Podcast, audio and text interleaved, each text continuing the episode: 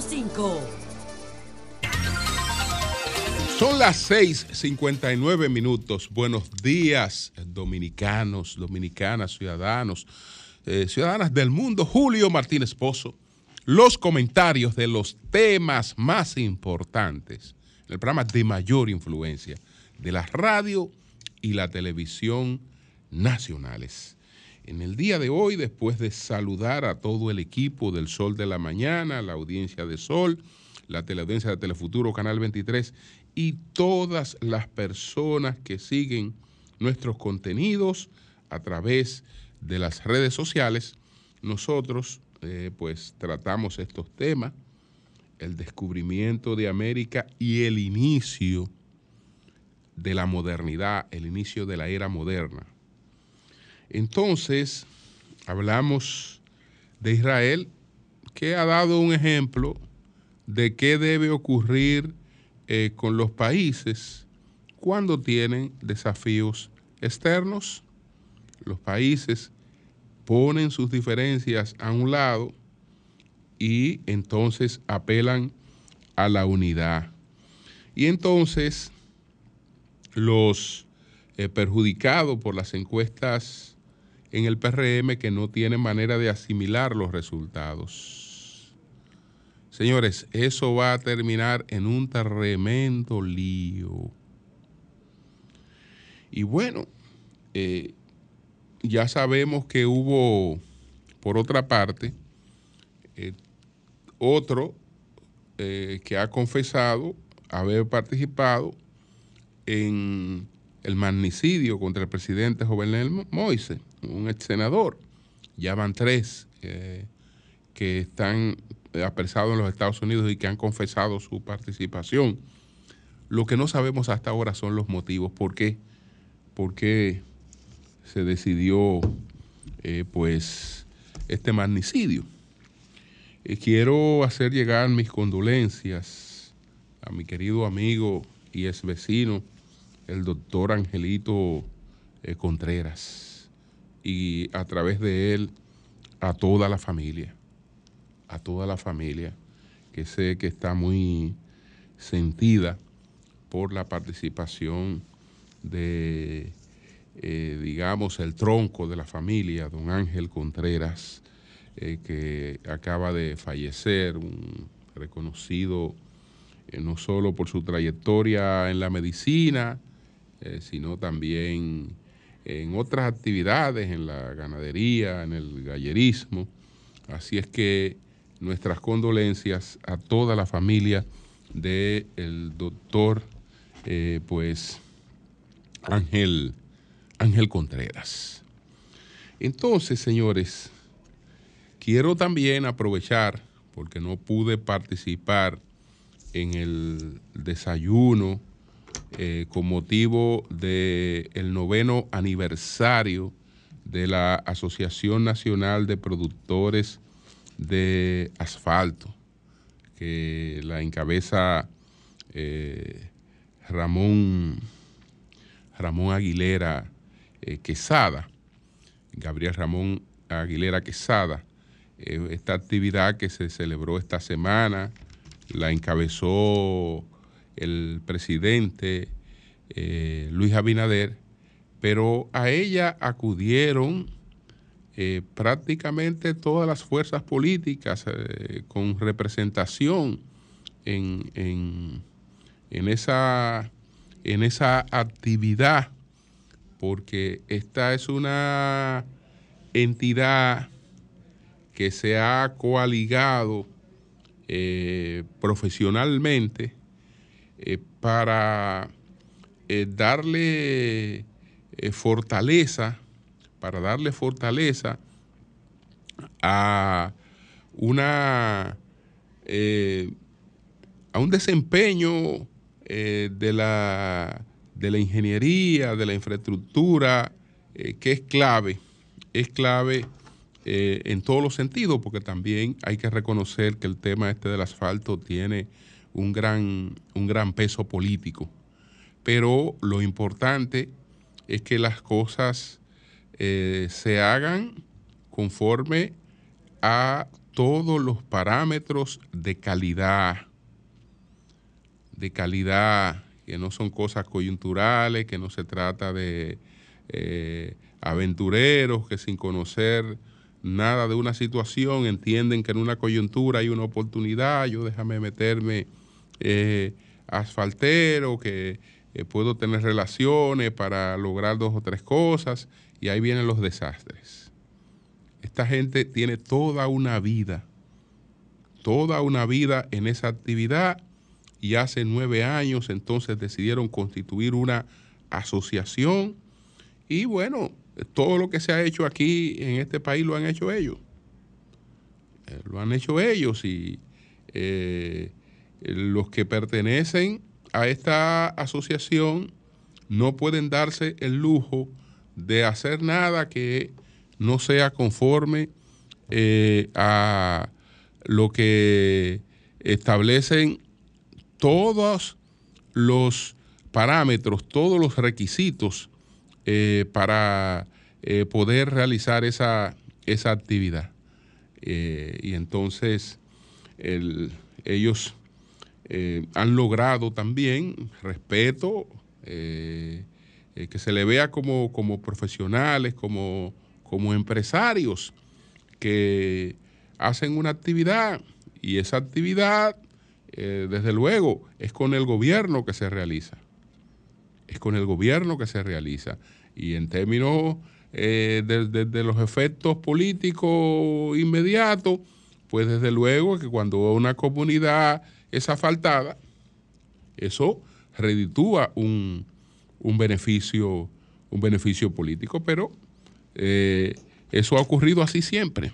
Así es que nuestras, nuestras felicitaciones. Estuvo el presidente Abinader y hizo algunos anuncios eh, para tratar de eh, acelerar un poco la inversión que por situaciones del propio gobierno se, no ha estado como, como en otros tiempos.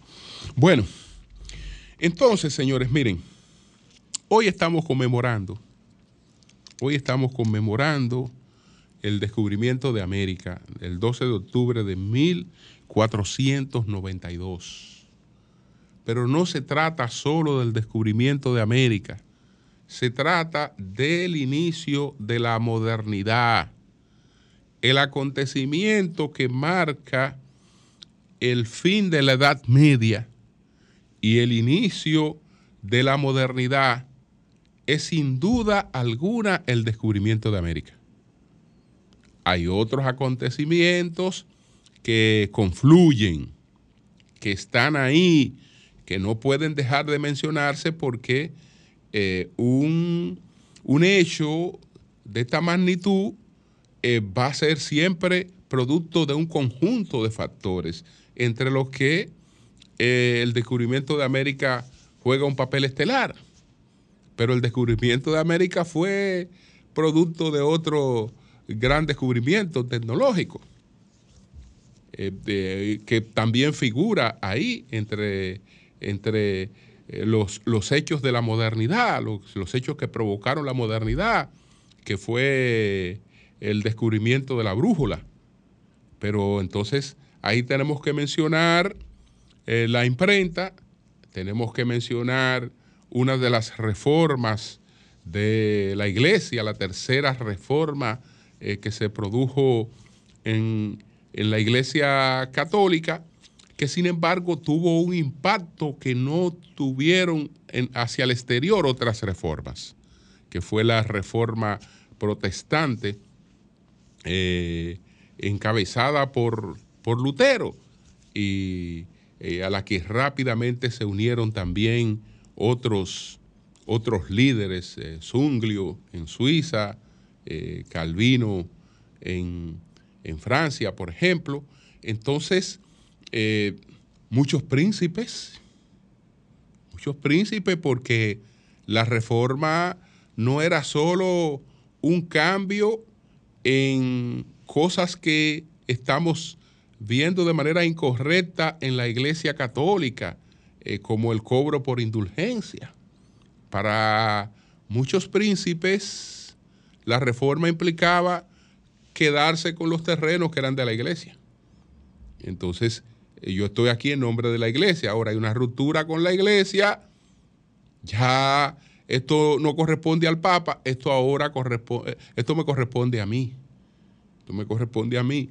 Y entre Juan, Juana y su hermana, el asunto desató una guerra de más de 30 años, porque no solo era un asunto que estaba dentro del ámbito de la fe, sino también dentro de los intereses económicos y políticos. Y, la posesión de la tierra era un asunto eh, fundamental en ese, en ese elemento. Pero bueno, el descubrimiento de América, el descubrimiento de América es sobre cualquier elemento que pueda citarse eh, el que marca realmente el, inicio de la, de, la, de la, edad moderna, el fin de la, de la edad media, aquella que podemos decir que finalizó alrededor del año 476 después de Cristo, cuando colapsó, colapsó el imperio romano de Occidente, cuando eh, se hundió eh, su último emperador. Entonces, eh, creo que es Rómulo Augustulo, con el derrocamiento del último de los emperadores del, imperio romano de Occidente, ahí eh, se marca eh, pues eh, el inicio, se marca el inicio de esa, esa edad media que va a concluir ya por los tiempos en los que se va a producir el descubrimiento de América antes o después, antes o después, lo que, eh, lo, que se cita es un fenómeno que la marca. Yo decía en estos días que hoy no está establecido cuál es el acontecimiento del siglo XXI. Es decir, estamos en el año 2023. Hoy eh, exactamente no sabemos cuál es el acontecimiento del siglo XXI. Probablemente hasta ahora nada esté por encima de la pandemia de COVID-19.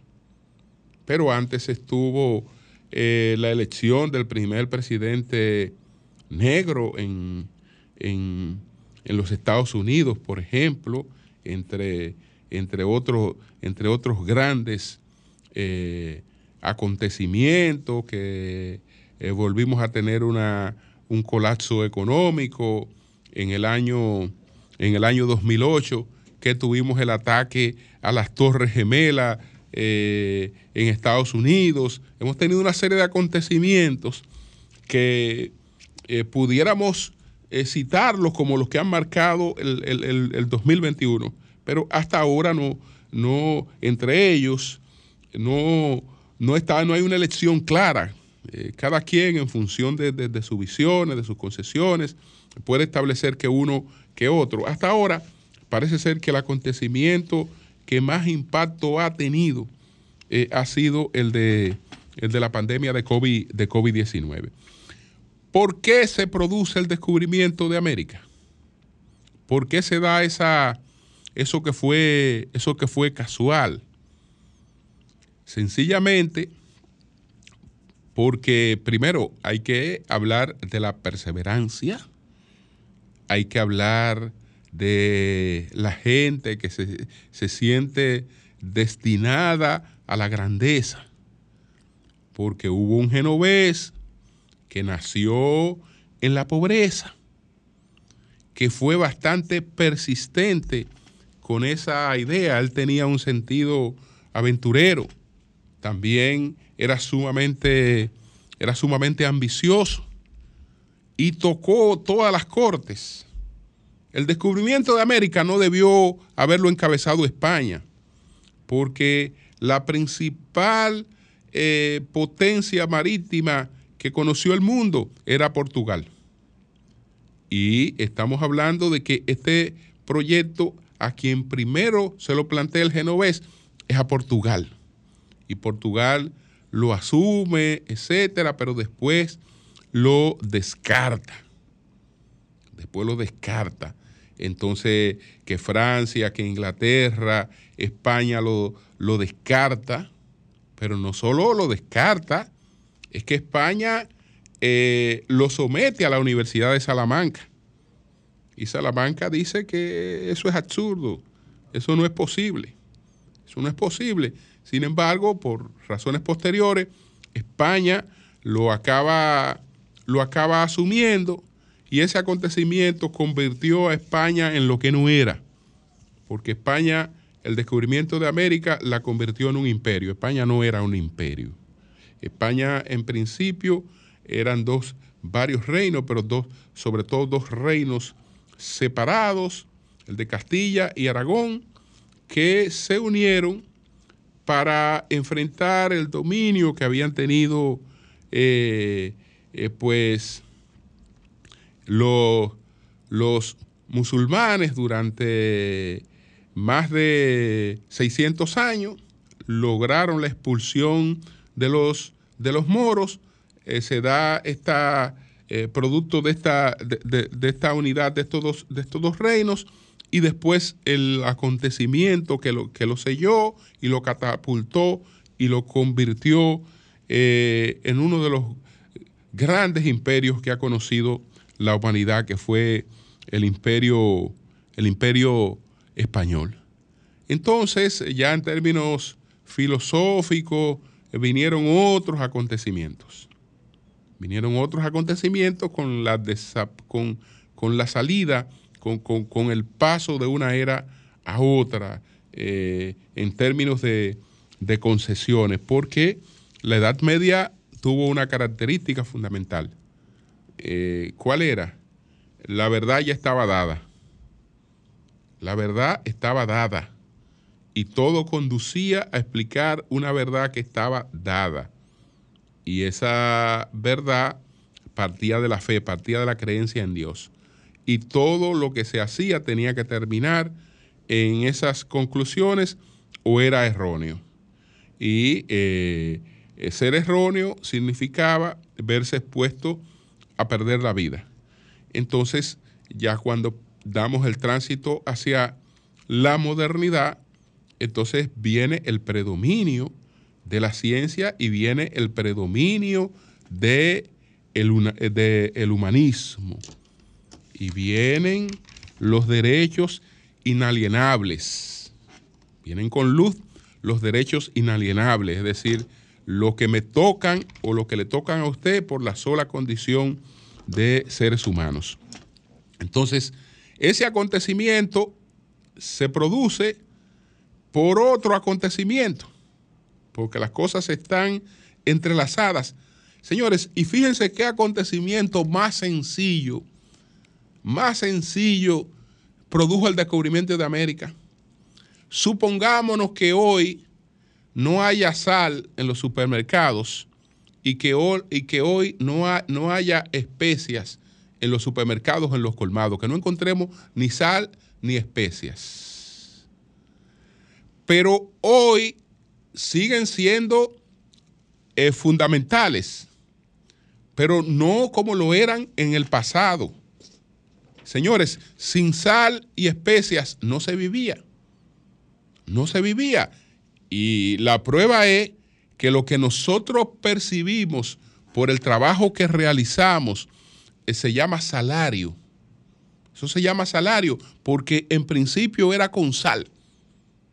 En principio era con una cuota de sal y por eso se le quedó el nombre de, de salario. Lo otro eran las especias sin los cuales no se vivía, porque bueno, la sal también permitía la conservación de la carne. Sin esa conservación no habían, no habían, no habían ejércitos. Eh, todo lo que se empezó a concebir y que consumía la gente pasaba por especias. Una cerveza era con especias, un vino era con especias, nadie, nadie lo pasaba si no, si no tenía especias, todo, todo, todo eso. Entonces, eh, Tuvimos siglos donde Europa eh, buscaba en Oriente, en la India, eh, esas, esas, esas especias, en la India, en China, pero eh, ocurrió que una de las rutas que usaba Europa para buscar las especias se complicó, que era la llamada ruta del norte, que era la más usada por los, los europeos.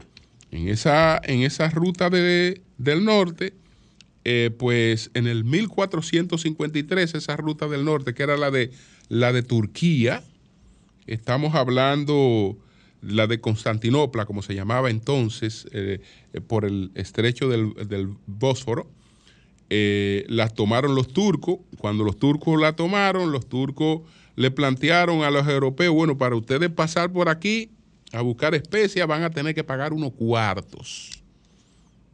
Tienen que pagar unos cuartos. Así se le encareció la búsqueda de especias. Ahí, cuando se encarece la búsqueda de la especia, ellos piensan, pero hay un señor que hace tiempo que está insistiendo que si la tierra es redonda, eh, él puede llegar por otro sitio. Él le puede dar la vuelta al mundo y llegar eh, a donde están las especias, donde está el oro, donde están una serie de cosas. Él puede llegar por otra vía. Puede llegar por otra vía porque eh, ya eh, tenemos seria dificultad. Había otro canal que era el canal veneciano por Suez, pero la, la, esto, esto fue lo que motivó el descubrimiento de América. El hecho de que se cerraron los canales por, a través de los cuales se atravesaba a buscar esas especies. Entonces hubo necesidad, tenemos que buscárnosla por otro sitio. Por otro sitio. Hay un señor que todo el mundo cree que está loco, que está diciendo hace tiempo que eh, si le buscan dos barcos y le dan unos cuartos y le dan unos hombres, él resuelve eso.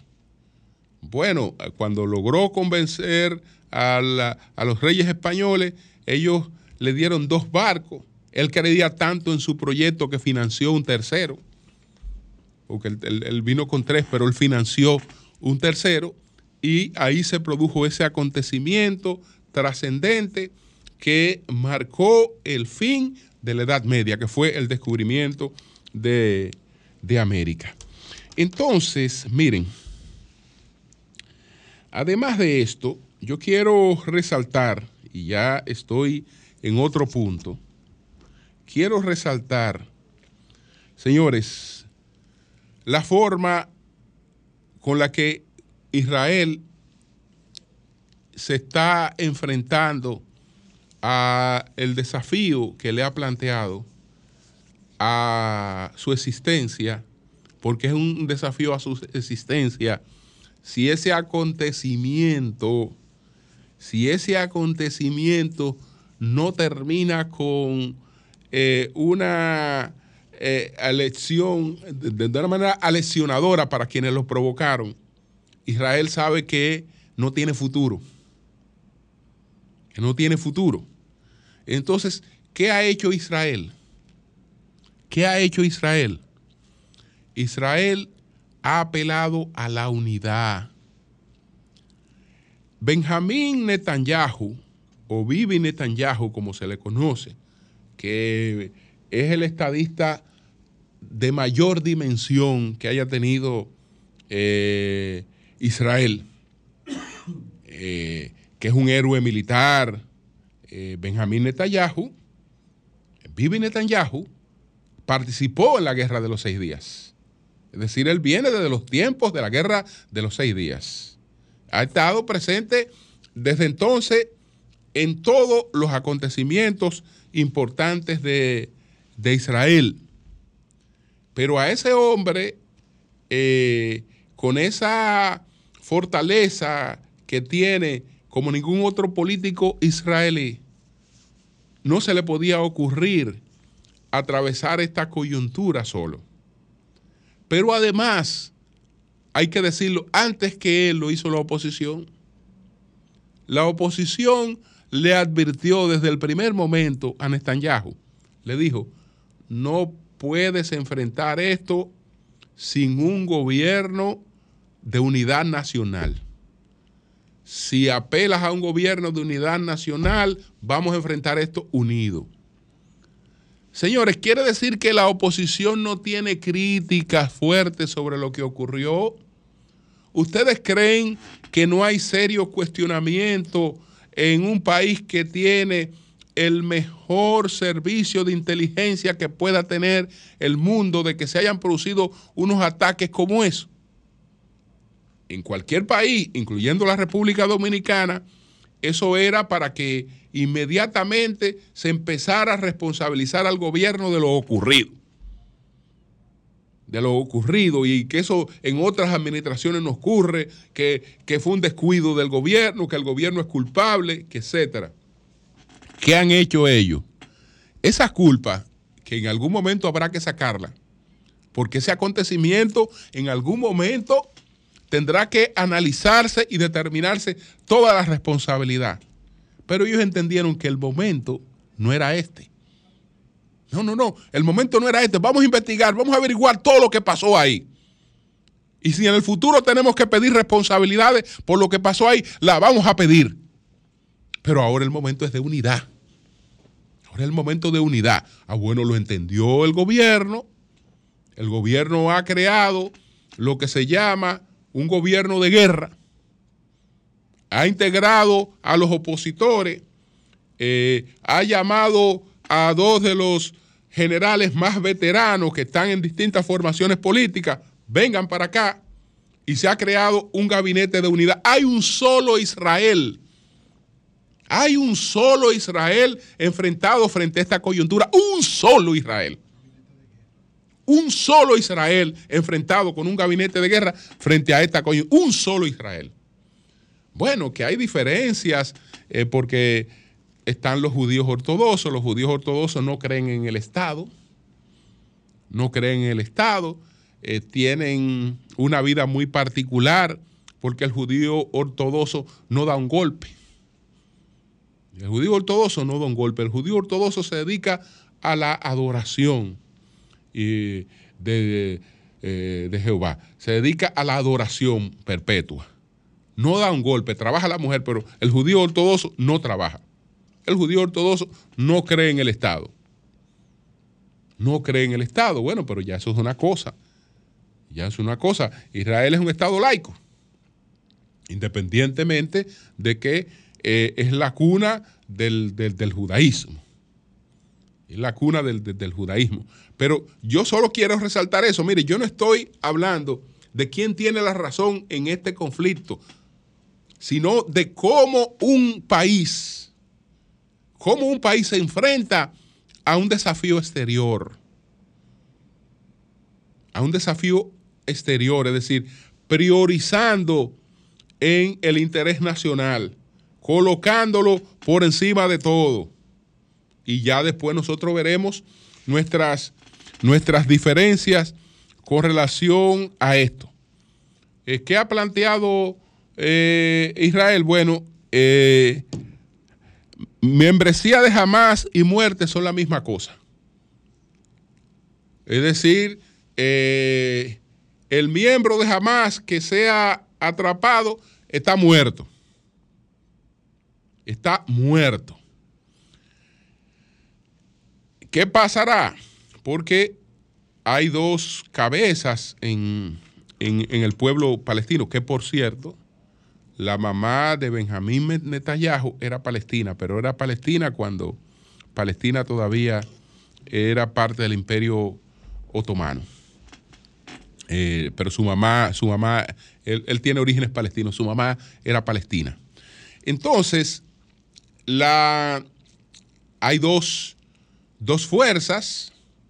Con este golpe jamás intentaba ponerse eh, a la cabeza del el pueblo palestino, pero la, está la Organización para la Liberación eh, de, Palestina, la, OLP, que es una organización que cree firmemente en sus objetivos, pero no eh, es una organización terrorista, por lo menos eh, después de los acuerdos de Oslo, no. Después de los acuerdos de Oslo del 1994, no.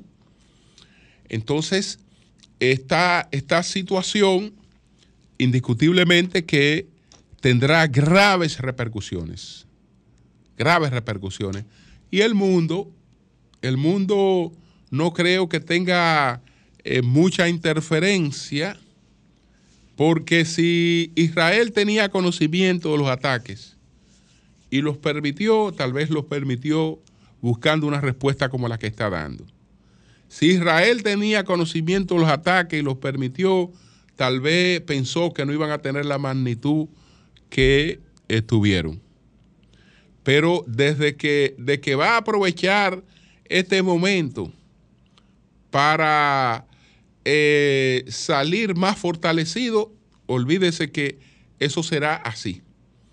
Y difícilmente eh, jamás encuentre la solidaridad apropiada en el pueblo árabe, que ya como veníamos destacando antes de estos ataques, eh, venía en un proceso de entendimiento con Israel, que posiblemente esto eh, boicoteara la suscripción del cuarto acuerdo de paz entre Israel y países del mundo árabe, que era el acuerdo con Arabia Saudita, pero ya se había producido el acuerdo con Marruecos, ya se había producido el acuerdo con los Emiratos Árabes Unidos, ya se había producido el acuerdo con Bahrein. El de Arabia Saudita para esta semana era el cuarto, era el cuarto. Entonces, eh, esto quiere decir que eh, Israel se ha, ido colocando más cerca de los pueblos árabes que Palestina, que es un pueblo árabe. Bueno, ya veremos. Solo quería resaltar ahí este, este, ejemplo, de, este ejemplo de unidad. Señores, es difícil la situación con este tema de las encuestas se va a armar un tremendo caos por lo siguiente. Es verdad que esa era una de las metodologías de elección que estaba establecida y hay una resolución de la Junta que establece esa metodología de elección. La encuesta no puede ser, no es una metodología de, elección porque no es una metodología de elección plana no es una metodología de elección que da las mismas oportunidades a todos. No lo es. No lo es. Es decir, es una metodología de elección que de antemano te define los ganadores. Te define los ganadores, pero los que ganan encuesta no necesariamente ganan elecciones. No necesariamente ganan elecciones. Y me refiero sobre todo a este tipo de encuestas que son eh, muy, muy locales y que dependen, dependen de una carpintería realmente de base. Entonces, no hay una sola persona. Señores, a mí me llamaron más de 10 candidatos ayer que no aceptan eso. Que no aceptan eso. Que no aceptan eso, sencillamente no lo aceptan. Entonces, ¿qué pasa? Que es verdad que hay una resolución de la Junta Central Electoral que lo pauta.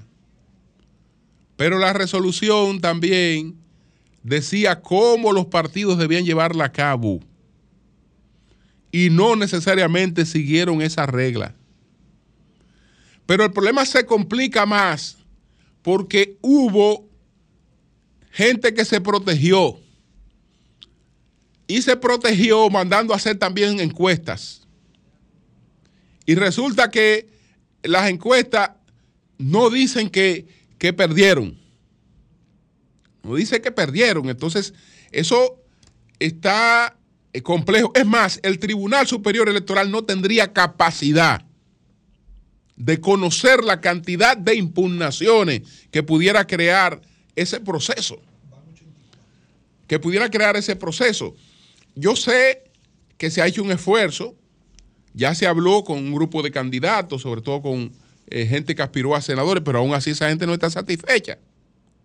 Porque bueno, los partidos eh, frente a estos casos tratan de resolverlo siendo solidaria con la persona. Mira, vamos a reponerte parte de lo que tú gastaste. Ganamos las elecciones y ahí entonces hay un compromiso de unas funciones para ti y hay una serie de cosas. Pero la gente no te está comprando eso tampoco así.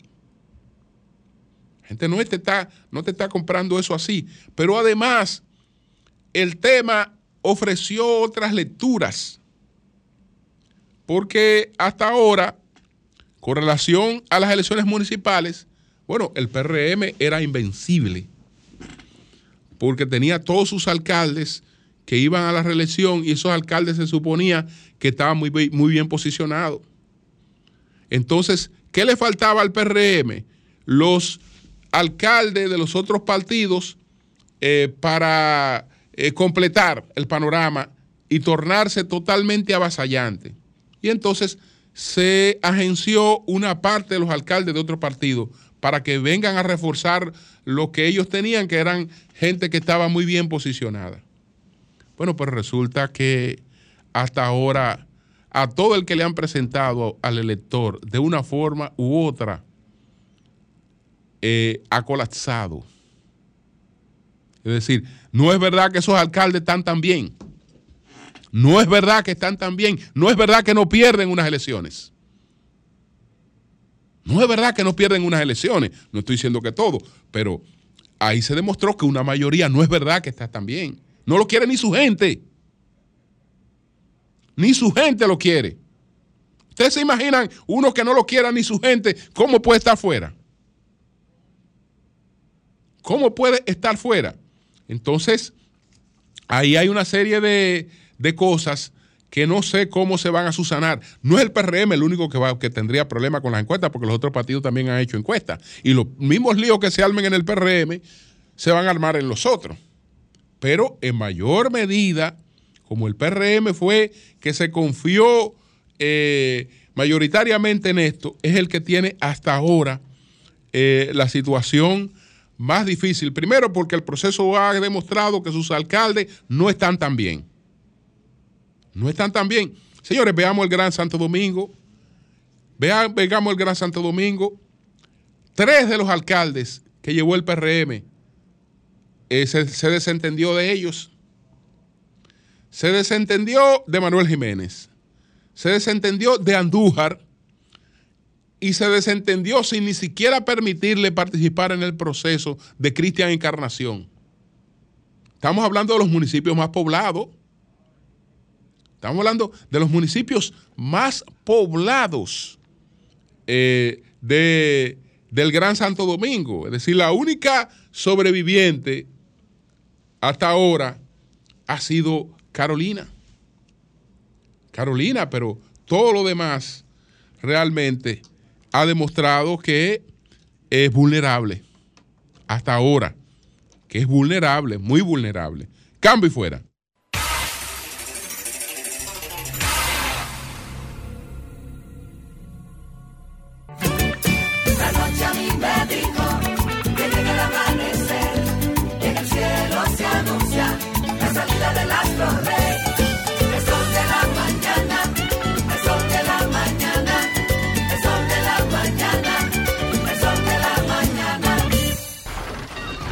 Comunícate 809-540-1065. 1-833-610-1065 desde los Estados Unidos. Sol 106.5, la más interactiva. 7:41 minutos. Tenemos aquí a Jairo. Jairo, dime, Jairo. Adelante. Bueno, el horno no está para galletitas. Bueno, Jairo. Bendiciones, bendiciones al toque de queda nacional e internacional. El sol de la mañana. Muchas bendiciones a todos. El horno no está para galletica, Julio. El horno no está para galletica, pero atención para Pero ¿cuál de los hornos? de PRM. Tengo, tengo primicia y tengo revelaciones. Vamos a ver. Eh, primero, este domingo el partido del Moda se convierte en el primer partido político emergente en apoyar abiertamente ya oficialmente en proclamar al presidente Luis Abinader va a ser en el Club San Carlos a las 11 de la mañana. El partido del Moda que dirige Elcido Díaz eh, juramenta y proclama con la presencia del candidato presidencial Luis Abinader este domingo a, las 11, domingo 15 en el Club San Carlos. Se convertiría, don Julio, don Pedro y don Nayib en el primer partido político en proclamar al presidente Luis Abinader con la presencia del candidato presidencial ya oficial del PRM, el licenciado Luis Abinader. ¿Qué va a hacer José Montaz? ¿Tú quieres que yo te diga a ti qué va a hacer José Montaz, alcalde de San Cristóbal? Dime. José Montaz viene, atención país, atención San Cristóbal va a ser un acto mañana, un acto con su equipo político. José Montá en ese acto va a anunciar su decisión de seguir respaldando al presidente Luis Abinader. Sí. Él no tiene de otra. Luis Abinader, vuelvo y repito, José Montá va a anunciar bueno, con su equipo es que, van, político, es, que la, es que la mayoría va a hacer eso. Lo que, lo que, lo que no van, lo que no van a apoyar es al alcalde. con su equipo político al presidente Luis Abinader. Hay un caso que es el caso, don Julio, es el caso de Santiago Rodríguez, quien gana la senaduría, la eh, candidatura en Santiago Rodríguez, como te dije hace dos, dos días, es el empresario Odalis Rodríguez, que casi tiene 80 años de edad. Oye, increíble, Ya, casi ya, como ya. 80 años, pero Ya. este señor... Ese empresario me está buscando otra cosa. Sí, que tiene un liderazgo ya, Pedro. Tiene cuatro periodos siendo alcalde del municipio cabecera de Santiago Rodríguez. Es dueño, Odalí Rodríguez, es dueño de la clínica No. Doctor Moya De en Valverde. Santiago Rodríguez. Y su hija, don Pedro Jiménez. De Valverde, hija es- Jairo. Jairo de de Valverde. Valverde, perdón, gracias, gracias, Sí. don Julio. De Valverde. Y su hija es nada más y nada menos que vicecónsul. Eh, don Odalis Rodríguez es un hombre que goza, que es de el cariño del presidente Luis Abinader. Y cada vez que el presidente Luis Abinader visita Valverde, siempre va a su residencia a conversar. Una y pregunta, Jairo. Al señor Odalis Rodríguez. Dígame, Eh, Jiménez. Tú anuncias eh, con bombos y platillos, como debe de ser, el primer partido que va a conformar el bloque aliancista que apoyará la reelección del presidente Luis Abinader. Y yo te pregunto, ¿y qué ha pasado con los demás? Por ejemplo, Zorrilla Osuna, el Partido Cívico Renovador. ¿Qué ha pasado con Marixa? ¿Qué ha pasado con los otros? No se ha podido. sí, Espérate la pregunta. espera, espera, pero espera. No se ha podido completar el paquete que se le ofreció a ellos. ya eso está cuadrado, esos partidos vienen en periplo porque ya este domingo arranca, arranca perdón, un periplo de proclamación de, de esos partidos uno por uno apoyar al presidente Luis Abinader. Esta primicia, Julio, es extraoficial. Ok. Extraoficial, está por confirmar. Quiero que tú me la confirmes hoy, pero la voy a dar extraoficial para que Ok, no ok. Jairo dijo, extraoficial. Tengo la información, María Elena Núñez, que te queda muy linda esa, eh, esa blusa de, de color azul.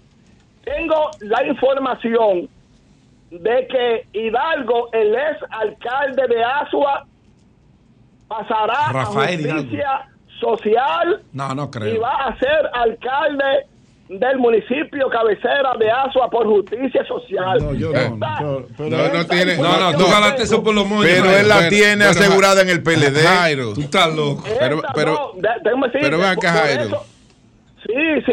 sí, Pero ven acá, Jairo, pero, pero es que, es que si Hidalgo quisiera ser el candidato a la alcaldía, Ya lo fuera. ya lo fuera. Te lo estoy diciendo que está por No, parece que va a pasar para justicia social. Pero aquí- Pero, pero ven Pero acá, hermano, Jairo. hermano, él tiene, él Eh, tiene, eh, oye, en eh, sus manos la eh, A decisión. justicia, social, a justicia social él va a ir ahora porque se- el alcalde sería Rudy Exacto. del PRM.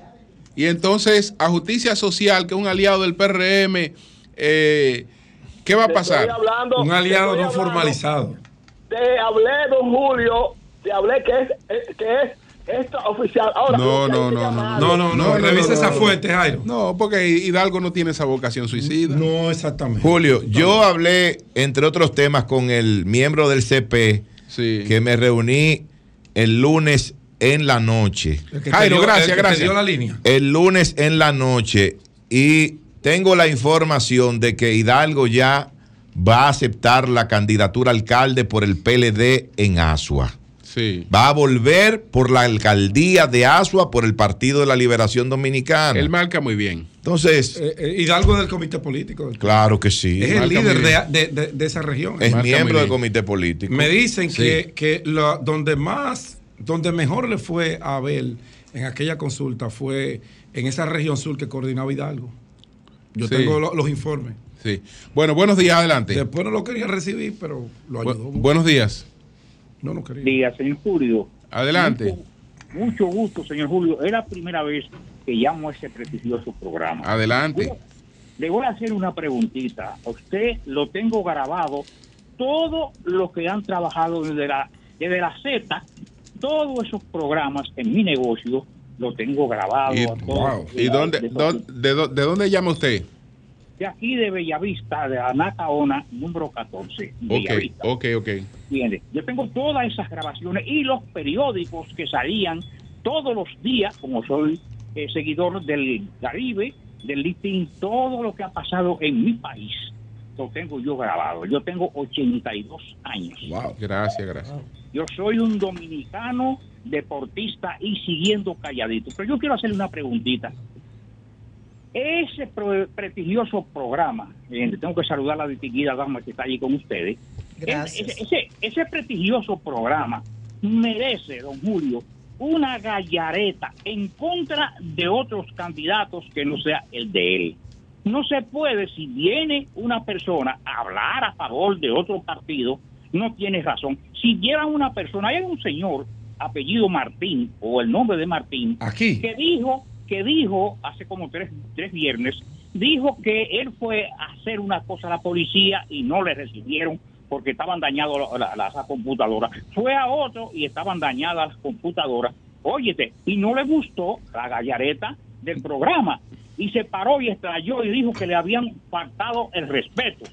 Porque el que está metido en eso tiene que esperar que le digan y que contestar también. Allí, ayer dijo una cosa ahí y por poco se lo come la gallareta y hubo que decir que se le faltó el respeto. Pero porque Bien. ¿quién es él? ¿Quién es él para Bueno. que están sentados ahí que hay que hay, hay que faltarle y decir que se le tapa el, el- respeto? Pe- no bueno, Eso- perfecto, perfecto. Le, le voy, le voy a responder, le voy a responder. Sí, Primero, primero, eh, la, usted puede eh, hacernos críticas.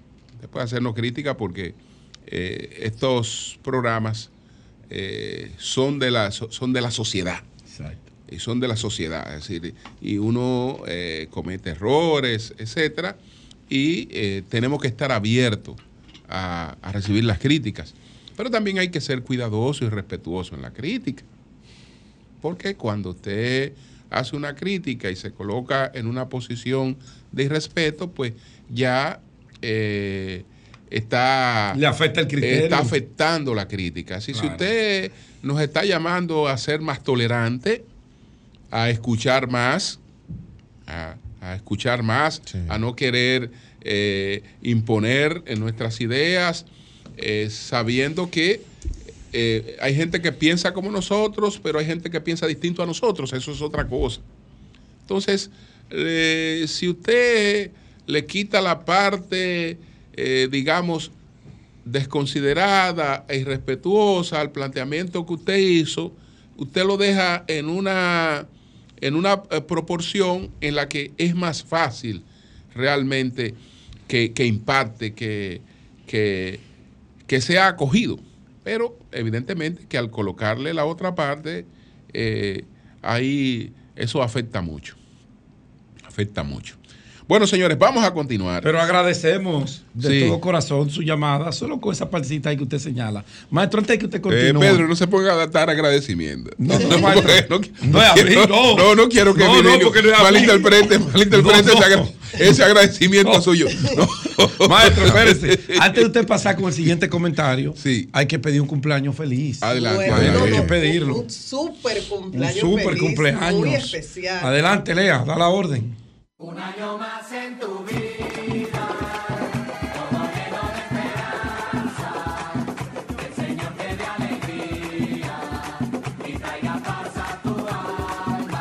Pero Joan, Joan, que es Llovita, Llovita. cariñosamente. Eh, su nombre de pila es Joan. Sí, feliz Sí, cumpleaños. usted le va a hacer una transferencia a Joan, no a Llovita, porque puede caer en otra cuenta. Joan, muchas felicidades de parte de todo este equipo, que te valoramos y te agradecemos el firme apoyo que nos da desde tu plataforma ahí con el tema de la parte de producción de videos, eh, fotografía, para que este programa sea cada día mucho más... eh, mucho más efectivo en la información que servimos, sobre todo con esa parte gráfica que tú manejas. Dios te bendiga, te dé salud y larga vida. Esa seña no, ustedes por todo quieren dinero. Por Dios. Muchas felicidades, yo. Llovita, y ade- además del excelente trabajo que realizas, admiro tu capacidad. O sea, yo no sé cómo tú aguantas la presión de todos y cada uno Lea. de nosotros y de la audiencia, bus- pidiendo material y eso, y tú mantienes esa calma, algo sorprendente que ni el mejor estudiante de budismo, de verdad que sí, parece un monje budista. Ya lo sabe. A nadie lo saca de ahí. Felicidades, bendiciones. yo ahora me y hoy vino más buen mozo que nunca. Sí, no, pues vino preparado para recibir regalos, pero a vino con la una- mano vacía. Oh, no. Lea, Lea, es fuerte. Bueno, señores, gra- eh, felicidades, maestro, felicidades a ahora, Llovita. ahora yo no sé qué fue lo que usted quiso decir. No, porque usted. Tú sabes, tú sabes. bueno, son las 7:53 minutos. Buenos días, allí adelante. Muy buenos días, don Julio Martínez Pozo. Ese hombre te está escuchando a ti, ten cuidado. Pero ¿quién, quién me está escuchando? el tío tuyo ese que llamó. No, no, señor. Usted está equivocado, don Pedro. Buenos días a todo el país y por supuesto a este equipazo de El Sol de la Mañana. Señores, antes de entrar en el tema principal que tenemos para el día de hoy, solamente resaltar dentro de todo este lío que se ha armado a lo interno del Partido Revolucionario Moderno con el conocimiento por parte de los aspirantes de las encuestas que se realizaron en gran parte del territorio nacional, porque hay un lío tremendo, señores. Lo dijimos que vendrían los gritos, vendrían los lloriqueos, hay gente con ataques eh, que se resiste, tal y como decía el maestro don Julio Martínez Pozo temprano, que se resiste a aceptar los resultados de lo que ellos llaman encuesta. O sea, de lo que el partido llama encuesta, pero que esos aspirantes no aceptan. Ahí está el caso del propio don Roberto Rodríguez, que lo vimos, lo vimos en Samaná, en la inauguración del, muelle pesquero y turístico de Sánchez. Y él allí decía de forma categórica que él tenía los números y que él era el que iba a ganar, iba a ser candidato del PRM en la provincia del Ceibo. Sin embargo, eh, esos pronósticos de don Roberto Rodríguez se cayeron porque en el día de ayer aparece como ganador de la encuesta el actual senador de la provincia del Ceibo, Santiago Zorrilla. Así están las cosas en el PRM, el señor Odalís Rodríguez en Valverde, que sustituye a Martín Nolasco. Pero si mal no recuerdo, Martín, Martín Nolasco no es PRMista. Martín Nolasco viene, viene, creo que de las filas del Partido Reformista Social Cristiano. Creo que es, esa es su cuna política.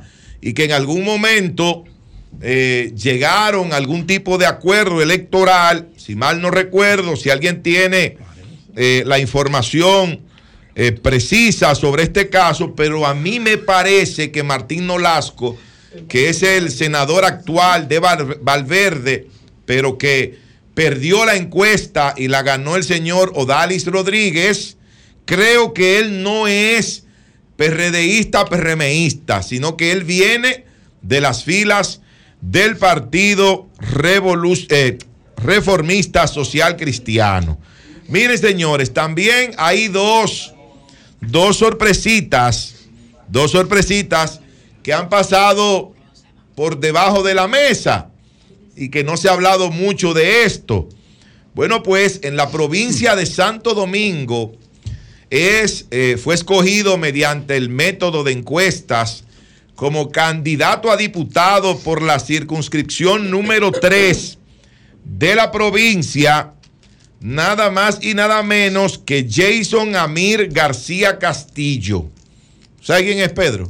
Sí, claro. Tú conoces a Jason, ¿verdad? Yo no lo conozco de cerca, pero es el esposo de una persona que le tengo aprecio y es hijo De Josefa de la gran Castillo. dirigente de esa zona, Josefa Castillo. Exacto, es hijo de Josefa Castillo. Que él es un dirigente también importante. Sí, y ahora es candidato a diputado en la circunscripción número 3, pero en la circunscripción número 5 de la provincia Santo Domingo, eh, otra sorpresita, candidata a diputada por esa demarcación, Kingsberly Taveras Duarte. ¿Quién es Kingsberly Taveras Duarte?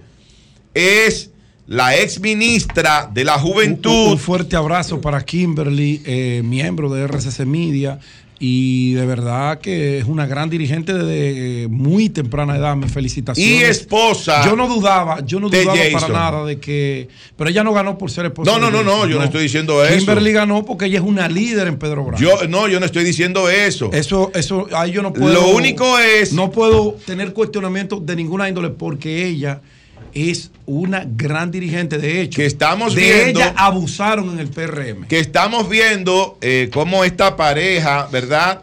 Eh, va a ser candidato ahora, los dos van a ser candidatos Pero te falta un, a, la diputa- juega- a diputaciones Hay otra diputada. en la provincia de Santo Domingo. Jason Amir García Castillo, el hijo de Josefa Castillo, una gran dirigente del Partido Revolucionario Moderno y anteriormente del PRD, y Kingsberly Taveras Duarte, quien es candidata a diputada de la circunscripción número 5 de la provincia, que es la esposa de Jason, esa pareja de esposos, va a participar eh, ahora en este proceso electoral de eh, mayo de 2024. Pero así hay una serie de cosas más que se van a ir esclareciendo en los próximos días, que van a ir saliendo a la luz pública de todas las situaciones, de todos los problemas que han surgido a lo interno del Partido Revolucionario Moderno cuando se han dado a conocer los resultados de estas encuestas. Miren, señores, yo quiero referirme a la actividad del día de ayer del presidente de la República, Luis Abinader, cuando inauguró el Centro de Formación de la Policía Nacional, dice en Gaspar Hernández, para mí esa, ese centro de formación estaba más cerca de Río San Juan o estaba en la zona de Río San Juan, en la provincia María Trinidad Sánchez, pero dice Centro de Formación de la Policía de Gaspar Hernández. Bien, eso es lo de menos, que sea de Gaspar Hernández, que sea de Río San Juan, que sea de donde sea. Allí eh, se van a preparar, se van a entrenar. Los policías van a recibir no solamente entrenamiento físico, sino también van a recibir educación, van a recibir eh, técnicas, protocolos, eh, todo lo que debe saber un agente de la Policía Nacional para ser un buen agente.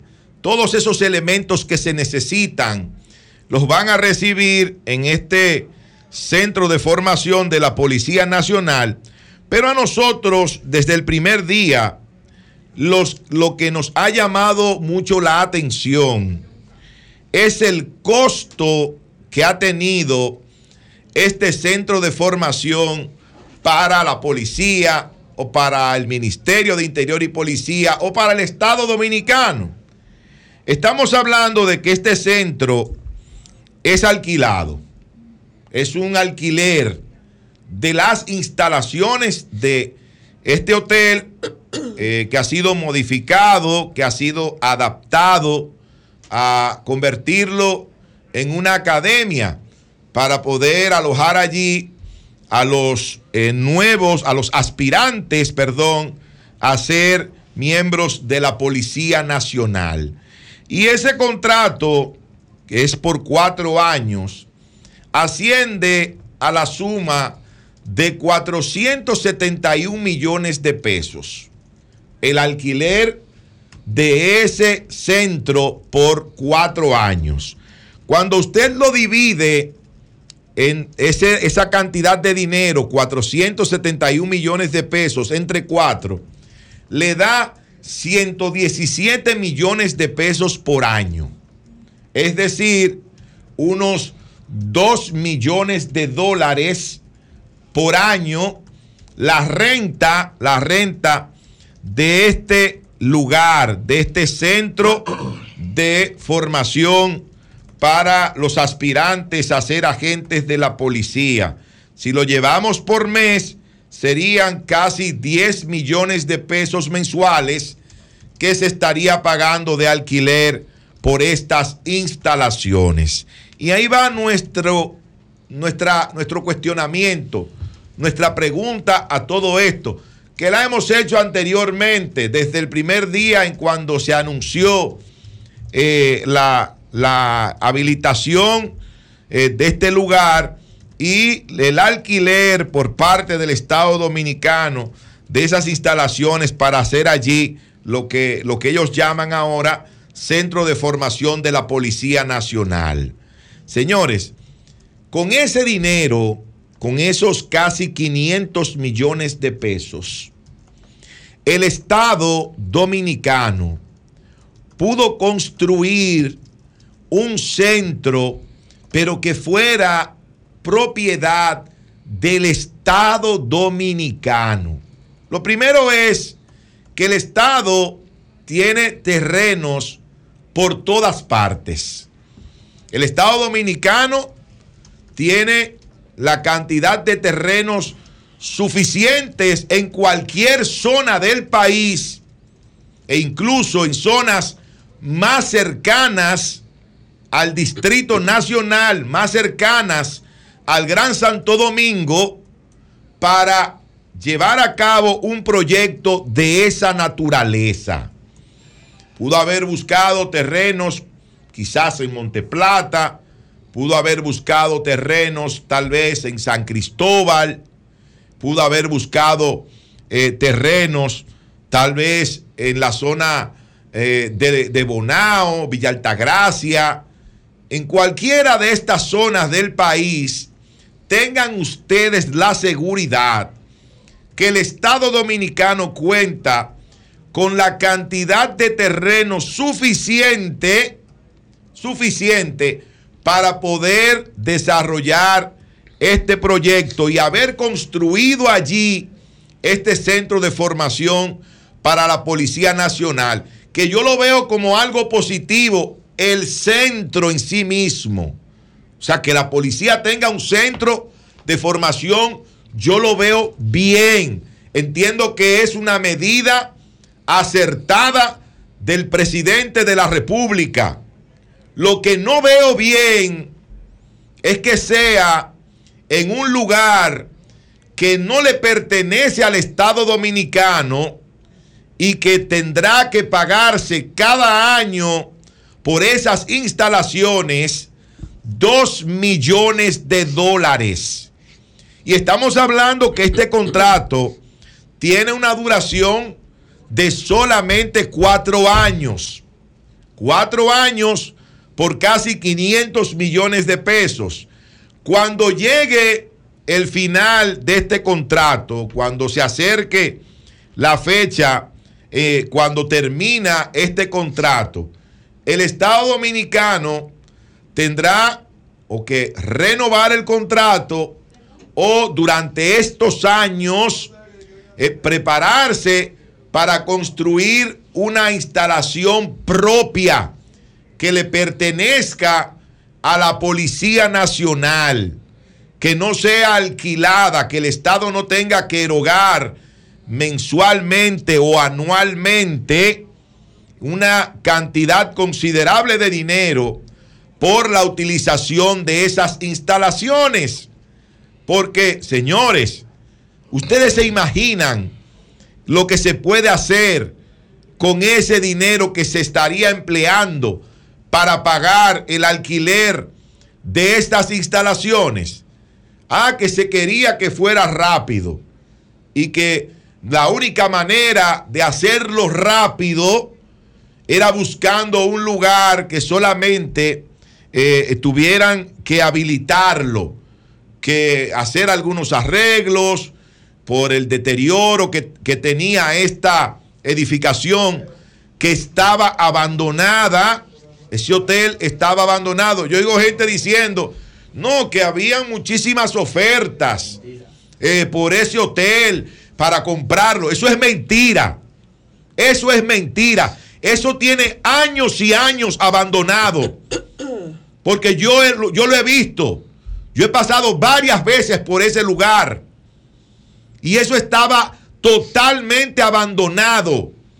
Si alguien hubiera tenido interés anteriormente, ya lo hubiera comprado o hubiera llegado a algún acuerdo con los propietarios para hacer algún tipo de inversión en ese lugar, cosa que no ha sucedido.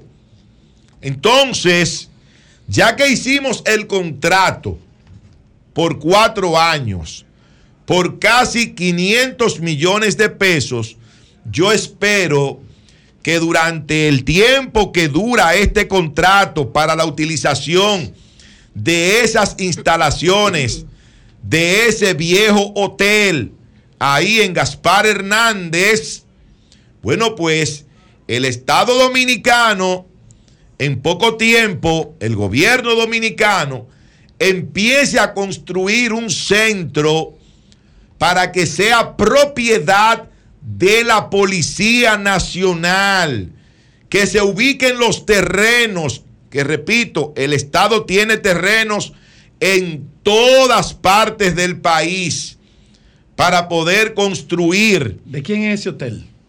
no sé de qué, dicen que son unos extranjeros. ¿Cuándo fue el concurso? Con unos extranjeros, hace, hace un tiempecito. ¿Cuál era la urgencia?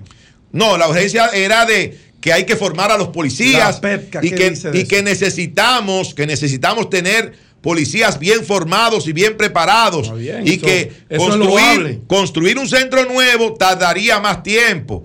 Bueno. ¿Compra y contrataciones aprobó esa, ese contrato de alquiler? Bueno. ¿Hay alguna resolución que se pueda.? No, no podrían, entiendo yo, Pedro, entiendo yo que no podrían hacer este contrato. ¿O fue proveedor sin, sin contar con el aval, con la autorización de la Dirección General de Compras y Contrataciones Públicas. Ahora, si ya se hizo el contrato si ya empezó a operar este centro de formación de la Policía Nacional, que está costando por cuatro años más de 500 millones de pesos, 2 millones de dólares por año.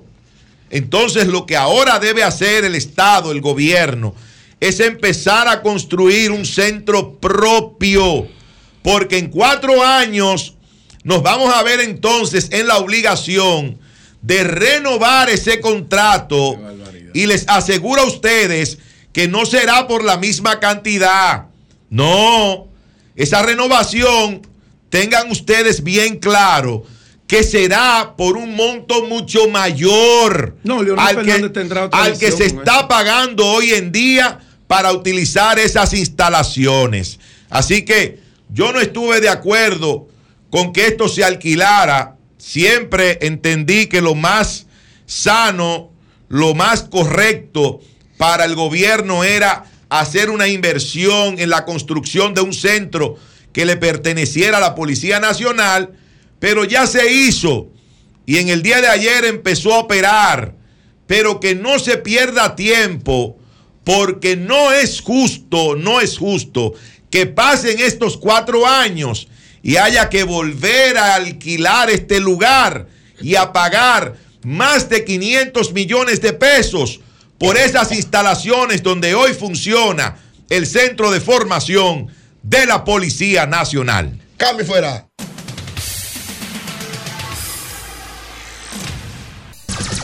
Son 106.5.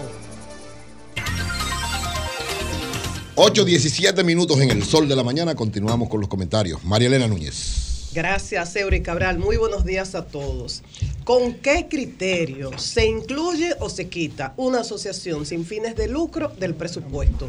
¿O se le incrementa o se le reduce el monto asignado cada año? Una pregunta que nos hacemos. Otra pregunta. ¿Se privilegia, se favorece a esa institución que tiene mucho tiempo, que tiene una excelente capacidad de gestión con resultados ya vistos en una trayectoria de décadas o de 5 o 10 años, en perjuicio de pequeñas asociaciones, de asociaciones emergentes? ¿Estamos democratizando el uso de estos recursos? Por otro lado, si hay una asociación pequeña que tiene dificultad a nivel institucional para rendir informes, pero trabaja de manera eh, con integridad, con ética, buen manejo de los fondos y tiene un impacto, ¿no se le puede ayudar para fortalecerla institucionalmente? Son preguntas que nos hacemos, al igual que si en ese centro del Ministerio de Economía, Planificación y Desarrollo, donde se evalúa todo lo relacionado a estas asociaciones, ahí participan cinco instituciones esta- estatales y cinco organizaciones de la sociedad civil. Si estas organizaciones de la sociedad civil también reciben muchos millones de este presupuesto, no habría ahí un conflicto de intereses. Tú ser beneficiaria de esto y estar evaluando lo que se le asignaría a otros y el resultado de otras instituciones. Preguntas que nos hacemos. Lo importante es que usted, que yo, que todos veamos cómo se utiliza el dinero que pagamos en impuestos. Y este dinero que se entrega a estas asociaciones viene de nuestros impuestos. Entonces vamos a escuchar las, o eh, sí, escuchar de parte mía, analizar las explicaciones que ha ofrecido el Centro Nacional de Fomento y Promoción de las Asociaciones sin fines de lucro del Ministerio de Economía y también muchas, muchas quejas de asociaciones que han quedado fuera o, les han reducido el presupuesto. Entonces, ¿qué ha dicho esta, este centro? Bueno, que en esta ocasión han incrementado el presupuesto de una manera significativa y sobre todo atendiendo a la niñez, a los adultos mayores y a las personas con discapacidad. Dice el centro que en 65 asociaciones que recibían fondos en este año no fueron incluidas. ¿Y por qué? Dice que incumplieron la rendición de cuentas por bajo impacto de los proyectos desarrollados, debilidades de la gestión gobernabilidad y gobernabilidad interna, entre otros puntos. El presupuesto para el 2024, dos, poco más de 2.389 millones para 761 organizaciones sin fines de lucro en 16 áreas de acción.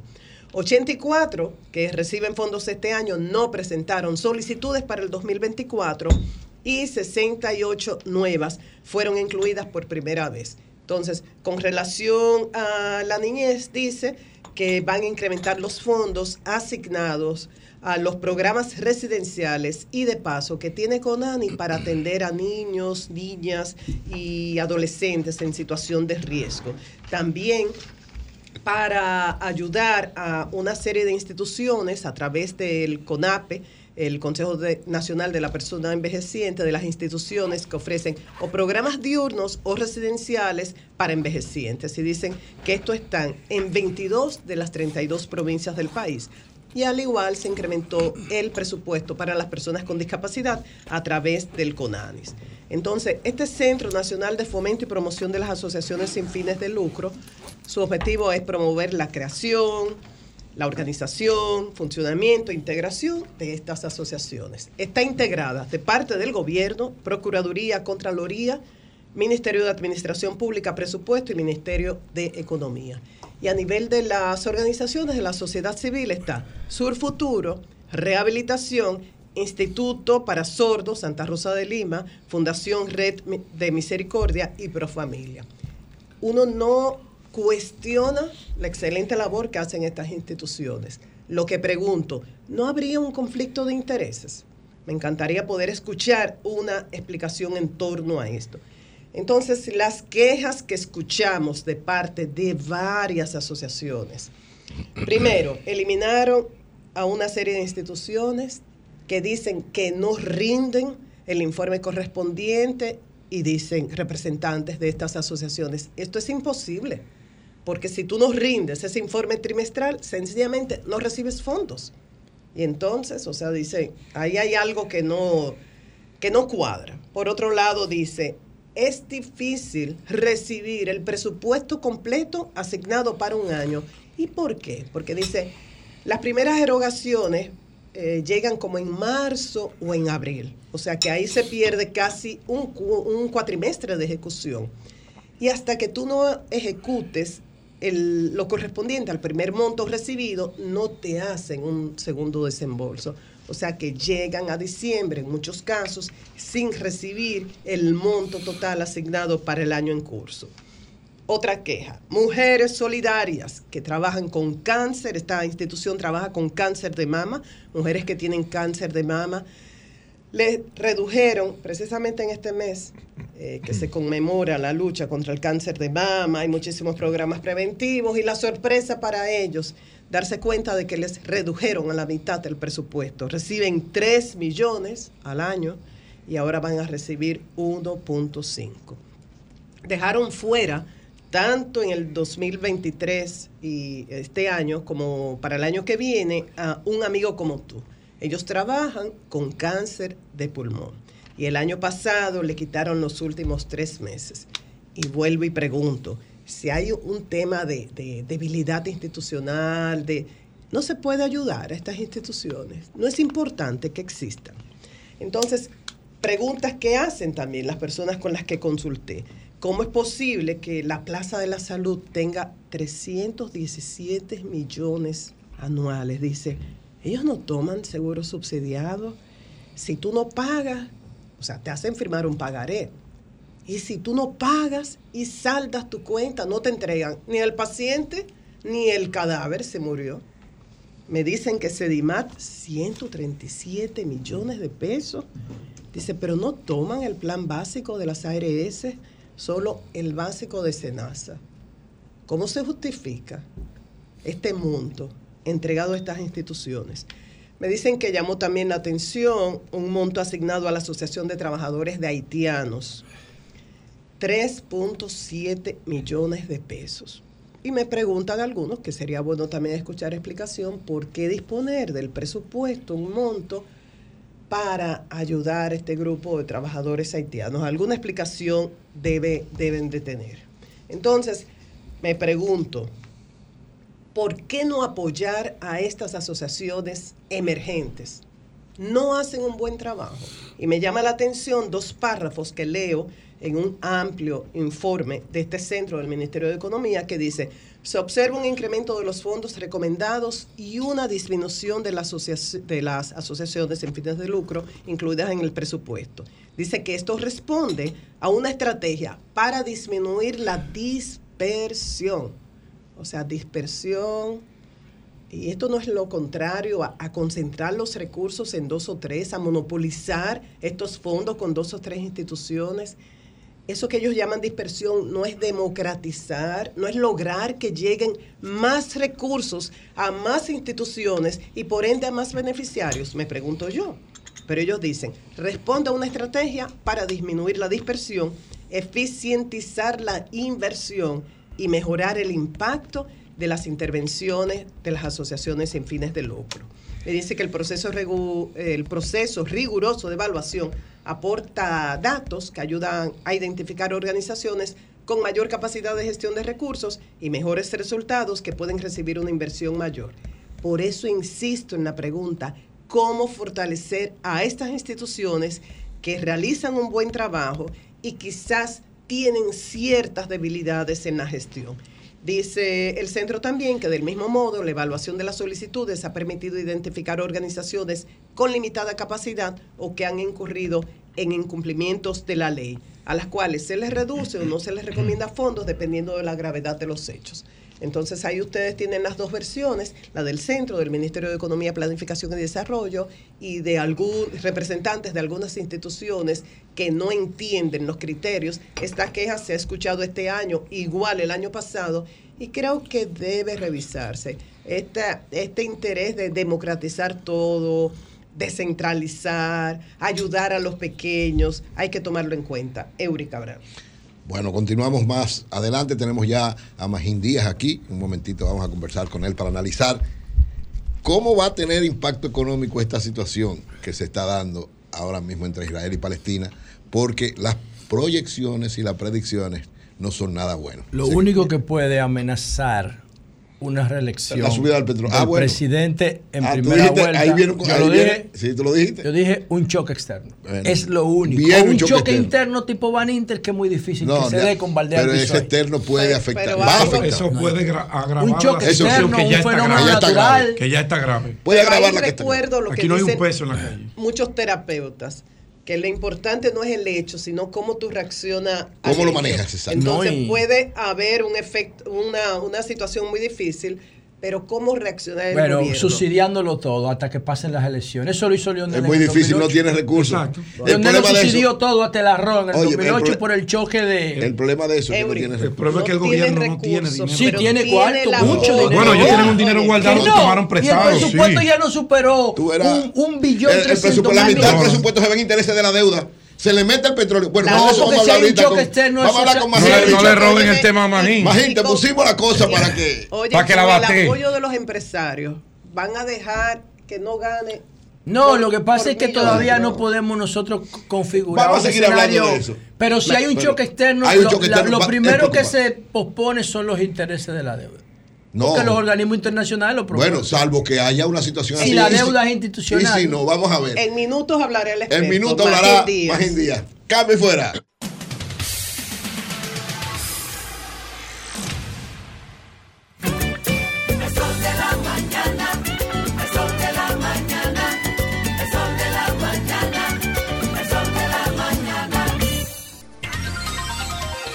8.34 minutos en el sol de la mañana. Continuamos con los comentarios. José Luz. Feliciten a Jonathan antes de, de ¿Qué pasó comenzar los comentarios del compañero ¿Qué pasó José. con Jonathan? ¿Cumpleaños hoy? Coño, pero es que le dieron duro hace dos semanas, pero ayer ganó Ay, con el senador Antonio Taveras. a- Ayer. ganó con Antonio No, pero Taveras. él ya no estaba con él. Él Tumbó lo los pronósticos tuyos. Él lo dijo aquí que ya no estaba con Sí, Antonio él no Taveras. Taveras, él está con Antonio Taveras. pero dígalo.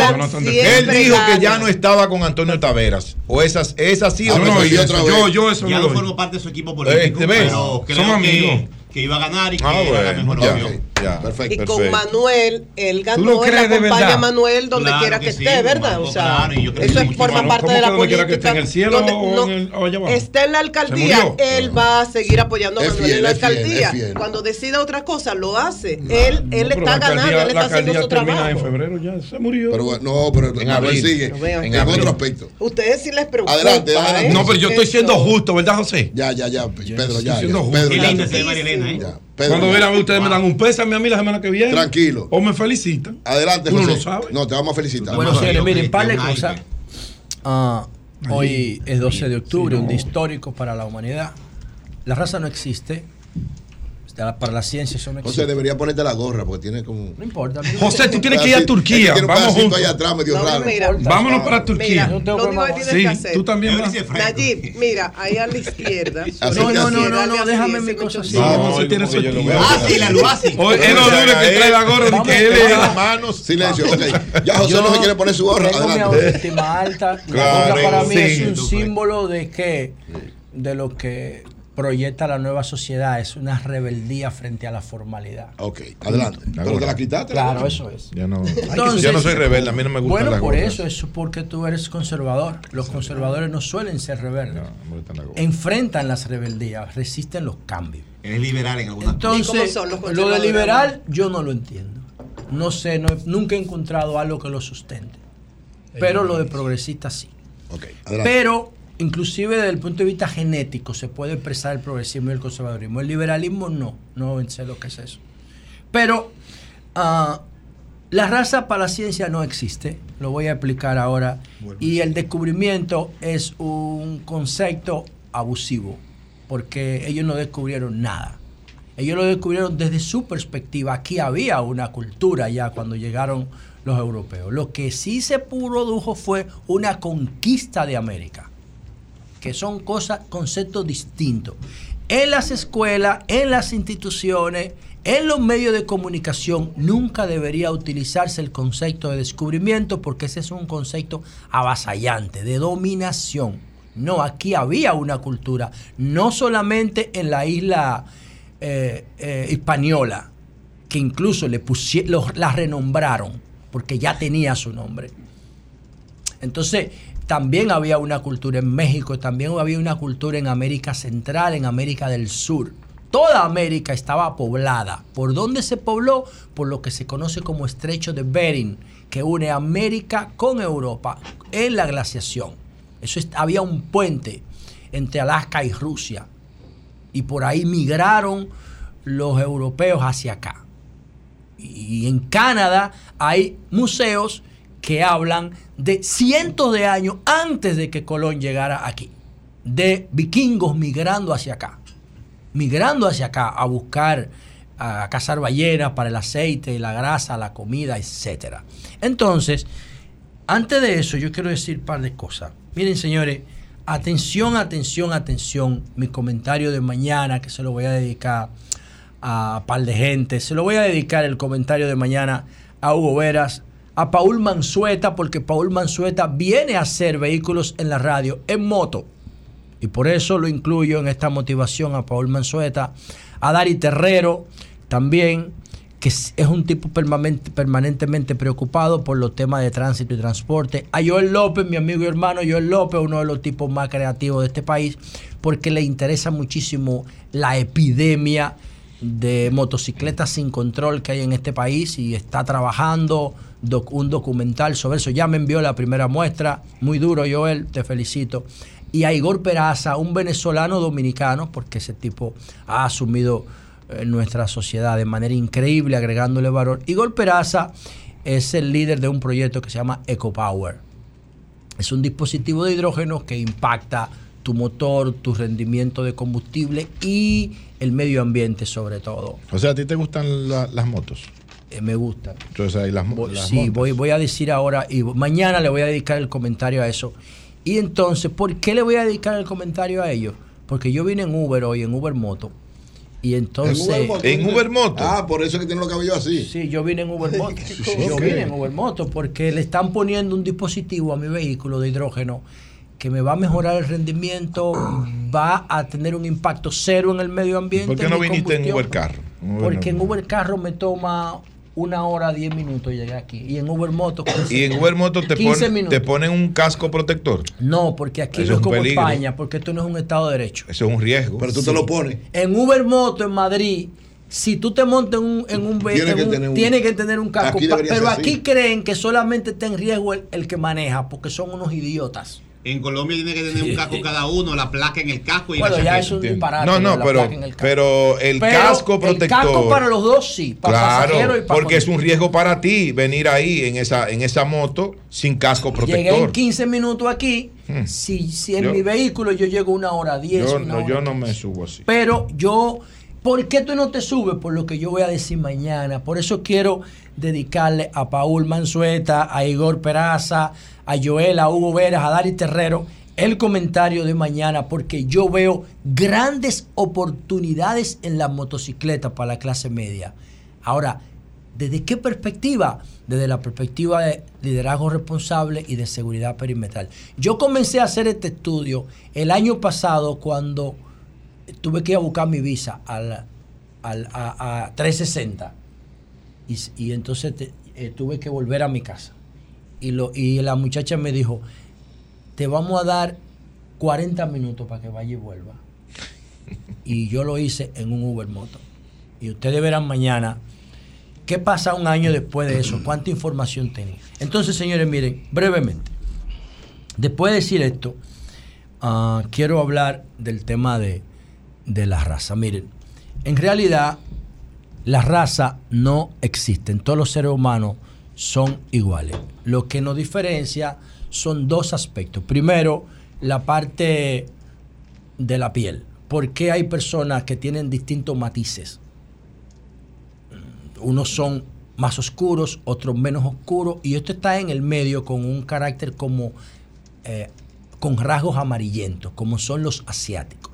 Esto tiene que ver con el, el entorno donde nosotros vivimos. Todos, todos, todos venimos de África, de Etiopía. Hace 3.2 millones de años ahí se produjo un, un acontecimiento que se llama evolución bípeda. El ser humano o el prehumano dejó de andar en cuatro patas y se paró. Y creó herramientas con las manos y empezó a andar en dos pies. Eso se llama evolución bípeda y empezó a caminar. Por un accidente geológico, climático, se acabó el alimento donde estaba, bajó del árbol y empezó a caminar, a mirar el horizonte porque ya se podía parar O y sea, a construir herramientas. Eh, existe una sola raza, que es la raza humana. Lo demás, especie, cuando lo demás bueno. son etnias. Bueno, no, sí, etnia sí. Etnias. Etnia sí está reconocido, pero cuando tú buscas la, Nomenclatura de la taxonomía. la taxonomía, cuando tú buscas la taxonomía, tú no vas a encontrar, tú no vas a encontrar la, el concepto de raza. Eso no existe. Género, lo, que tú homo, sapiens. lo que tú vas a encontrar es una familia dentro de un reino y una especie. O sea, tú no vas a encontrar el concepto de raza. Eso no existe para, para la ciencia. Sin embargo, se usa de manera cultural. Tú tienes un reino, tienes un dominio, tienes una, una, un orden, tienes una familia, tienes un género y tienes una especie. Y nosotros pertenecemos a un género, el Homo, y a una especie, el Homo sapiens. Y ya somos sapiens sapiens.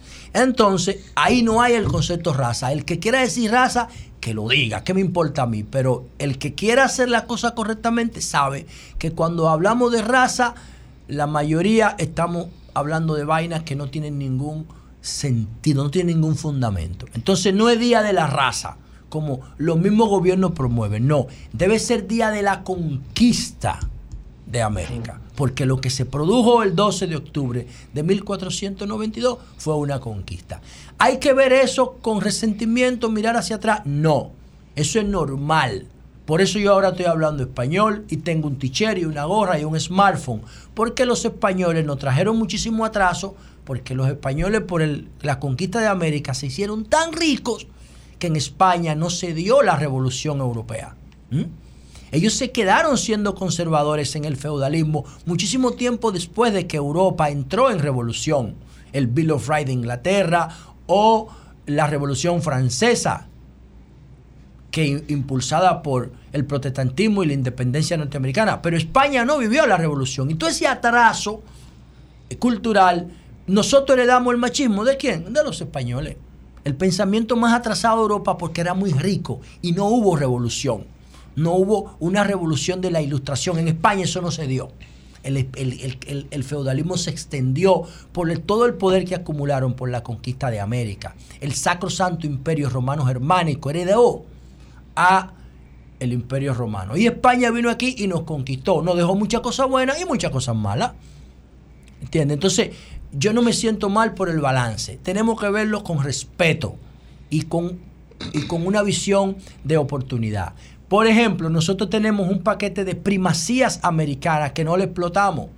Tenemos todo esa, ese patrimonio español aquí en la zona colonial.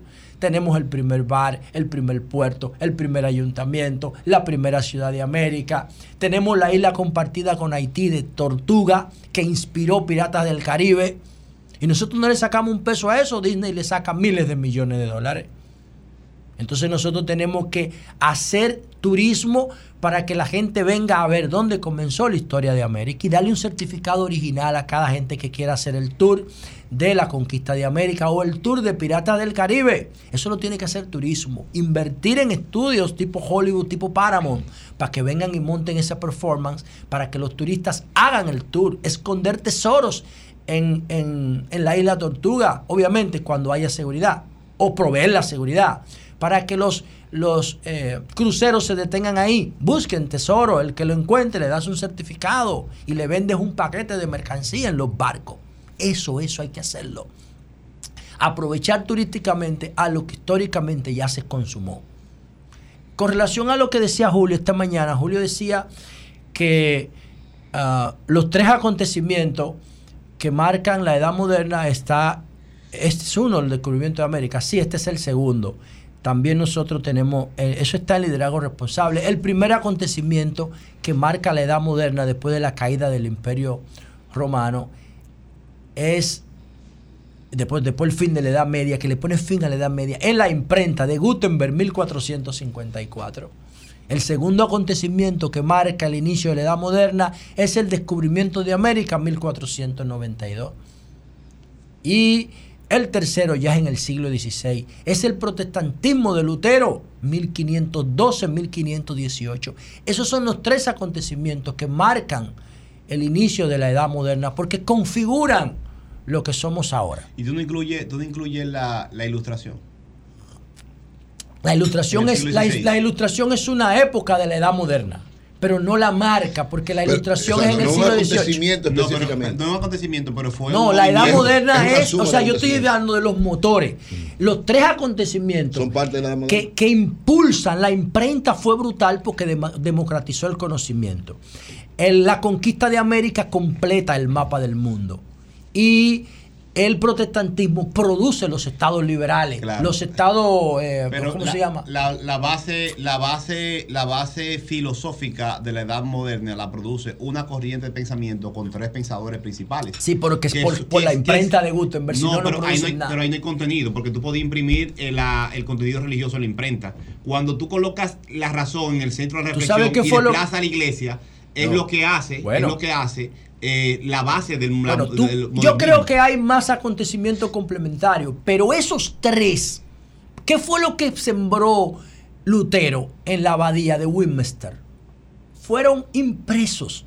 Es que la imprenta, es que agarra ese conocimiento que estaba dentro del templo y lo democratiza. Y, ahí se imprimen los mapas de Colón 50 años después. Es que es una cosa de loco la imprenta. ¿Qué es lo que sustituye la imprenta? El Internet. 500 años después, señores.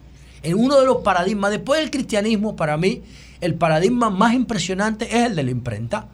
El modelo que aguantó 500 años y todavía se resiste a morir.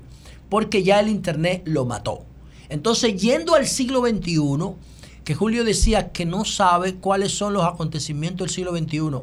Los del siglo XX, si lo vemos por siglo, no por época de 500 años, por siglo, para mí los tres acontecimientos, también eso está en liderazgo responsable, los tres acontecimientos del siglo XX, para mí, para nosotros, por el impacto que tienen en la humanidad, fueron la creación de la ONU después de la Segunda Guerra Mundial, la caída del muro de Berlín en noviembre de 1989 y la liberación de Internet en el 1990 por Tim Berners-Lee. Esos son los tres acontecimientos determinantes del éxito de la humanidad que ocurrieron en el siglo XXI que hicieron la arquitectura de la sociedad que tenemos hoy, 30 años después. Y el acontecimiento del siglo XXI, no tengo duda, no ha llegado. No es la IA. No, no, no. El acontecimiento del siglo XXI será la computación cuántica. De eso yo no tengo dudo- duda. Faltan unos 10 años para que eso llegue.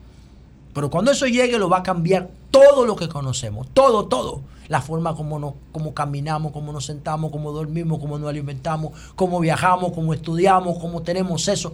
Todo lo va a cambiar la computación cuántica. Para mí la computación cuántica es la nueva frontera antes de pensar en otra frontera que se llama singularity o poshumanismo, que eso ya viene después, para el 2000, qué sé yo, 50 por ahí. Ya lo tendremos. Ojalá que nosotros podamos ver, aunque sea colita de eso. Entonces, señores, por otro lado, brevemente, brevemente. Mire, la República Dominicana fue incluida en la Comisión de Derechos Humanos de Naciones Unidas. ¿Ah? De Naciones Unidas. Entonces, eso, el gobierno, que yo creo que lo hace con, con razón, lo está promoviendo como un éxito de su política exterior y de su diplomacia. Yo respeto eso y creo que hay motivo para celebrarlo así, pero yo no creo que eso sea un premio para el país. Yo no lo veo así. Ojo. Yo no creo que incluir a República Dominicana son 15 países que conforman esa comisión. Y ustedes verán por qué yo no lo veo como un premio. No, yo no lo veo ni siquiera, no como un premio, yo no lo veo tampoco como un logro de la diplomacia el estar en, en esa comisión. Yo no lo veo así. Bueno, yo voy a ser, quiero ser muy respetuoso porque ahorita van donde el presidente y le llenan la cabeza de, de disparate diciendo que, que uno dijo tal cosa, etcétera. No. Yo, todo el que me conoce sabe que yo tengo un pensamiento crítico. Yo no puedo concebir la vida sin criticarla. No puedo. Cola- Collateral thinking, pensamiento crítico. Tú tienes que ver los fenómenos de todos los puntos de vista para poder observarlo bien. ¿Qué pasa con esto? Que producto del pensamiento conservador que ha dirigido la República Dominicana desde 1844, aquí empezaron con los escuadrones de la muerte. Santana persiguiendo a Duvergé, persiguiendo a Francisco Rosario Sánchez, persiguiendo a María Trinidad Sánchez Persiguiéndonos, matándolos. persiguiéndolos y matándolos desde 1844. ¿eh? Entonces, ese mismo pensamiento conservador es el que ha dirigido la República Dominicana 168 de 178 años. Solamente el país ha estado dirigido por progresistas 10 años. En esos 10 años no ha habido escuadrones de la muerte. En los años progresistas. El gobierno de Juan Bosch no tenía escuadrones de la muerte. El único gobierno de- del siglo pasado que no lo tuvo. ¿Eh? Todos los gobiernos conservadores tienen escuadrones de la muerte, porque no creen en el fondo en el Estado de Derecho. Y, el, y poner a República Dominicana con ese pasado en la Comisión de Derechos Humanos es poner en la mano un desafío y, y decirle, hazle honor al Estado de Derecho, hazle honor. Es un umbral, un techo que nos han puesto. Para ver si nosotros lo podemos. Es como un zapato que nos queda grande y nosotros queremos hacer crecer el pie. ¿Por qué yo digo esto? Vamos a ver. La misma comisión, atención al presidente Abinader, porque el presidente Abinader ideológicamente y el PRM ideológicamente se definen como progresistas. Partido Revolucionario Moderno. El concepto de revolución y de modernidad está asociado al progreso. Lo de partido no, pero el concepto de revolución y progreso sí. Entonces, ¿por qué le digo esto? Atención al PRM. Un informe de la Comisión de Derechos Humanos de República Dominicana del año pasado, 2022, dijo que República Dominicana mató al margen de la Constitución 137 personas. ¿Me entienden? ¿Entienden lo que yo estoy diciendo? En República Dominicana, en intercambio de disparos, atención a doña Miriam Germán Brito, a Jenny Berenice, los intercambios de disparos tienen que investigarse en, en un Estado de Derecho. Donde no se investigan los intercambios de disparos es en Rusia, es en China. Porque ahí no hay Estado de Derecho. Ahora adivinen qué. China está en la Comisión de Derechos Humanos. ¿Y saben quién está en la Comisión de Derechos Humanos? Cuba. Pero Cuba no respeta los derechos humanos. ¿Cómo que no? No. En Cuba hay cientos de presos por política, por opinar. Por opinar. Por opinar en contra del gobierno. No lo respetan. Pero no, ven no, acá, no, no, por no. Dios. Cuba no respeta los derechos humanos. Pero ven acá. Mm. Y Cuba está en esa comisión. Ah, pero Cuba no está en esa comisión porque es un, es un baluarte del respeto a los derechos humanos. No, Cuba está en esa comisión para motivarla a que lo haga. ¿China respeta derechos humanos? No. No. China no respeta derechos humanos, pero China está en esa comisión. ¿Y Estados Unidos lo respeta? No, tampoco. Lo Pero- ellos respeta, dime para decirte. No, lo de ellos sí, Ah, lo de ellos. Y de los negros, que, que No, están no llenos- la, respetan la los cárcel derechos está llena de negros. Estados Unidos no Eso es por otra cosa, eso no es porque no se respetan los ¿Y derechos. qué tiene? ¿A los negros tienen derechos humanos? Sí, pero es por otra cosa. Es porque los negros. la estadística de es porque los negros viven. por negro. Pero no es por negro, es porque viven en la marginalidad. Pero, José, si y en la marginalidad tú violas mala ley. José, no si tú dices que ni en Cuba ni en China, oye, si tú dices que ni en Cuba ni en China eh, respetan los derechos humanos, en Estados Unidos tampoco. En Estados Unidos tampoco. no está en la Porque comisión. no, era- no es lo de ellos, los derechos humanos de todo No Claro. está en la comisión Estados Unidos. Creo yo que Sí, no sí, está. Estados Unidos está. Todo En la comisión. Y además, Estados Unidos además. Estados Unidos está en todo. No, ella no, está, dueño de ella, no Naciones está, Unidas. ella no está, pero la controla. Y además, Estados Unidos emite un informe de derechos humanos Claro, que es el que se lleva el más eso. policía de los derechos humanos de Estados Claro. Unidos. Sí, Si pero está, que yo no estoy hablando de eso. Yo estoy hablando de los países que están en la comisión. Ahora, de lo que yo estoy seguro es que China y Cuba están, porque yo lo revisé anoche. Bueno, sí. y está Burundi. Pero si en no- África, oiga, Oye, Burundi si, está si no está Estados Unidos, Estados Unidos que dirige todas las Naciones Unidas, tú lo sabes. Nada se hace si Estados Unidos no está de acuerdo. Está Nada. bien, pero ¿cuál es, ¿qué es lo que yo considero importante de, este, de, este, de esta reflexión, de este comentario? Que no es un premio que nos están dando. No, es un desafío para que respetemos los derechos humanos, porque dice la misma comisión que la producción del programa debe invitarlo aquí a la Comisión de Derechos Humanos de RD. Es que dice la Comisión de Derechos Humanos que en el 2002 mataron 137 dominicanos al margen del Estado de Derecho, de lo que dice el artículo 37 de la Constitución. Tú te acuerdas que, que atraparon a, a los secuestradores de Valdera Gómez y salieron en la televisión. Claro, papá. Y lo montaron en la camioneta. Eso fue Y- Fermín. Y, después, y, y andan haciendo opinión pública por ahí. No, no, no, oye lo que dijo, oye, oye lo que dijo, no, no, no, oye lo que dijo Sarita Valdés. Barbarazo. Dice Sarita Valdés, estábamos en el otro edificio. Ese fue el año que, nos, que hicimos el programa, que lo creamos. Dice Sarita Valdés. 2012. Le preguntamos nosotros al doctor, a Sarita Valdés, saludos para él. Doctor, explíquenos esto de que los secuestradores de Valdera Gómez eh, murieron en intercambio de disparos. Dice Sarita Valdés, pero no pueden morir en intercambio de disparos porque ellos tienen disparos en las asilas. Y eso significa que tenían la mano levantada. Miren, señores. Pero no solamente eso, Jonathan. Oye el dato. y ya eso nadie lo investigó. Oye no el se dato. quedó así. Todo lo No, no, no, contrario. oye, el oye. que era jefe de la policía anda dando discursos políticos. No, en no, no solamente eso. Y en los medios. Oye, oye. Había la policía dio una rueda de prensa diciendo que tenían a Juan Almonte detenido. Ah, sí. Lo presentaron, o sea, no presentaron su cuerpo, el nombre. Era eh, apellido Rosario, el vocero, que era amigo de nosotros, Nelson de la Rosario. familia de Nelson Rosario. Rosario. Rosario. Una estrella. Él era vocero, yo lo recuerdo. Sí. Estábamos ya aquí. Que en el estaba otro- supuestamente detenido en el palacio Sí, ¿y de la sabe qué? policía.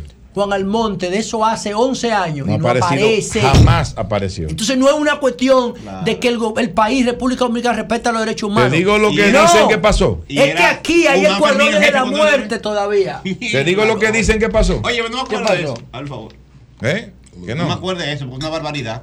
Sigue. Entonces Mira, José, no se trata de que nosotros Lo nos que hemos ganado un yo no sé si premio. eso, no, no. lo que nos están entregando es un umbral para que nosotros cumplamos, aumentemos los índices, el techo del Estado de Derecho. 137 dominicanos muertos por intercambio de disparos y no hay una investigación abierta de ninguno. Porque puede ser que 100 fueran delincuentes, pero la policía no es juez y parte. La policía los, mira, la policía los persigue, los ficha, los persigue, los mata, los juzga, los mata y después archiva los expedientes. Eso no es un Estado de Derecho. Pero ¿y qué dice el informe de sobre derechos humanos de la Embajada Americana de febrero de este año? Confirma esas muertes al margen del Estado de Derecho. Entonces, hay que tener cuidado con esto. Y cierro con lo siguiente. Ustedes quieren ver si somos un Estado de Derecho. La Constitución dice que hay que respetar la vida humana, no la dominicana, ¿verdad? Ah, bueno, pues aparecieron seis niños tirados en la acera del cementerio en funda de basura. Y lo que hay preso y procesado es un chofer y un sepulturero. sepulturero. Y los responsables reales de profanar eso, los cuerpos de esos niños, hospital, funeraria, esos nadie los ha llamado, los ha investigado. ¿Y saben qué? Eso es un atropello de lesa humanidad. Eso es un atropello a la dignidad y a la condición humana. Entonces, ese, esa inclusión de República Dominicana en la Comisión de Derechos Humanos, yo la saludo pero la saludo comprendiendo que es un desafío lo que nos están entregando, porque usted no puede ser un país miembro de la Comisión de Derechos Humanos y matar 130 conciudadanos suyos al margen del Estado de Derecho, porque sería una contradicción. ¡Cambio fuera!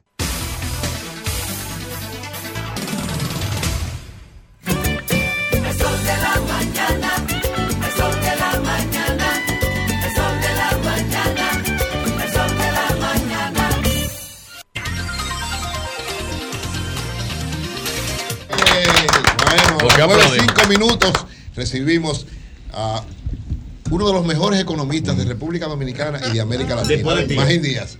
Eh, viste la presentación. Después de Raúl Claro que Félix. no fue absoluto, dijo el mejor. No, No, no, hay que no, tener es un que, poquito de es que, cuidado. es que- Hay que tener un poquito no, no, es que. Magín sabe, porque ya inclusive lo hablamos fuera del aire, que el mejor es Andy Dawah. No, El ya mejor- Magín es mejor el que mejor es Raúl Félix. Es mejor que Andy.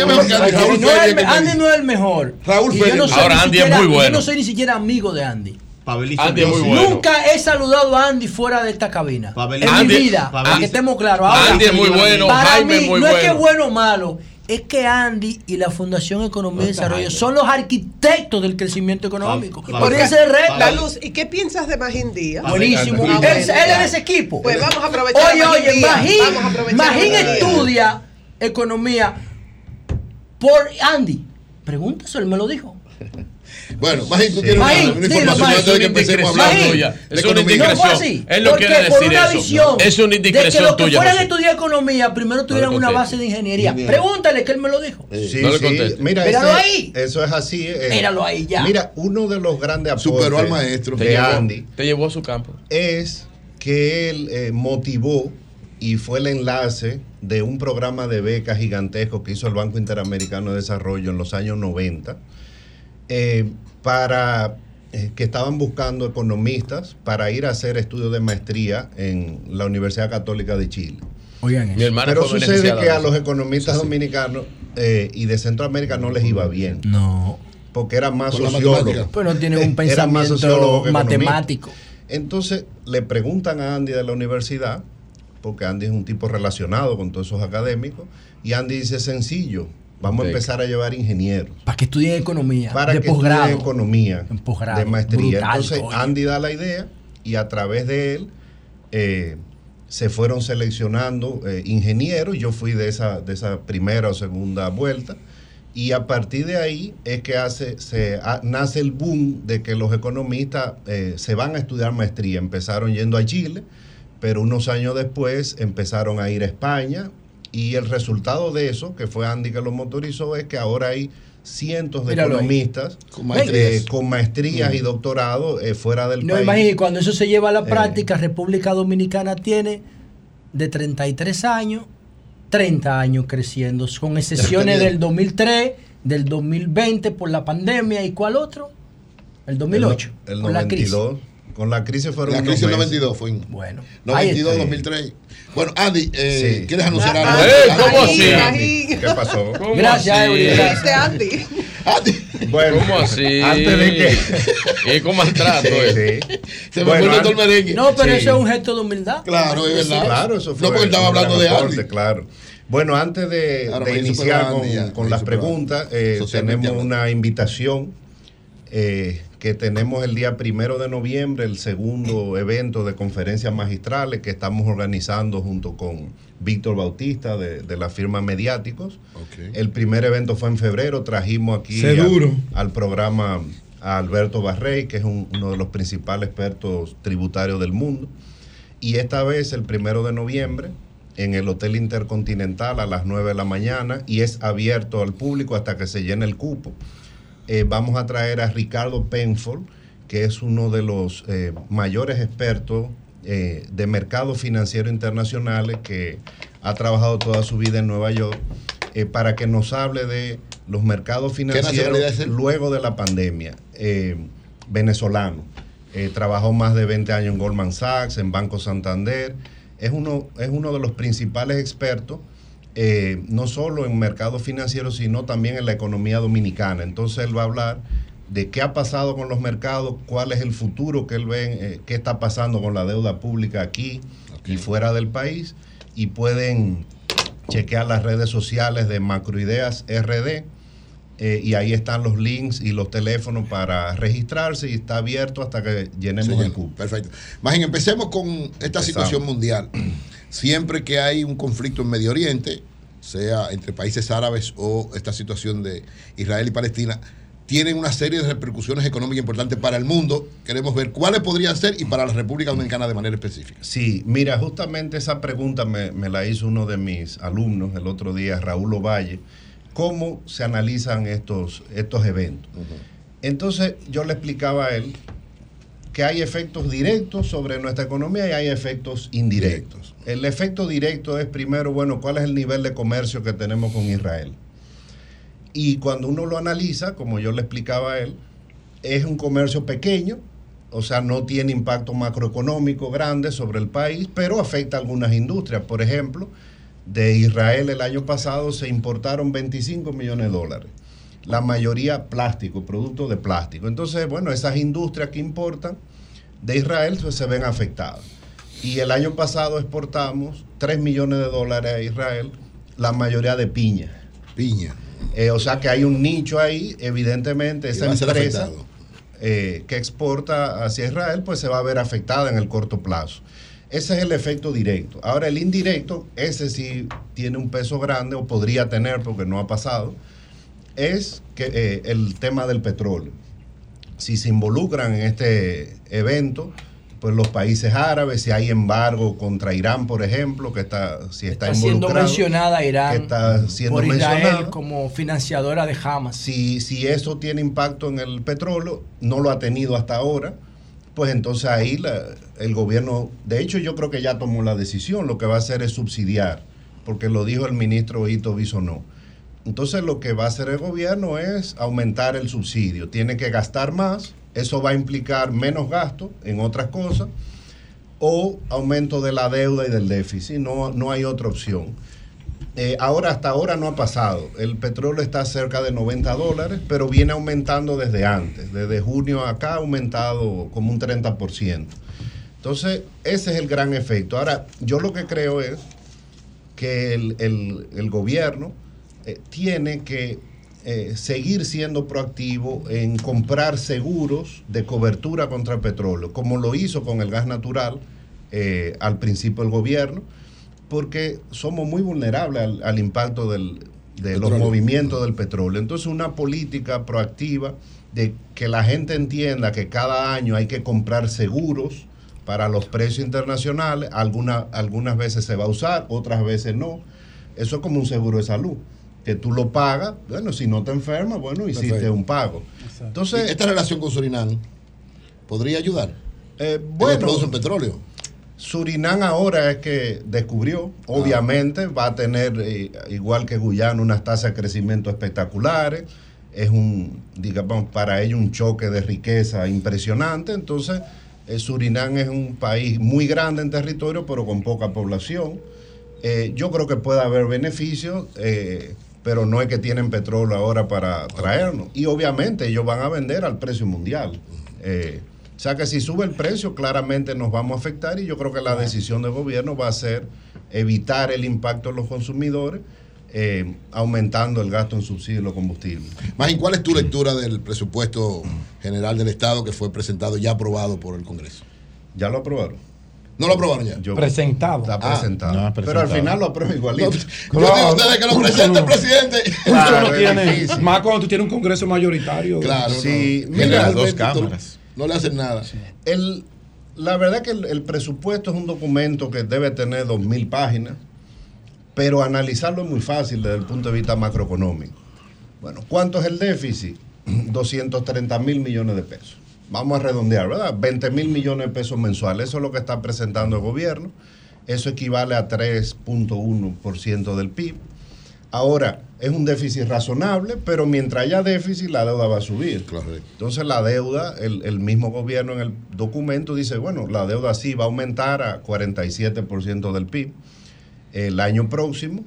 Eh, ahora, ¿cómo se logra ese déficit?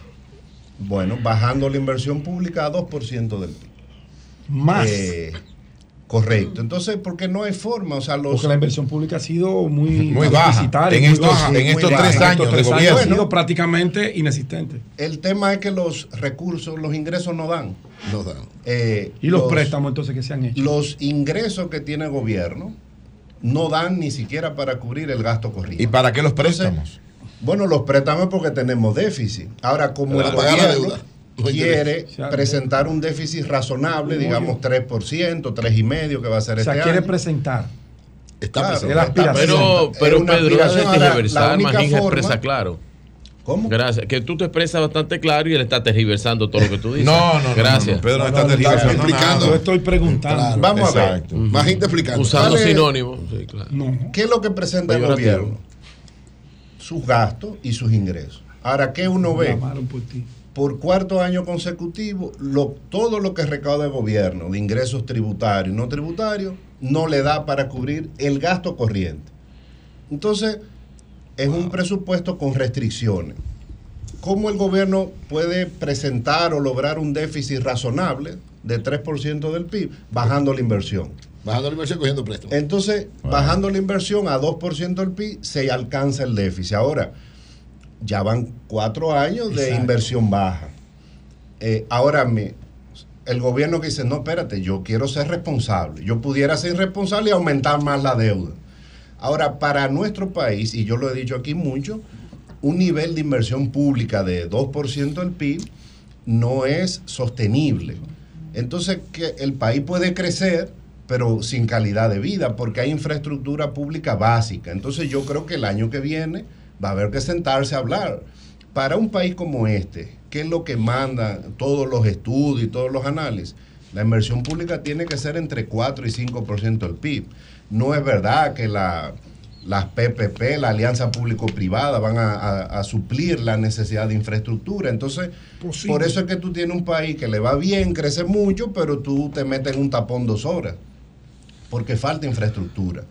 Eh, ahora el gobierno, bueno, pues no tiene opción. Si quiere más inversión o si hubiera querido el próximo año, tendría que aumentar mucho más la deuda. Licenciado Magín Díaz, eh, ayer creo que nuestro compañero, el camarada Eury Cabral, también es economista, Y me faltó el sector eléctrico. hablaba, No, no hable de te eso, voy a no, no. preguntar ahora. hablaba, hablaba de la proyección que hace Bank of America Bank of America. del crecimiento de la economía dominicana para este año 2023. Eh, Bank of America, de acuerdo a lo que decía Eury, 2%. la sitúa en un 2%. Me gustaría conocer su opinión con respecto a esto. Fue un análisis que hizo el banco, una evaluación, seguro te la conoce, donde dice 2% y con temores de que pueda ser menos. Sí.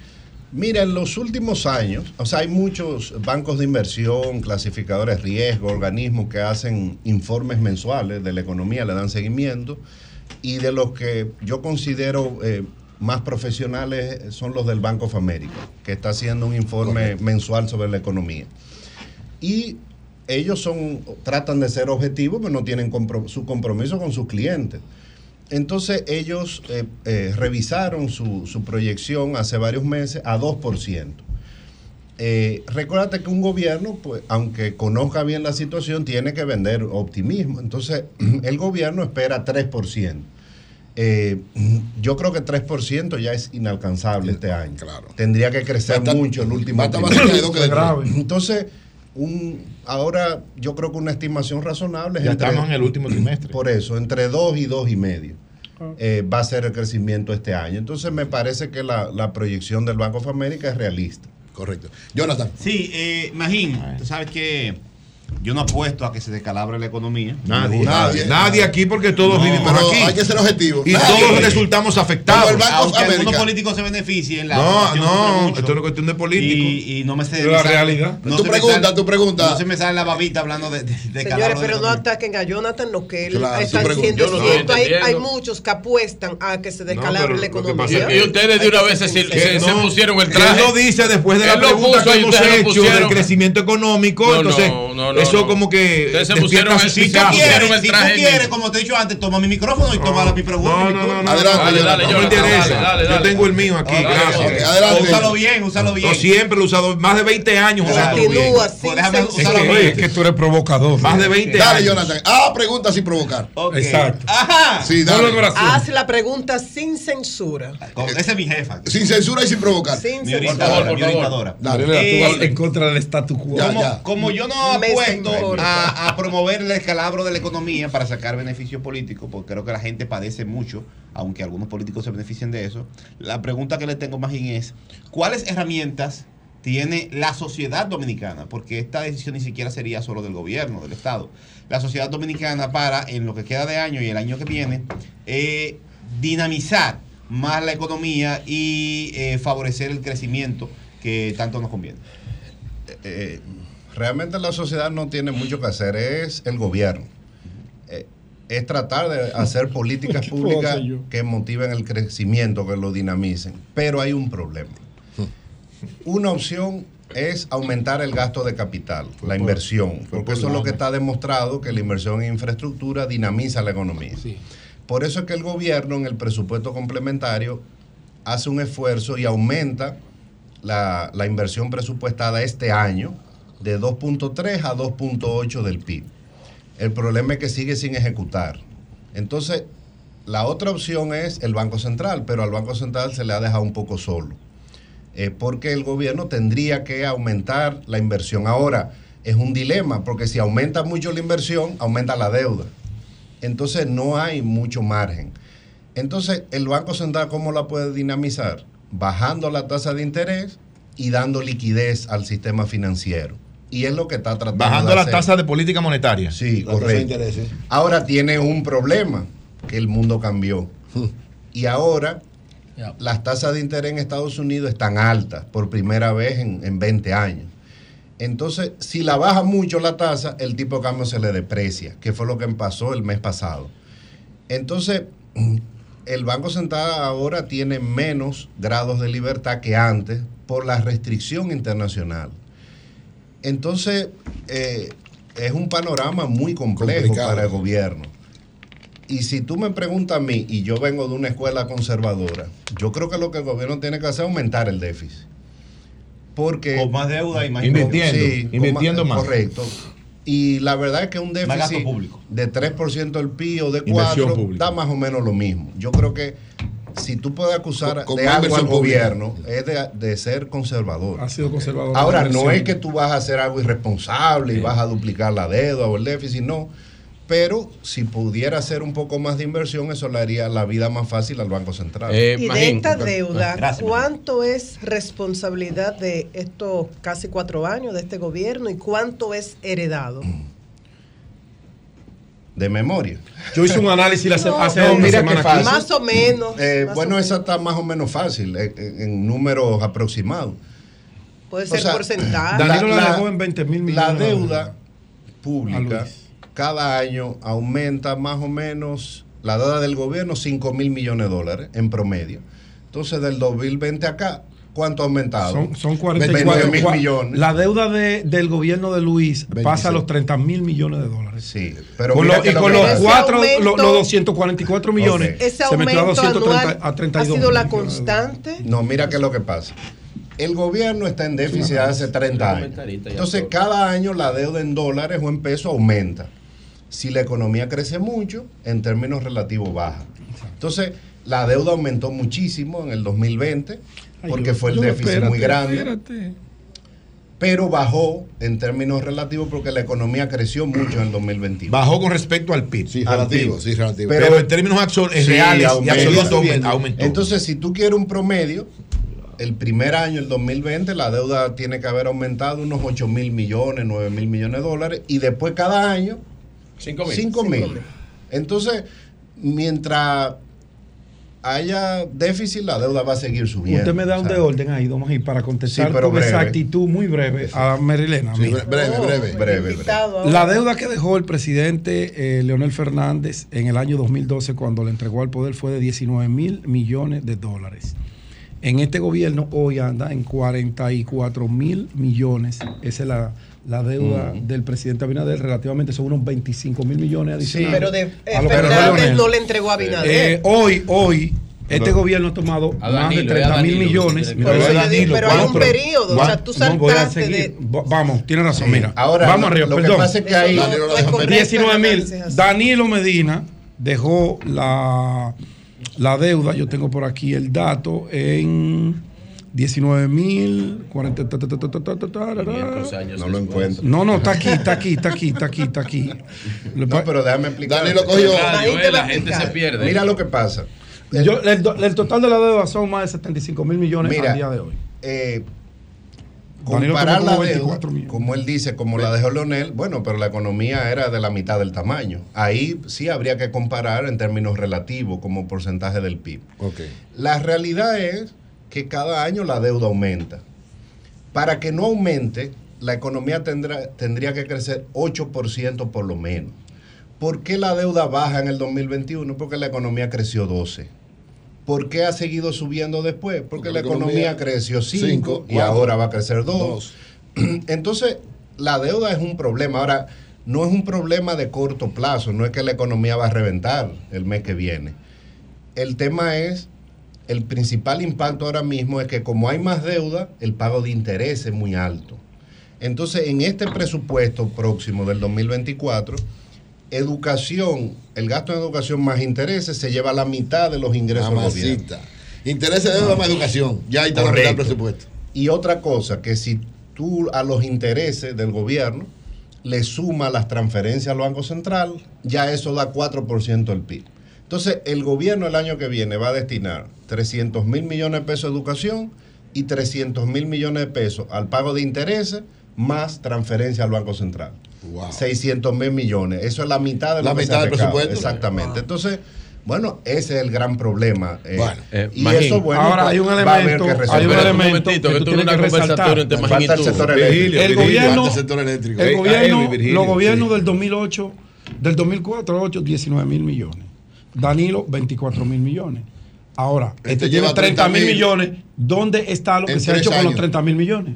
Es la gran pregunta. Si tú le preguntas, ¿qué se hizo con los 19 mil de Leonel? Están ahí. Y los 24 mil de Túneles elevados, Nuevo Rico. eh, metro, Nuevo Rico. todo eso. No, aquí también hay Nuevo Nuevo Rico, Rico. en tres.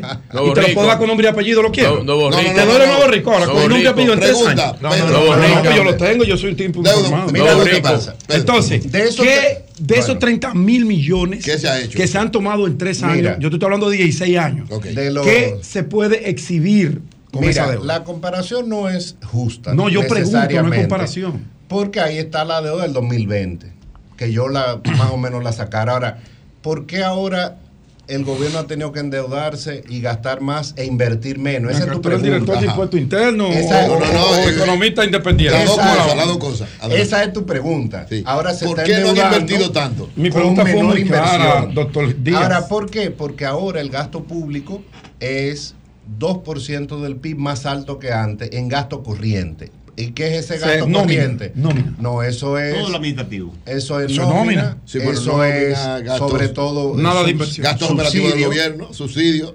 a los combustibles, subsidio a la electricidad. Claro. Entonces, ¿qué pasa? Después de la crisis Ay, del el 2020, diablo, Fue por lana y salió otra que se dieron muchos subsidios, nos hemos quedado con un nivel de subsidio más alto.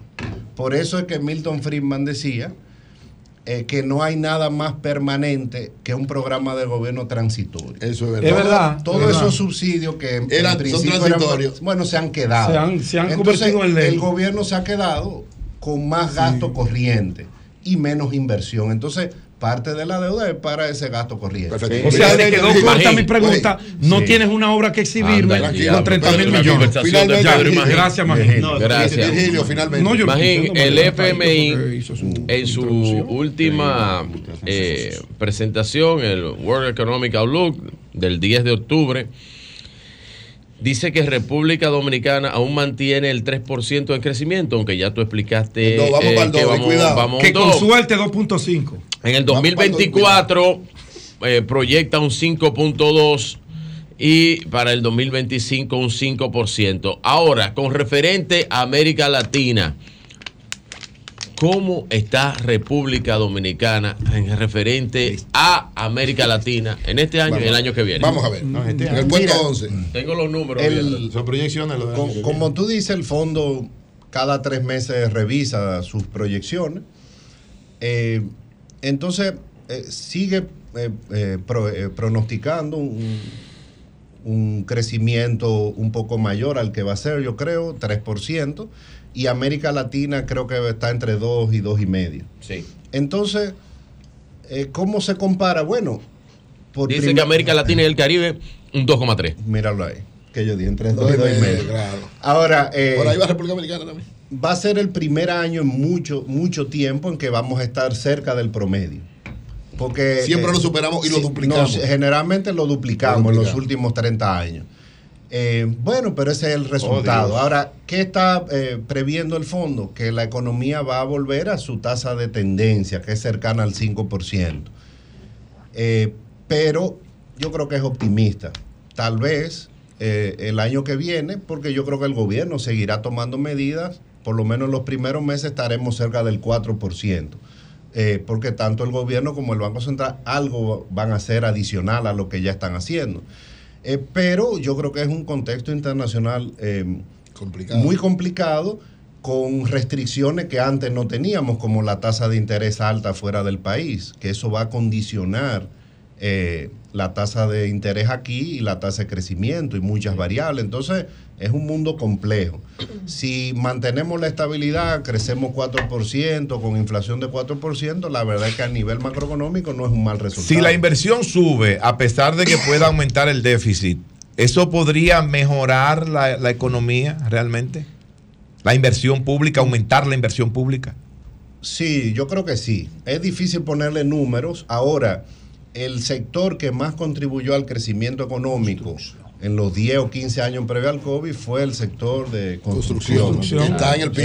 Eh, es Ah. totalmente transversal eh, a todo. Entonces, En el suelo. la, la construcción pública y la privada eh, dinamizan el crecimiento. Y además yo creo que hay que aumentarla por un tema de calidad de vida. O sea, el país necesita infraestructura. Lo que a Balaguer le decía varilla y cemento. ¿Ustedes recuerdan, decir, eh? El- varilla y cemento de Balaguer. Más y no vamos a hablar Balaguer del tenía sector razón. eléctrico porque no queremos más pues, Déjalo para negativas. la O sea, la semana cuando semana. Semana que viene. Porque si decimos el sector eléctrico, vamos a salir todito corriendo. Balaguer Gracias, Magín. no. Bendiciones, Dios te bendiga. Cambio y fuera.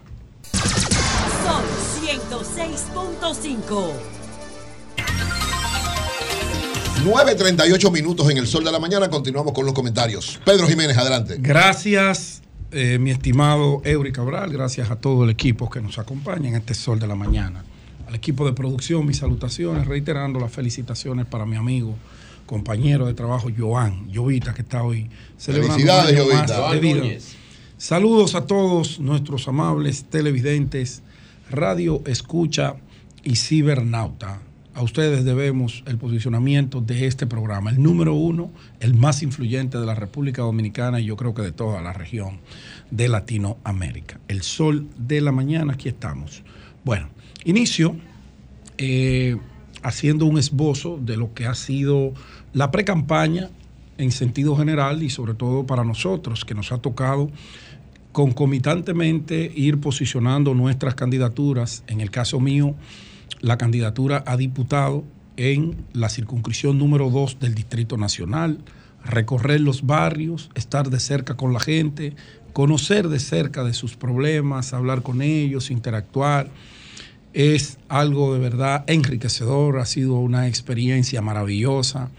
Y yo de verdad que esta es la última semana de la pre-campaña, ya la semana próxima estaremos eh, desde la Fuerza del Pueblo haciendo los anuncios de quiénes serán o seremos los electos por el pueblo, por el pueblo a los diferentes cargos de elección. ¿A través de qué método? Concomitantemente al trabajo de posicionamiento de cada una de esas candidaturas, hemos estado formando una organización. Hemos estado construyendo un nuevo partido con una nueva visión de hacer política en la República Dominicana bajo el liderazgo, bajo la sombrilla, la experiencia del presidente Leonel Fernández.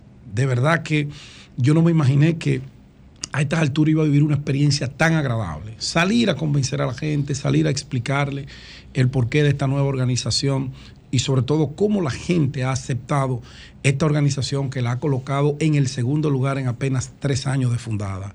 Ha sido un hecho histórico, ha sido un hecho, eh, un acontecimiento que quedará registrado en la historia política de la República Dominicana como una organización nace, crece, se desarrolla y se consolida en el tiempo.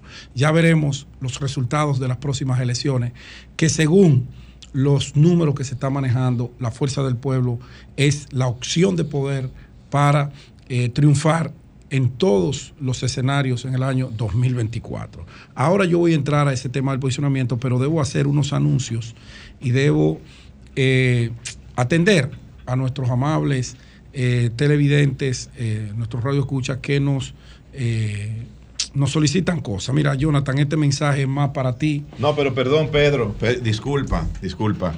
Eh, estaba en protocolo, pero cometiste un pequeñito, pequeñito error. Vamos a ver. conceptual. Vamos a ver. Cuando decías que nace, crece, desarrolla y se consolida y muere. Y se Eh, es, así, no, no es así, Sí, sí, camarada. sí, sí, eso es verdad. el proceso es ese. Ese es el proceso, se Nace, crece, se desarrolla y muere. Ese, ese se lo podríamos aplicar bueno. a otras Ah, organizaciones no, pero adelante, que nacieron, se desarrollaron, No, se posicionaron No, no, y no. van, según Virgilio. Pero está bien. Pero no, ese no es mi Perdón, no te interrumpo. Ese Continúa con tu comentario. En Alma Rosa primero, Jonathan, toma nota, por favor, este seguidor nuestro insiste mucho con el tema de la recogida de la basura.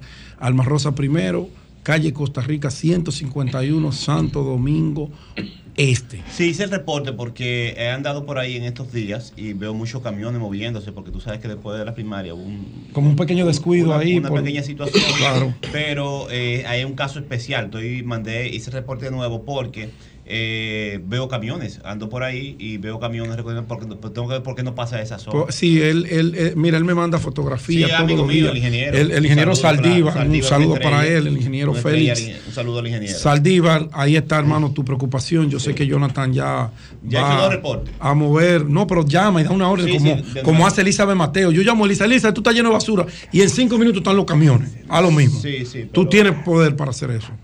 Bueno, eh, yo leía algo que me llegó y me preocupé bastante.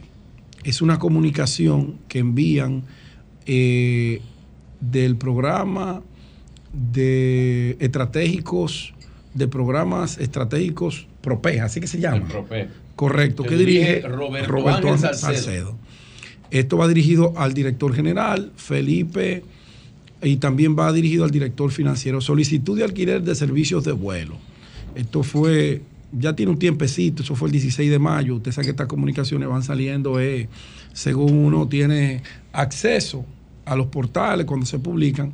Y en esta comunicación, que no la voy a leer completa porque no es parte de mi comentario, pero me llamó la atención en donde el coronel del Ejército de la República Dominicana, encargado de seguridad de los proyectos estratégicos y especiales de la presidencia PROPE, el, el- se llama Newton Abreu Méndez, le solicita al director de esa institución que le asigne un millón y medio de pesos. Adivinen para qué. ¿Para qué? Para él trasladarse de un lugar a otro en helicóptero. Él le hace esa solicitud al director financiero y a Roberto Ángel Salcedo para él hacer más viable, más operativa sus funciones como encargado de seguridad de los programas especiales del gobierno. Cuando yo leí la comunicación, yo no, por esto no es nada, porque si es Robertico, tiene la necesidad en algunos momentos de trasladarse en un helicóptero por la agenda. Eso es correcto. Ahora, el encargado de seguridad también le vamos a pagar eh, helicóptero. ¿Cómo va a A ser? un coronel encargado de seguridad. Pagarle yo- un helicóptero para moverse de un lugar a otro. Él, él- él hizo la solicitud. Ahora, a mí me gustaría, Virgilio, que tú llames a Robertico y le preguntes si él aprobó ese adefesio. ¿El qué? Si esa barbaridad, presta atención, si esa barbaridad que solicitó el coronel, vamos a ver cómo que se llama el coronel, porque que es verdad que nos estamos poniendo locos.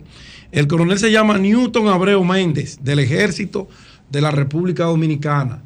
Y él le solicitó respetuosamente, con el fin de garantizar su trabajo, que se le asigne un millón quinientos mil pesos para alquiler de helicóptero. Yo de verdad que creo que Robertico cuando vio eso, Pero, trituró eso, llamó al No, general Fernández Onofre déjame y le dijo, lléveme este carajo de aquí que tú loco. Pero déjame, déjame decirte algo. Pedro. Creo yo. Si él está solicitando eh, esa cantidad de dinero para eh, vuelos, Son dos vuelos que él va a hacer. vuelos en helicóptero, entonces se supone que también eh, Roberto Salcedo, hijo, Ro- Roberto Ángel, se estaría trasladando también en otro.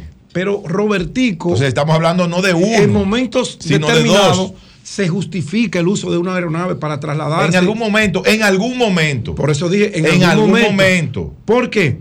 Porque las agendas de los funcionarios que tienen una connotación nacional le exige, les obliga a trasladarse por aire. Sí, Eso es así. Sí, la actividad eh, a la que van a participar lo amerita. No, la agenda, Sí ahí. lo merece. No, no, no. Porque no es para hacer cualquier cosa, montarse No. en un helicóptero, ¿eh? No, porque ahí, No. ahí, hermano, ahí. Están eh, los vehículos no, no, por eso te hablo de la agenda. Terrestres. Porque a veces un funcionario tiene cinco actividades en un día, tiene una inauguración en Dajabón, pero también tiene que trasladarse a Santiago. Entonces, obligatoriamente, humanamente, para ser eficaz, tiene que trasladarse en una aeronave. Casi siempre los ministros de Obras Públicas, el director, de- el ministro de Minas, Ahí lo justifico más. Tienen que moverse porque En un ministerio con obras. obras públicas se justifica.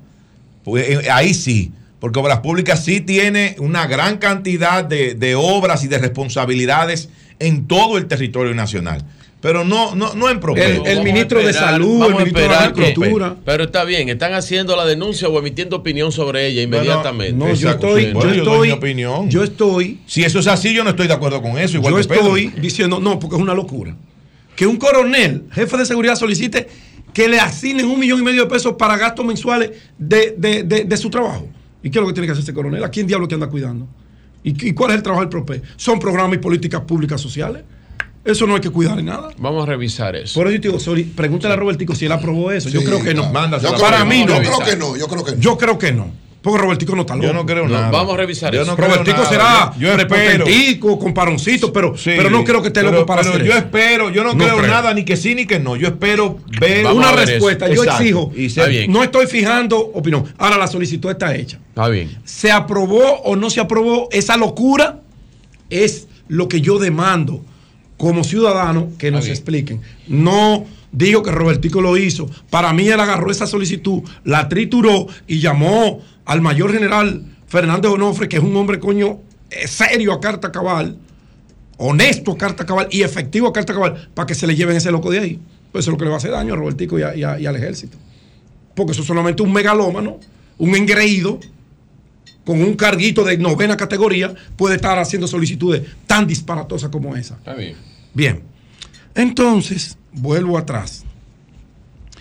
Eh, decía que esta semana cerramos con broche de oro lo que ha sido este maravilloso proceso de consolidación y posicionamiento de las candidaturas en la fuerza del pueblo. Igual pasa en los otros partidos que ya, como el PRM, ya adelantó y ya él ha puesto eh, a- al interés público quiénes serán sus representantes en las diferentes plazas en el- todo el territorio. Se calienta Santo Domingo. Norte, Pedro.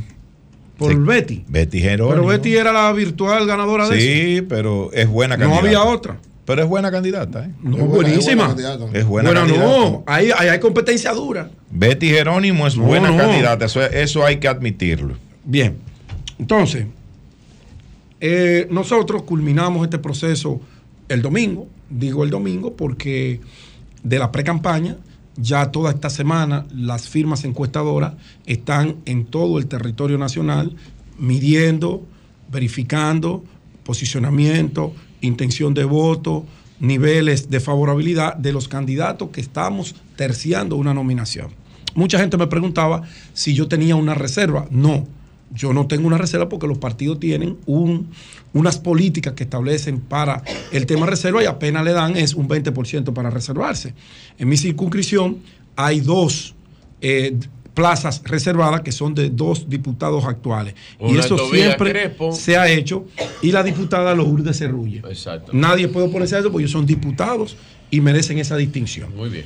hay dos plazas que se han puesto en reserva.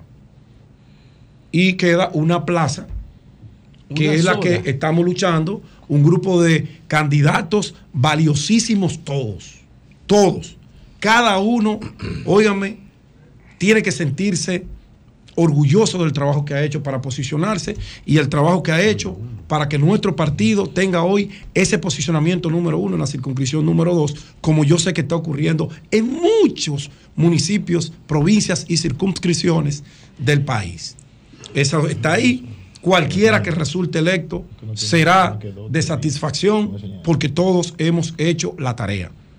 Quizás uno más que otro, pero se ha hecho la tarea se ha posicionado el partido y se han posicionado esas candidaturas, también los regidores, más de 45 precandidatos a regidores, que son gente luchadora, batalladoras, han hecho su esfuerzo y han ido rincón por rincón llevando la esperanza, llevando el buen nombre de la fuerza del pueblo, de la candidatura del presidente Leonel Fernández, la de ellos, la de nuestro candidato a alcalde, la de nuestro candidato a senador, todo.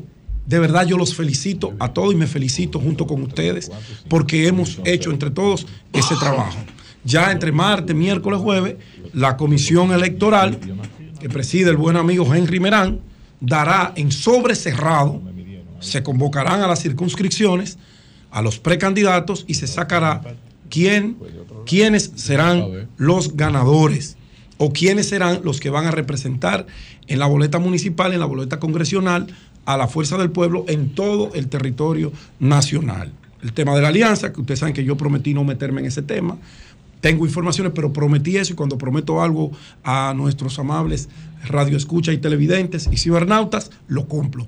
Mi partido decidirá, tiene una comisión de notables, de gente con mucha capacidad, que van a decidir en coordinación con el líder de la organización y de la oposición, Leonel Fernández, cuáles son las mejores decisiones que ellos han de tomar. Gracias de verdad. Les invito hoy, les invito hoy a que nos acompañen en el barrio La Esperanza en Los Ríos, que tendremos un mano a mano. Ayer estuvimos en la 800, el lunes estuvimos en el semillero de Cristo Rey. ¿Hay logística? No, la logística de nosotros es la esperanza de que no, pero- vamos para el poder por en el año como 2024. No, no, no te vayas, Seco como no te el vayas por La el lado logística, malo. botella Es el de tema agua. del- del- exacto, Eh, el transporte para mover a transporte. dirigentes ahí No, no, lo mano a mano, mira, el mano a mano. No, Seco como el El mano a mano es una actividad que se hace con el territorio. Pero yo lo sé, pero te acompañan Entonces, otras ¿por qué estás personas. chismeando? Otras personas de tu equipo que tal vez Del no viven en ese lugar, te acompañan. no, pero claro yo, tengo que un sí. equipo, yo tengo un equipo operativo. Ah, que ¿te das monta cuenta? esas actividades. Tiene que tener logística No, ese eh, equipo operativo eh, para moverse. La dirección de campaña, ¿Quién, con el mismo aporte de ellos, quién es tu director de le prevé esos recursos para moverse porque lo hacen de voluntad, con sentimientos, porque creen en nosotros. Te das cuenta. Ahí yo tengo a Cristian Terrero. Ahí. Ahí yo tengo a Naú Columna. Ahí yo tengo a Arismendi Camilo. Ahí yo tengo a Caballito. Ahí yo tengo a Lady Ullora. Ahí yo tengo a Marioli Ortiz. Ahí yo tengo a Eudi. Ahí yo tengo a Fran de los A Girasoles. A. Al presidente. A Eudi. Eudi. Y si sigo, y si sigo, no terminaría hoy. Mi equipo operativo, tengo a Wallis, tengo a Sonia, mi hermana, tengo a Waldo, tengo a Tilo, tengo a Zunel, tengo a Raymond, tengo a Isabel Reyes, Ah, Raymond. Raymond, Raymond Payán, Ah, Cristo Rey. que el que aspiraba. Tengo a Patricia en los girasoles. Yo tengo un equipo operativo que solamente con yo presentarme en los lugares, y ustedes lo ven, con el equipo operativo yo hago el mano a mano sin problema. Pero lo más importante de todo ese proceso es que nosotros decidimos hacer una... Tengo a Darío Paredes, mi hermano Darío Paredes, sí. que es precandidato. Tengo a Radamé Mesa en los ríos. Y no quiero seguir porque puedo obviar nombres de gente muy importante en Los Ángeles Peralejos, en La Puya, El Guardia, eh, en La Isabela, en Los Girasoles, en el Ensanche La Fe, La Agustinita, en Cristo Rey, en todo. Para todos. Si se me escapó alguno, ustedes saben que son míos, míos, míos, míos. Y ese no es el fin de este comentario. No te pongas a mencionar gente que siempre se queda. No, siempre que pero no le pido disculpas porque es una familia muy grande. Siempre se queda. Ellos vieron que fue una provocación de Nayib. Sí, que no era que estaba. sacándote de la vaina. Exacto. Entonces, esa es la logística, la pasión, el compromiso, la No, entrega. la logística no es esa. Esa es para el día de Dile, José. José, la logística es para el día de Esa es obligatoria. Eso fue lo que le faltó a un Ey, poquito de ey, nosotros. ey, ey. Bueno, Mira, entonces las encuestas, Eury, y, y nada más me tomo Adelante, cuatro sí. minutos en esto. Dale para allá. Pero quería agradecerle a todos mis compañeros que, me han, que nos hemos acompañado en esta lucha, en esta nueva forma de hacer política en la circunscripción número 2. Dios tiene en sus manos lo que hemos hecho, si nos conviene ser el candidato y si los electores de nuestra demarcación han entendido que nosotros tenemos ese nivel, esas cualidades, lo aceptamos con mucha humildad. Si entienden que no, pues hay que seguir trabajando. Los resultados Hay muchas cosas que no hacer. pasan de la semana próxima ya. No, entre martes y miércoles ya eso se, Ya se sabe. Se define. Se define. Bueno, las encuestas. Yo creo que es el mejor, uno de los métodos más económicos, más viables, más loables, más efectivos para las organizaciones políticas. Porque le evita traumas, le evita gastos innecesarios de dinero, le evita que gente que tiene mucho dinero se imponga en candidaturas que luego, cuando salen electos, no van a hacer absolutamente nada, ni por la organización, ni por el electorado que les, que los, que les votó, ni por el país. Entonces, ¿qué ocurre con las encuestas? Las encuestas tienen varios parámetros que se mide de un candidato y por eso digo que es un mecanismo eficaz. Quizá mucha gente no le gusta. Ahora, yo prefiero que me midan con el método de una encuesta en donde hay un electorado universal que no solamente es de mi partido, que no tiene ningún tipo de influencia porque responde a una pregunta instantánea, momentánea, que le hace un empadronador, un encuestador, que llega sin él estar esperándolo. Depende, pregunta, Pedro. Tú sabes que se pueden hacer de diferentes maneras. Se pueden hacer encuestas a lo interno de un partido con la primera pregunta. ¿Cuál es el partido de su preferencia? Desde que usted dice eh, PLD y, está encuestando la fuerza del pueblo, entonces dice, no, está bien, muchas gracias. Sigue no. con otro. Porque está buscando a uno que Entonces diga... se está autoengañando. No, no, no, no, no, no. No, no. o buscando Si es una encuesta. Si se quiere hacer internamente entre las No, personas no es- que simpatizan por un determinado No, partido. Yo, yo en el desarrollo voy a explicar porque hay un cuestionario. José sabe mucho de encuestas. No solo, si tú vas a preguntar, usted conoce a Jonathan y conocen allí que los dos son del mismo partido, entonces tú te estás autoengañando. No, la primera pregunta es una lista de personalidades que aspiran a una posición X, que tú le preguntes, ¿usted conoce de estos candidatos que les voy a mencionar? usted conoce? ¿A quién usted conoce? Claro. José La Luna, Gichaed, Te voy, a, te voy a ser más- Pedro te voy a ser totalmente franco. Todas las encuestas que son encargadas por políticos y por empresarios son amañadas, tienen sesgos. Manipuladas. Manipuladas. Yo no me inscribo Eh, tanto. tiene- te- sí, porque la forma de tú hacer la pregunta es algo tan delicado Induce. que no debería hacerlo ninguna parte interesada en el Induce. Bueno, pero es que estamos en un Induce la escenario que o sea, tiene si un alguien que empresario contratar. te llevó una encuesta a ti, olvídate que esa encuesta está llena de sesgos para conseguir lo que él quiere.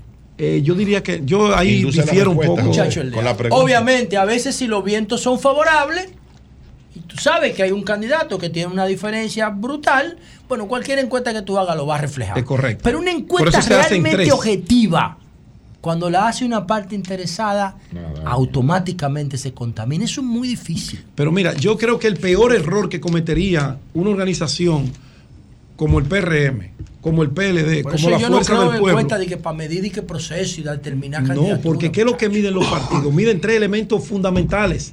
Ahora, en esto que están escogiendo candidatos. Uno, conocimiento del electorado. Dos, valoración del electorado sobre ti. Y tercero, posicionamiento. Porque, ¿qué te dicen? ¿Usted conoce a Pedro Jiménez? Sí, yo lo conozco. Es el que trabaja en Sol de la Ahí se Mañana. mide el reconocimiento Pum, ahí que hay un reconocimiento. la población de ti. Ahora, Oye, está en el orden en que pongan tu nombre. Exacto, influye. claro, ¿usted votaría Si por lo Pedro Jiménez? con letra ¿Sí mayúscula o o no? minúscula, in- influye. Si te ponen el apodo, influye. Bueno, es que hay mil modos que inf- de Ah, influir. el momento en que te hagan la encuesta, influye. Pero hay algo interesantísimo Pues de es todos esos de vaina, mira. de todos esos modelos y es que todos van a aterrizar en que si a ti nadie te conoce, nadie va a votar por ti. Nadie va a decir, sí, yo conozco a Nayí si no conocen a Nayí. Entonces eso obliga a que cuando elijan un candidato, ese candidato sale legitimado, no solamente a lo interno de su partido, sale legitimado en el seno de la sociedad, en el seno del electorado que él va a representar. Eso le ahorra al partido y al propio candidato un tiempo bellísimo, un tiempo maravilloso. Porque imagínese usted, y vuelvo atrás, nos vamos a aquellas convenciones traumáticas, José. Tú recuerdas cómo la vivíamos en ese PLD, porque la viven más intensa los partidos que están en el gobierno, porque tienen cómo mover más recursos a sus candidatos, porque son funcionarios, porque trabajan, porque tienen una capacidad de inversión mayor. Y eran unos pleitos grandes, porque el que tenía mayor capacidad de movilización, no así las cualidades y los méritos para ir a representar esa plaza, eran lo que se imponían en esa interna, o lo que las cúpulas de esas demarcaciones imponían a, a- a- a lapicero limpio, que tú sacabas 100 votos en un intermedio y te ponían 0-0, los que dirigían esos intermedios. Pasaba a diario, esos pleitos eran grandes. Lo conoce José, que fue militante del PLD, lo conozco yo, que participamos y fui militante de ese partido.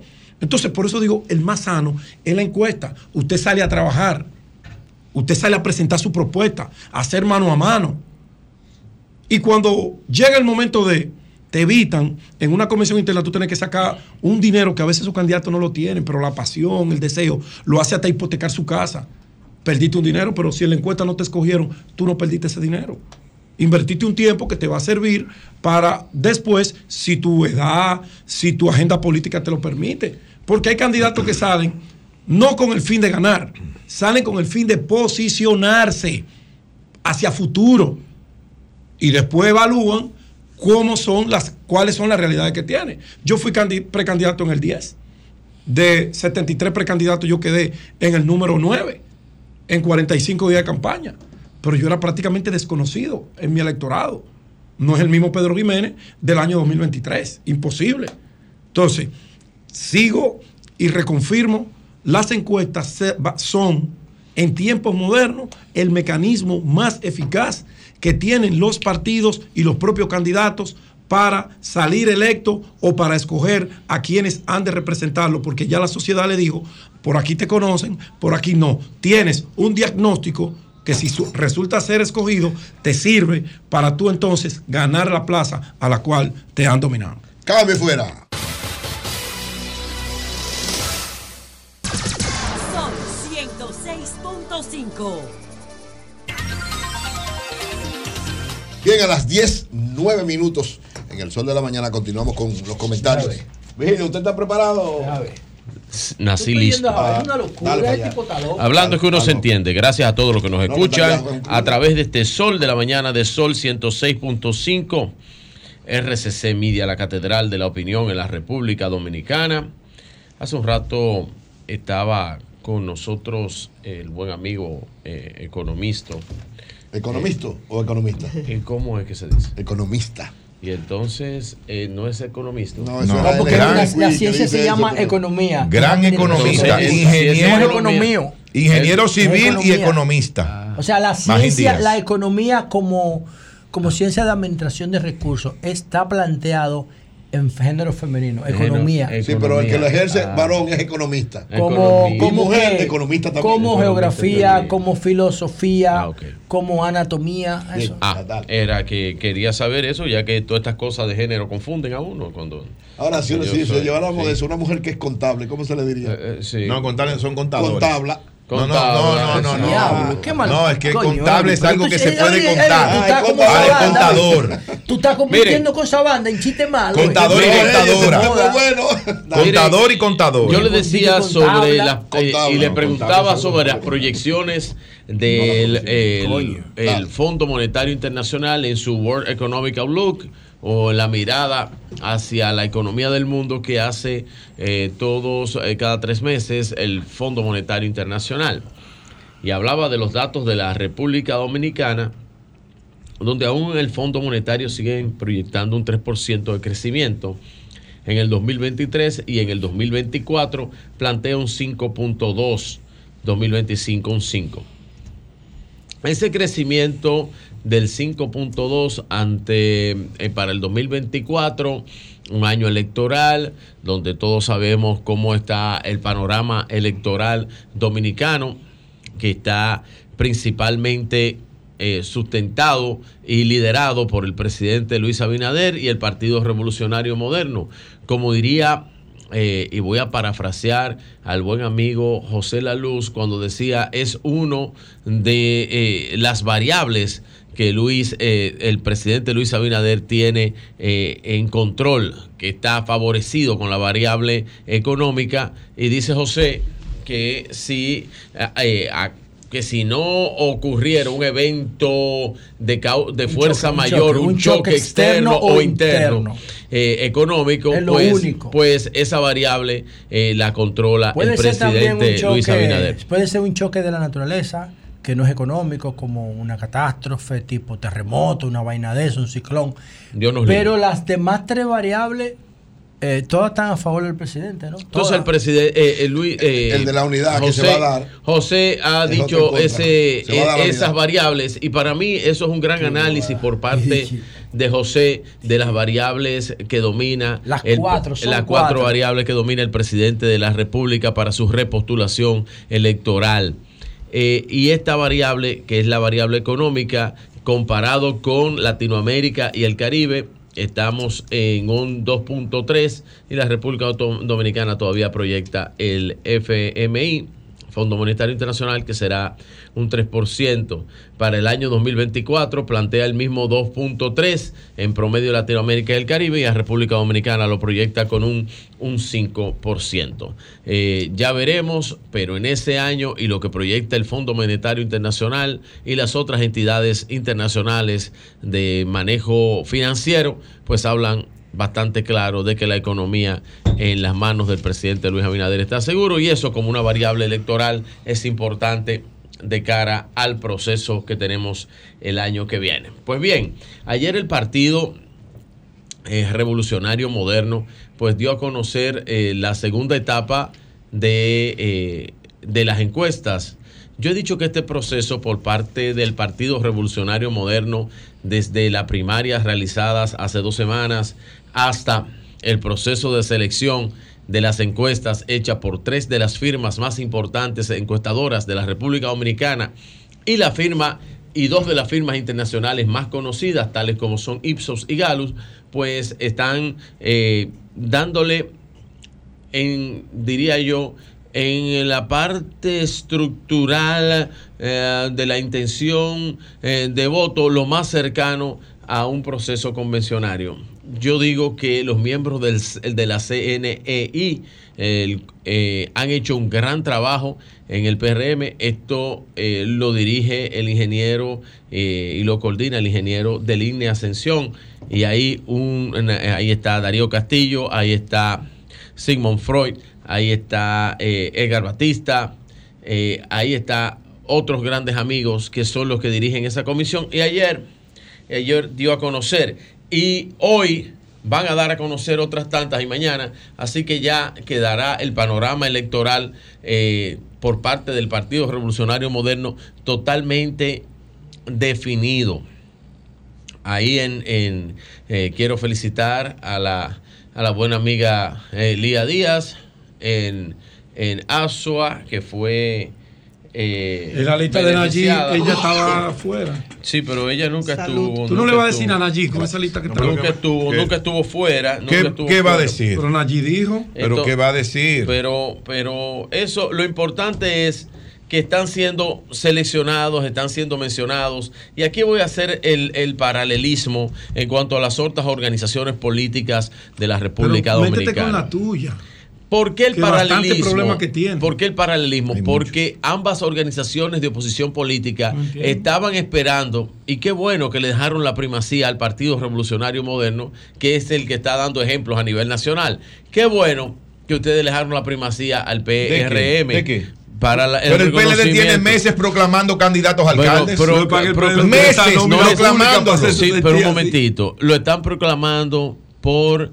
Eh, Asambleas. por asamblea, pero no fue su método. método. No, no, no, no, no, no, no, no. Ese no, es su no, no. método, líder. No, no, el método. ellos, ellos tienen un método También. de encuestas. Y por las cuales, las cuales de eso no han dicho Ni esta Sí, señor. boca es mía. dicho, Pero ven acá, por ¿Pero Dios. cuál? ¿Pero Sí, cuál? pero Pero, por primero. favor, Pero no por Dios. a la gente. Por Dios, Luis No Alberto. Luis No, Alberto. Luis Alberto fue por aclamación. No, no, va a ser proclamado. no, pero va a ser- no, pero lo midieron, va a ser proclamado. Aclamación. Va a ser Era el único proclamado. candidato que tenía. En el caso del distrito, Hombre, pero ¿cuánto hubo encuesta y va a ser, y va a ser. Domingo Contreras. Pero por favor, Sí. por favor, por Sí, favor. sí. No me digas eso. Por favor, ustedes tienen que demostrar un poco más de democracia de cara a la población. Tienen que mostrar un poco. Lo mismo para la fuerza del pueblo en ese paralelismo que aún no muestra sus encuestas porque ellos estaban esperando la debacle, la debacle del PRM, inclusive cuando los dos alcaldes de la de la pasadas convención eh, primarias del PRM eh, que son alcaldes actuales y no fueron electos en el proceso de primarias ellos hicieron sus aproches para ver si lograban pescar en río revuelto y no se le dio a mal juego, se le dio a menos, como dicen los que apuestan y los que juegan al basquetbol. Así que no pudieron lograr eh, eh, subsacar a esos dirigentes y alcaldes actuales que ellos fueron por ellos, porque ellos estaban esperando, ellos estaban esperando, por eso han estado esperando de que se arme algo en el PRM para ellos poder hacer sus eh, lanzamientos de encuestas, que yo les aseguro que a partir de la semana que viene usted va a oír los gritos desde el más allá, desde el fondo, desde el fondo del corazón, el alma y los estómagos de los que están haciendo campaña política desde la Hay oposición. 70 reclamaciones en el Tribunal Desde Superior Electoral. Eso, eso, tú Del sabes, proceso de tú sabes ustedes, cómo se dice, 70. tú sabes cómo se dice eso. 70. El derecho le asiste. Entonces le va a asistir Entonces, a nosotros también a hacerlo en los otros Pero que ustedes esperaban que hubiera un una El problema es que ustedes sueñan con lo que piensan los otros. no hubiera, no, no, porque ustedes estaban esperando. ¿Y por qué esperan de último? Si ustedes tienen Cada menos, tiene situaciones, menos candidatos. En el caso de ustedes, Cada menos partido tiene candidatos. su realidad y su En el caso de ustedes, menos candidatos. Bueno. Menos personas que, que, que estén inscritas, que estén interesadas en participar. eso debería Todo ese darle tipo de cosas. ustedes. Ustedes pudieron haberla seleccionado antes. Debería darle tranquilidad. ¿Por qué no habían solucionado, por qué no habían seleccionado ni habían dado público nada de eso? Porque están esperando cómo se que el maneja una proceso del PRM, que es el partido que lidera, pues termine, termine, No es por termine eso. Eh, Todo y estaban esperando ha habido- eh, causar algún tipo de revuelo, No, pero, pero- eso no lo ha habido mira, y en algunas- lamentablemente para la oposición En, al- eso es lo que ha en pasado. algunas demarcaciones electorales ha habido eh, un compás de espera, precisamente por el tema de la alianza opositora Rescate RD. Ha sido por eso. Pero ya de que se den los toques finales a esa gran alianza, Pues. se van a dar, se van a dar a conocer. No te puedes reír. Pero siempre se ha dicho que el que ríe al último ríe mejor, pero no hay problema, hermano. Vete adelante. Ahora, eso se va a saber luego de que la- se le den los toques finales a esa alianza y se va a anunciar todo. ¿Qué fue lo que tú mencionaste? ¿El qué? ¿El Tranquilo. Tranquilo, tranquilo. La alianza No desesperéis. Dale, dale. Vigil. No hay respeto. Ah. No, eh, no, es que tengo la garganta mala. Muchos. PLDistas del comité político Una dijeron que si a ti te designaron vocero oficial Eh, de eh, ellos. Sí, no, Una el, el gripe, vocero una gripe oficial de los antialianzas. Sí. Una gripe No lo dudes. Miren, eh, Yo lo vi en un restaurante ahí. yo ¿Con quién? con el tema de Con los antialianzas. miren, con el Son tema, seis. con el tema, Cinco.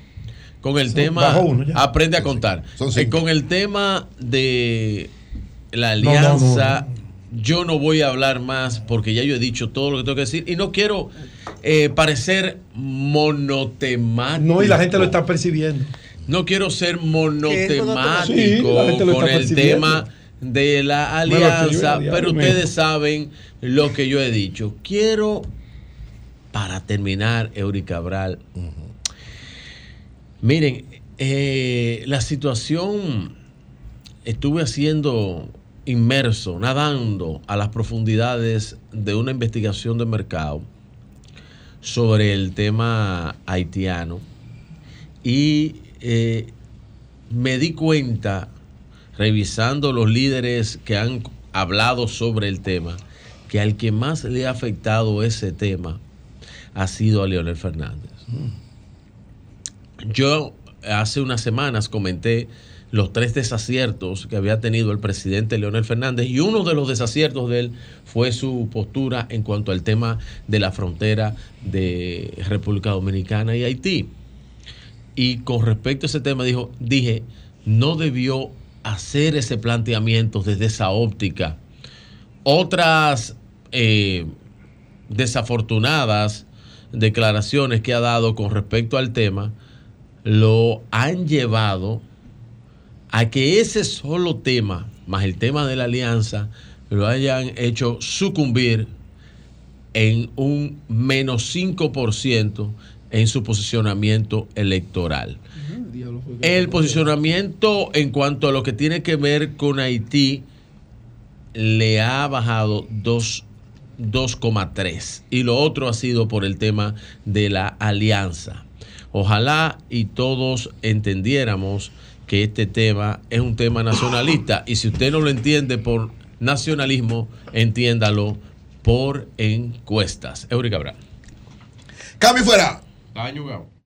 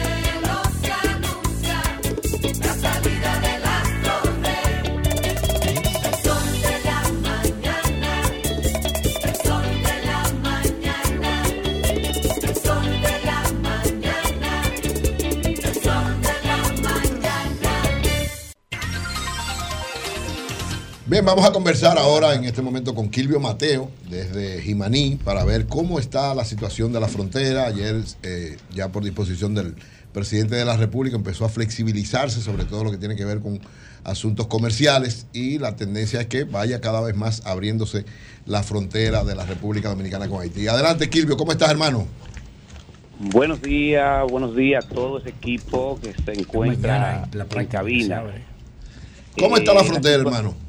Bueno, la situación del mercado binacional de Malpasé, aquí en la zona de Jimaní, eh, los comerciantes dominicanos, después de la reunión que sostuvieron con el eh, ministro de Industria y Comercio, y donde se planteó que hoy se iba a reabrir el negocio, porque particularmente a lo que es Dajabón y Elias Piña y Pedernales, aquí es los jueves cuando el mercado se abre y los lunes. Y hoy eh, los comerciantes se apostaron a sus lugares, abrieron sus negocios en la zona de la República Dominicana.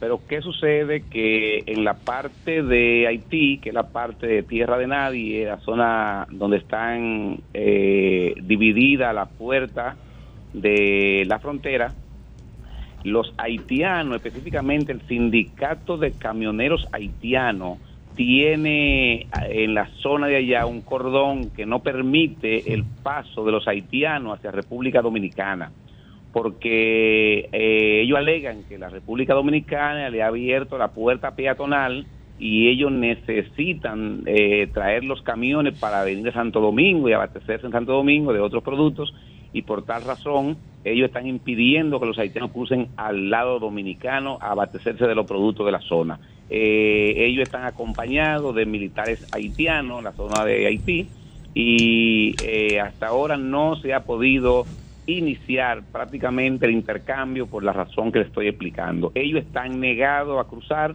porque ellos prefieren que le abran la puerta por completo. Pero, Eh, eh, Kilvio, perdón, usted ha dicho que la puerta peatonal está abierta. Entonces, estos camioneros no dejan pasar a las personas. ¿Qué hacen para, para no dejarlos cruzar? Lo, eh, lo ¿Los agreden? lo impiden eh, agredirlo, además eh, cuando ellos no le permiten cruzar, es lo mismo porque tampoco le permiten entrar la mercancía luego, porque para transportarla de ahí a allá es con su camión y ellos están negados completamente, porque ellos quieren que le abran la puerta principal para ellos entrar en camiones y hacer las labores normales como lo hacían anteriormente desde Santo Domingo. O sea que es nulo, es nulo el comercio hoy en Jimaní en el mercado binacional. Sí, el mercado eh, hasta este momento es nulo, aunque sí están apostados los comerciantes ahí, pero no se está comercializando nada porque los haitianos lo impiden, no permiten que crucen a este lado. Y, y la Eh, idea es bien. que ellos están presionando para una apertura total. No están de Pero- acuerdo con esta apertura solamente para eh, eh, Parcial. ajá, Perfect- ciertos, productos, ni siquiera comercial Sí. total, ciertos productos. Así es, así es. Se inició en la mañana lo que son eh, los, da- los datos biométricos que se van a, a- a tener en la zona. Iniciaron en la mañana, pero solamente ahí hay un reducido número de haitianos que pernotan en el mercado de ambos lados y es la única persona que han hecho eh, entrar, pero no son eh, lo que hacen las compras, sino lo que sirven de enlace entre dominicanos y haitianos para el intercambio comercial de la zona. Kilvio, los, em, los comerciantes dominicanos, ¿qué, qué, qué sentir tienen? ¿Están de acuerdo con que se amplíe un poquito más la apertura? Bueno, los comerciantes dominicanos de aquí de Jimaní se han, se han, eh, han ac- acopado, ¿cómo decirle? Han aceptado las medidas del gobierno, están de acuerdo, pero sí manifiestan que están eh, a punto de comenzar a perder por mercancía que tienen. Además de eso, eh, cuando usted vive de una cosa y no está haciéndolo, usted va perdiendo capital y perdiendo también las ganancias que puede generar para su familia. Eso han manifestado muchos comerciantes en la zona, pero debo decirle que por parte de lo que es el ejército, el CEFRON, eh, los organismos de seguridad de República Dominicana tienen un control estricto en toda la franja fronteriza, comprendida desde el mercado de Jimaní, Marpacé, hasta la zona de Cacique Enriquillo, que está a unos eh, treinta y pico de kilómetros, que es a otro mercado también informar que se hace en Cacique, que es corriendo por la carretera internacional desde la descubierta a los Pinos del Edén hasta llegar a Cacique, también está controlado. Los puestos se fueron reforzados todos. Tienen eh, vehículos, tienen motores, tienen patrulla motorizada en toda la franja de la carretera internacional, desde Cacique Enriquillo hasta Jimaní prácticamente, que no está eh, transitando ningún haitiano en la zona. Lo que encuentran lo devuelven, no le permiten pasar y lo que eh, vi- eh, van de camino lo acaban de llevar a la zona. Perfecto. Y la bueno. presencia militar en el área sigue igual.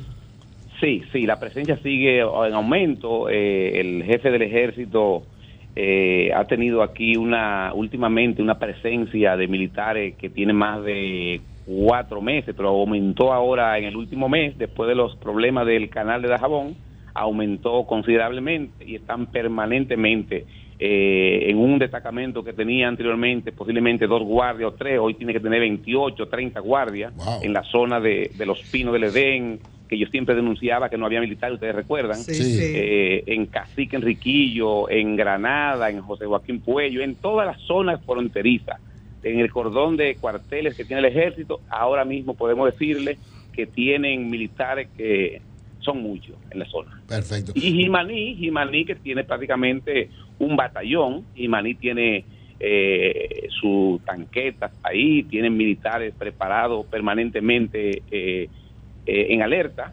tienen los cañones, tienen todo, está preparado en la zona que no hay ningún inconveniente en cuanto a eso. Perfecto. Bueno, muchas gracias, Kilvio. Gracias por ese reporte tan, tan completo. Bendiciones. Muchas Seguimos en gracias. contacto. Gracias. Gracias. Bueno, a las 10, 29 minutos vamos a continuar con los comentarios. Adelante, Jonathan Liriano. Muy buenos días, República Dominicana.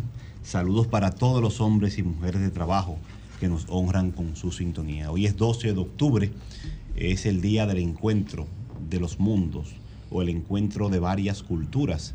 Así lo expliqué hoy a mi hijo Marcos Rafael, eh, al que antes de, de que él iniciara su acto en el colegio en el que estudia, para que tenga conciencia clara de que no fue un descubrimiento, porque tú descubres algo que no, Que no existe, existía antes. que no existe. Cuando los españoles llegaron aquí, los primeros europeos que llegaron aquí, según ellos, porque también los vikingos habían hecho expediciones y se habían instalado en parte de Norteamérica. Bueno, fue un descubrimiento para el viejo mundo. Para ellos, pero aquí había una cultura, no solamente pueblos, aquí habían imperios. Porque los de los aztecas no eran de que un- Es que el mismo concepto de imperio Sí. son ellos que lo ponen. Sí, pero te digo, O sea, el mismo imperio- concepto de imperio son los europeos. Claro. Se le dio un concepto de encuentro de dos culturas Aquí en algún había momento. sociedades muy, muy ¿Qué fue lo que- avanzadas. lo que sucedió? Muy avanzadas con su cosmogonía, con Yo arquitectura, con ingeniería, con agricultura, con arte. Todo. Con de todo. Y varios, no solamente uno, porque el imperio eh, azteca era uno, pero teníamos los incas y los olmecas, eh, eh, culturas ya muy, muy Y los mayas. antiguas, los mayas, increíble. Todavía, bueno, parte de, de muchos avances científicos de esta época tienen que ver también con los estudios astrológicos que hacían también eh, estas culturas y, la, y, y sus expresiones. México todavía conserva parte de eso. No, lo- y tú hablas lo de, los preserva. de los indígenas latinoamericanos. Y Y, los los, indígenas, y y los norteamericanos. norteamericanos. Ay, Dios mío. Y son los norteamericanos. Tremendo, tremendo. Así que hoy es. eh, Que todavía es bueno están ahí. Explicarle a las nuevas generaciones que eso fue un encuentro y gran parte de esas poblaciones que estaban aquí fueron exterminadas. No fue que la conquistaron, fue que la exterminaron sistemáticamente para quitarle sus posesiones. Eso fue. Y nosotros somos el fruto de toda esa mezcla. No me gusta hacer juicios éticos, eh, morales de otro tiempo con el marco moral del tiempo al que pertenezco. No es, no funciona. Pero sí, los españoles tenían un marco moral religioso cristiano que ellos mismos violentaron. Así que si lo No hay dominación y explotación. y de que era lo explotación, que se hacía en ese porque ellos se manejaban como, como eh, exterminadores. de- Los españoles decían que los indígenas no tenían alma. Sí, eso era una excusa, pero ellos eran cristianos y sabían que eran. Y los mismos sacerdotes, como padres de la casa, eran los que le preguntaban: ¿y es que acaso no tienen almas? Eh, eh, los sacerdotes, que creo que fue eh, Antón de Montesino que hace esa reflexión en su, en su sermón. Pero ellos fueron los que violaron sus propios principios y por eso hay que evaluarlos con ese marco que era el marco cristiano de, de la época. Eh, atención a todas las familias, los hombres, mujeres que tienen hijos y que tienen padres también y que se preocupan por la salud de su familia, lo que les voy a decir. Y atención a la clase política dominicana. Voy a repetir un dato. El 70% de todas las muertes registradas en República Dominicana en el 2022 están vinculadas a enfermedades del corazón, isquémicas, sobrepeso, obesidad y otros problemas vinculados a la mala alimentación y al consumo excesivo de carbohidratos, grasas saturadas y comestibles que no son alimentos, que son industrializados. Eso es un dato oficial. El 70% de las muertes están vinculadas con la alimentación que no es saludable. Bien. Miren este contraste para que ustedes vean dónde es que la política debe centrar su atención en las cosas que importan. Si la muerte es la negación de la vida y todos procuramos la vida, el bienestar y la salud, este debe ser uno de los principales o el principal problema de salud. Prevenir las enfermedades vinculadas con la mala alimentación, porque no son ni el 10, ni el 20, ni el 30, ni el 40, ni el 50. El 70% de las muertes hermano. están vinculadas a la... Esa es, esa es la, la- la gran epidemia de No, y, República no, y entonces tú tienes eso como un resultado ya. Ya. Pero ¿y lo que viene detrás? Exactamente. Lo primero que hay que Es lo que garantizar proyecta eso. es que la gente coma y Bien. después que No, coma sano. es que con lo mismo que come puede No, comer no, mejor. y que coma no, sano. no, Pero no, primero, hay que primero educar a la gente a comer sano. escucha el comentario, porque No yo estoy de acuerdo contigo. Yo estoy de acuerdo contigo, yo estoy de acuerdo contigo. En el fondo, voy al, al punto. Lo que di, entonces, frente a este escenario. Lo, que él dice es compatible, pero Claro. porque esa comida sana es barata, no es cara. Sí, la lo, lo- lo que dice, barata. lo que dicen los nutricionistas es que con, con menos recursos incluso tú puedes comer alimentos reales. La, la comida tradicional de nuestros padres y nuestros abuelos es más saludable que la procesada que cuesta más ca- caro. Comerte un huevo con un pedazo de guineo te hace más saludable que comerte algo No, procesado. pero es que hay, hay- hay- hay que hacer una diferenciación ahí. Eh, tú tienes que diferenciar entre los energéticos y los alimentos. Sí, ahí El voy. guineo no es un alimento, es no, un eh, energético. no, no, en el, no el guineo maduro, No el guineo hervido, como no construye estructura. Ah, no construye estructura. Claro, sí, la- la- estoy Eh, hablando de, un, guineo, un víver. Es o sea, el arroz no es un alimento. Incluso un carbohidrato. El arroz es un energético. Pero cualquier carbohidrato, dicen los científicos, cualquier carbohidrato que sea natural es mejor que uno que sea procesado. Ah, no, Es eso ventaja. sí, ya es un mal Claro, menor. Claro, claro. Es un mal Ahora, menor. Pero no, no es el punto que voy, no voy a parte del contenido. Miren, voy al tema de la política de salud.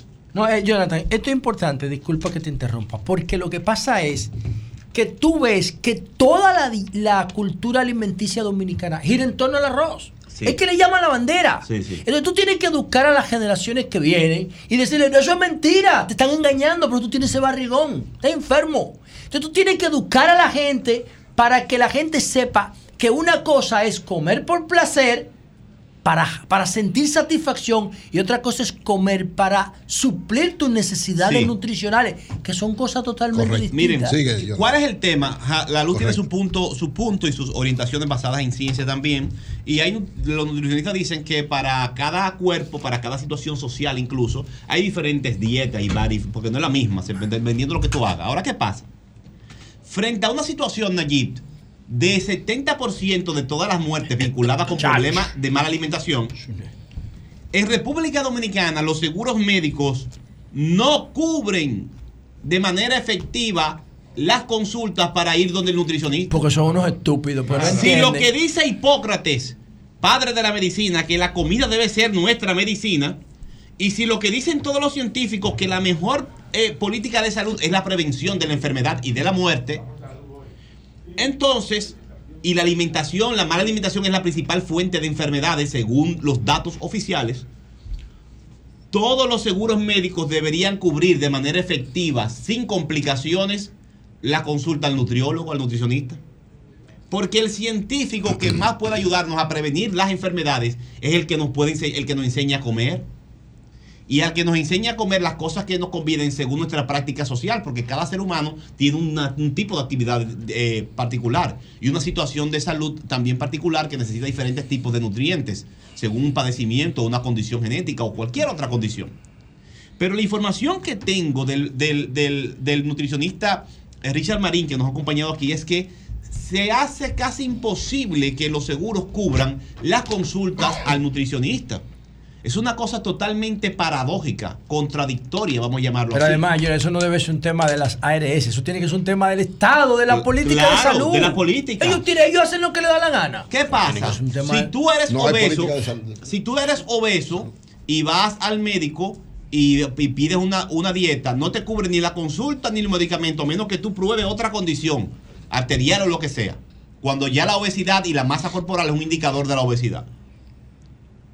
Entonces, señores, miren, nosotros hablamos aquí de todos los temas, pero este tema, pónganos caso cuando lo estamos hablando, que estos son temas populares, pero son temas que van a la médula de los problemas principales del país, como el tema de la salud. Así que a la CISARRIL, que es la que regula este desastroso sistema de privatización de la salud y las ARS, creo que debe prestar la mayor atención posible a lo que está pasando con las consultas a los nutricionistas. Porque si el padre de la medicina dice que la comida debe ser nuestra medicina, es decir, que cuando nos alimentamos bien nos enfermamos menos, si eso es lo que dice Hipócrates, entonces la consulta al nutricionista debe ser cubierta por todos los seguros médicos de República Dominicana sin ningún tipo de trabas. Porque eso es lo que dice la ciencia y eso es lo que están diciendo los especialistas como Richard Marín que consulté para este breve comentario. En segundo plano, eh, Eric, eh, eh, eh, Eury, eh, quiero saludar eh, la presentación en el día de ayer por parte de el director de la OCTIP, Bartolomé Pujars, con su equipo, y el presidente de la República de la Estrategia Nacional de Inteligencia Artificial. José, tú tienes que hablar de eso y evaluar. Ya hicieron una estrategia nacional de inteligencia. Se no hay- llama no ENIA. No hay ENIA. tiempo, no Tú hay lo tiempo. sabes y te haces loco. No, ¿no? pero no hay tiempo para eso. Ok, pero tú lo vas a analizar con calma, tú lo vas a estudiar. ENIA. Otro día lo analizo. Eh, la estrategia se presentó ayer, tiene tres objetivos, José, para que tú lo vayas viendo. Y la- la- yo sé que tú vas a hacer un comentario sobre eso con tiempo. Mira, la semana de los Nobel pasó, ¿verdad? Y no hay una institución pública que haya hecho un comunicado sobre ninguno de los premios Nobel. Estamos atrás, pero bien. Entonces, como ya tú vas a tener una estrategia nacional. Objetivo nacional de la Estrategia Coño. Nacional de Inteligencia Artificial, escucha José, automo- automo- automatización de los servicios públicos. Eso es un objetivo. Segundo objetivo. Gobierno electrónico, el tuyo. Predecir la corrupción. ¿El tuyo? Y tercero, Ah, la bueno, luz. predecir la corrupción, eso lo hace. Pero eso lo hace un, modo- un, un módulo básico de Bueno, IA, eso que tú Re- eh, República Dominicana. Nada como más tú tienes que verificar la, la La cuenta, la- el patrimonio de los funcionarios y como, compararlo ro- con como hub regional y tendrá tres ejes o grandes pilares esta estrategia nacional. Mira, Jonathan, oye, yo cojo, mira, yo cojo el reloj, la correa, los zapatos, el carro y los cinco restaurantes que más visita y te proyecto un perfil del funcionario. A ti que involucrarte en esta vaina, por eso lo estoy comentando. Mira, los, los, los, Llévaselo a tu amigo. Eh, la, eh, eh, Lleva- Bartolomé, hay que juntarlo con, Eh, con la luz. Bartolomé. Yo conozco a Bartolomé, hemos Claro. conversado sobre eso. Sí. Eh, Ayúdalo, y mándale José, la- el documento a la luz para que lo estudie y haga un comentario aquí, porque ese es su tema. Él tiene tres pilares, la luz, cuatro pilares, que es el gobierno inteligente, como tú propones el gobierno electrónico. Sí, yo tengo un proyecto sobre eso. Cuidado si te copias. No, no te Eh, copias. no, a no, que no, pero- pero yo- yo me pongo- yo pongo mis ideas a disposición de claro. ellos. No le dé El Perici, cuerda. que es el Júntalo con Bartolomé. talento humano Para que no te y profe. tiene hub de datos Coño, talento humano, en el mío se llama capital humano. y escala regional. ¿Y, qué por más dice que era el y, otro? eh, talento humano, hub de datos y datos. Ay, Dios mío, Y el- llama- regional. El tuyo, José. Y por último, José. El de José. no, Pero a no, no, ustedes les gusta dar cuerda, Mira, ¿eh? tienen alianza con técnicos Bartolomé, te y llama José. de todas partes del mundo. y por último, la luz, tienen a Taina, que es un servicio, un servicio ¿Ataína de inteligencia artificial, un Ah. bot que va a ayudar a dar respuesta a servicios y agilizar procesos de servicios de cedulación, licencia, accidentes de tránsito y otros temas que podrán responder. Para mí eso, ojalá que, ojalá que pueda, eso sea parte del programa de gobierno del PRM, no solamente algo para, para reaccionar a lo O que hizo, bulto, no, lo que hizo Lionel, que trajo una, una, una robot Digital. aquí. No, no, eso fue. Sofía, esa robot tiene felicitaciones. 50 años de edad, ¿sabían? Nuestras Claro, felicitaciones a Bartolomé La que. Lionel hizo feo. Ey, Lionel se la comió con eso. Con Una, nuestras felicitaciones a, a, a Bartolomé y a su equipo por la presentación de esta Sí, claro que estrategia. sí. Vamos a invitarlo aquí Vamos para que venga a hablar invitamos a que venga aquí para que Así. presente esto y nos mande por escrito el documento para que lo estudiemos y José lo chequee también. Perfecto. Cambio fuera.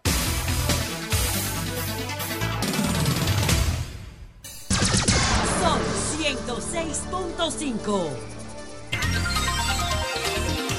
En Sol de la Mañana a las 10 y 45. Escuchemos el comentario de Eury Cabral, el camarada. Gracias, Marilena, gracias al Dios Todopoderoso Jesús, mi Señor Salvador y Guía. Julio, sal de ese cuerpo. Oye, No me hagas reír. como siempre inicio con la palabra de Dios, Isaías 41:10. Así que no temas porque yo estoy contigo, dice nuestro Dios. No te angustie, no te angustie, Él siempre está con nosotros. Gracias a nuestro Señor por siempre estar con nosotros. Miren, Con nosotros, pero con los palestinos y los israelíes nos están eso. matando. Voy a hablar de eso. Miren, eh, Entiendo, y que la tierra prometida de Dios se están matando. Voy a invitar a todo el mundo para que esta, esta noche, ustedes saben que nosotros, Sinaya y yo, hace tiempo que estamos en una campaña en defensa de los matrimonios y para construir matrimonios sanos y felices. Y hoy, a partir de las 8.30 de la noche, tenemos un live en nuestra cuenta de Instagram de Señales TV. Ahí vamos a dar, a compartir con todos los que nos acompañen informaciones, orientaciones de cómo construir un matrimonio sano y feliz en este tiempo donde están tan duramente atacados los matrimonios. Así que lo esperamos a todos en nuestra cuenta de Señales TV de Instagram de nuestra, de Sinaida y de Señales TV a 8 y 30 de la noche, hoy jueves 12 de octubre. Miren, la situación de Israel y Palestina ha tomado un curso sumamente peligroso para la economía mundial, para la economía latinoamericana de manera específica, como decía muy bien Magín hace un momentito, porque evidentemente todo lo que apunta a cómo van las cosas es que se va a conflictuar y a complicar este proceso. Y la declaración que dio ayer, Benjamín Netanyahu, el primer ministro de Israel, es sumamente preocupante para el mundo. O sea, que el jefe de Estado de Israel diga, oigan esto, es decir, nadie comparte lo que jamás hizo, jamás cometió un error grave, una acción evidentemente que no debió hacerse, que se llevó digamos, unas 200, 250, 300 israelíes. Pues usted sabe lo que dijo Benjamín, Benjamín Netanyahu ayer, que van a matar a los todos los que son parte de Hamas. Y usted sabe lo que significa esta, una No, eso es declaración de guerra para es matar dos millones de gente. Eso es terrible. ¿Por qué? Porque mire, lo que pasa es lo siguiente. Por más que Israel haga, no va a exterminar esa parte de la franja de Gaza. Tienen 60 años en eso y no la han podido exterminar. No la van a exterminar ahora tampoco. Es decir, por más ataques que haga Israel, va a haber respuesta de parte de allá. Aunque lo paren ahora. ¿Ustedes se acuerdan la, la masacre de Sabra y Chatila? Donde, por cierto, Benjamín Netanyahu ha estado en todas las últimas matanzas que ha cometido Israel en los últimos tiempos. Porque es verdad que lo de Hamas no se puede justificar, pero las matanzas de Israel tampoco. O sea, Israel ha cometido muchas matanzas, crímenes de guerra en contra de los palestinos. Así como los palestinos han cometido muchísimas barbaridades contra los israelíes. Por eso usted tiene que saber manejar esto con cuidado. Y yo digo, esta declaración de Ben- Benjamín Netanyahu no es de un líder de un Estado. No puede ser. O sea, no es posible que el jefe de un Estado, en este caso de Israel, actúe como si fuera también el jefe de una facción terrorista. Porque la declaración, esa declaración, lamentablemente, no es correcta, no es humana, no es justa y no es cristiana. ¿Qué es lo correcto frente a esto? Es verdad que nadie puede respaldar a Hamas con esto. Y todo el mundo sabe que entre los palestinos hay una situación especial. Los jefes del gobierno de Palestina es la OLP, es el grupo Al-Fatah, el grupo que creó No, te, te, te- no, el- el jefe del- del Estado. Déjame decirte algo. Eh, tú tienes el terri- los territorios palestinos, ¿verdad? Los territorios palestinos están divididos en dos. Están divididos en Cisjordania Sí. y están divididos en la franja, la franja de, de Gaza. Entonces, la franja de Gaza La la dirige, dirige Hamas, Hamas y, pero- y Cisjordania al. Al-Fatah. Entonces, ¿qué pasa? Que Hamas expulsó a Al Fatah del territorio, ahora lo controla todo. exacto, desde, el año, desde el año 2017. Sí, cuando tienen- ganaron las elecciones, cuando ellos ganaron las elecciones. Pero lo que te digo es que en sentido general, lo que quiero decir que Palestina no es nada más Hamas. No, No, no es. está- Entonces, por eso es que hay que saber manejar estas situaciones. ¿Qué pasa en la franja de Gaza? Que bueno, siempre, miren, en un conflicto siempre lo más radical en un momento tiene la- la- el, el apoyo de todo el mundo. Como eh, Israel tenía un ataque permanente en contra de la franja de Gaza, lo que hizo todos los habitantes de la franja de Gaza que votaron por un grupo radical, que en este caso es Hamas, porque mientras estaba la OLP, ustedes se acuerdan que llegó los acuerdos de Ya Oslo. se llamaba Yasser Arafat, el líder, el y líder después de- Mahmoud. Sí, el que es el- el presidente ahora mismo de la otra parte ha estado planteando precisamente que hay que respetar la situación de Israel como ellos deben respetar la situación de Palestina. Pero hay que tener cuidado de no radicalizar cada vez más esto. Y lo que está pasando, señores, lamentablemente con esta situación, es que el mundo va a caminar alrededor de eso. Y puede haber una situación tan grave en Medio Oriente, peor en términos económicos para el mundo que la situación de Ucrania y Rusia, porque estamos en medio de una guerra. O sea, el mundo está en medio de una guerra, la de Ucrania y Rusia, que ha tenido efectos económicos sumamente eh, eh, importantes que han afectado a toda la economía del mundo. Esta situación sí se mantiene, ojalá que no se mantuviera, ojalá que el Consejo de Seguridad de las Naciones Unidas lograra de alguna manera que actores como China y como Rusia y como la India pudieran de alguna manera servir de mediadores, porque lo que hay que pedir es la paz entre Israel y Palestina. Lo que hay que pedir no es que ni un lado ni el otro estén profundizando ese enfrentamiento y generando una gran cantidad de muertes que a final de cuentas es de muerte de gente inocente, que no tiene ninguna responsabilidad en el conflicto porque los militares de, de Israel que participan y mueren no tienen la responsabilidad de lo que está pasando, como los militantes de Hamas tampoco tienen la responsabilidad. Es una situación que tiene que ser manejada con un criterio, quienes están como responsables, de estadista, de preservar la paz mundial, de no afectar esa área del mundo que es tan importante para el desarrollo de todo lo que tiene que ver con la humanidad. Ojalá, señores, de verdad, ojalá que tanto en Israel, como en el lado palestino, porque ¿por qué se complica esto? Con esta declaración de Benjamín Netanyahu de parte de Israel va a provocar una radicalización de quienes apoyan a Hamas, Irán y varios países árabes. Lógicamente, ¿llegarán al extremo de participar? Uno no sabe. Lo más probable es que no, porque la situación del mundo ahora es un poco diferente. Tratarán de presionar, a, sobre todo a Israel, para que no siga con este ataque desenfrenado, que a final de cuentas, si usted condena el ataque que hizo Hamas contra Israel, usted también tiene que condenar este ataque de los israelíes en contra de la franja de Gaza. Tiene que ponerse en el mismo nivel. Por eso es importante que aparezcan mediadores en el mundo. Mediadores que puedan ser escuchados por las dos partes.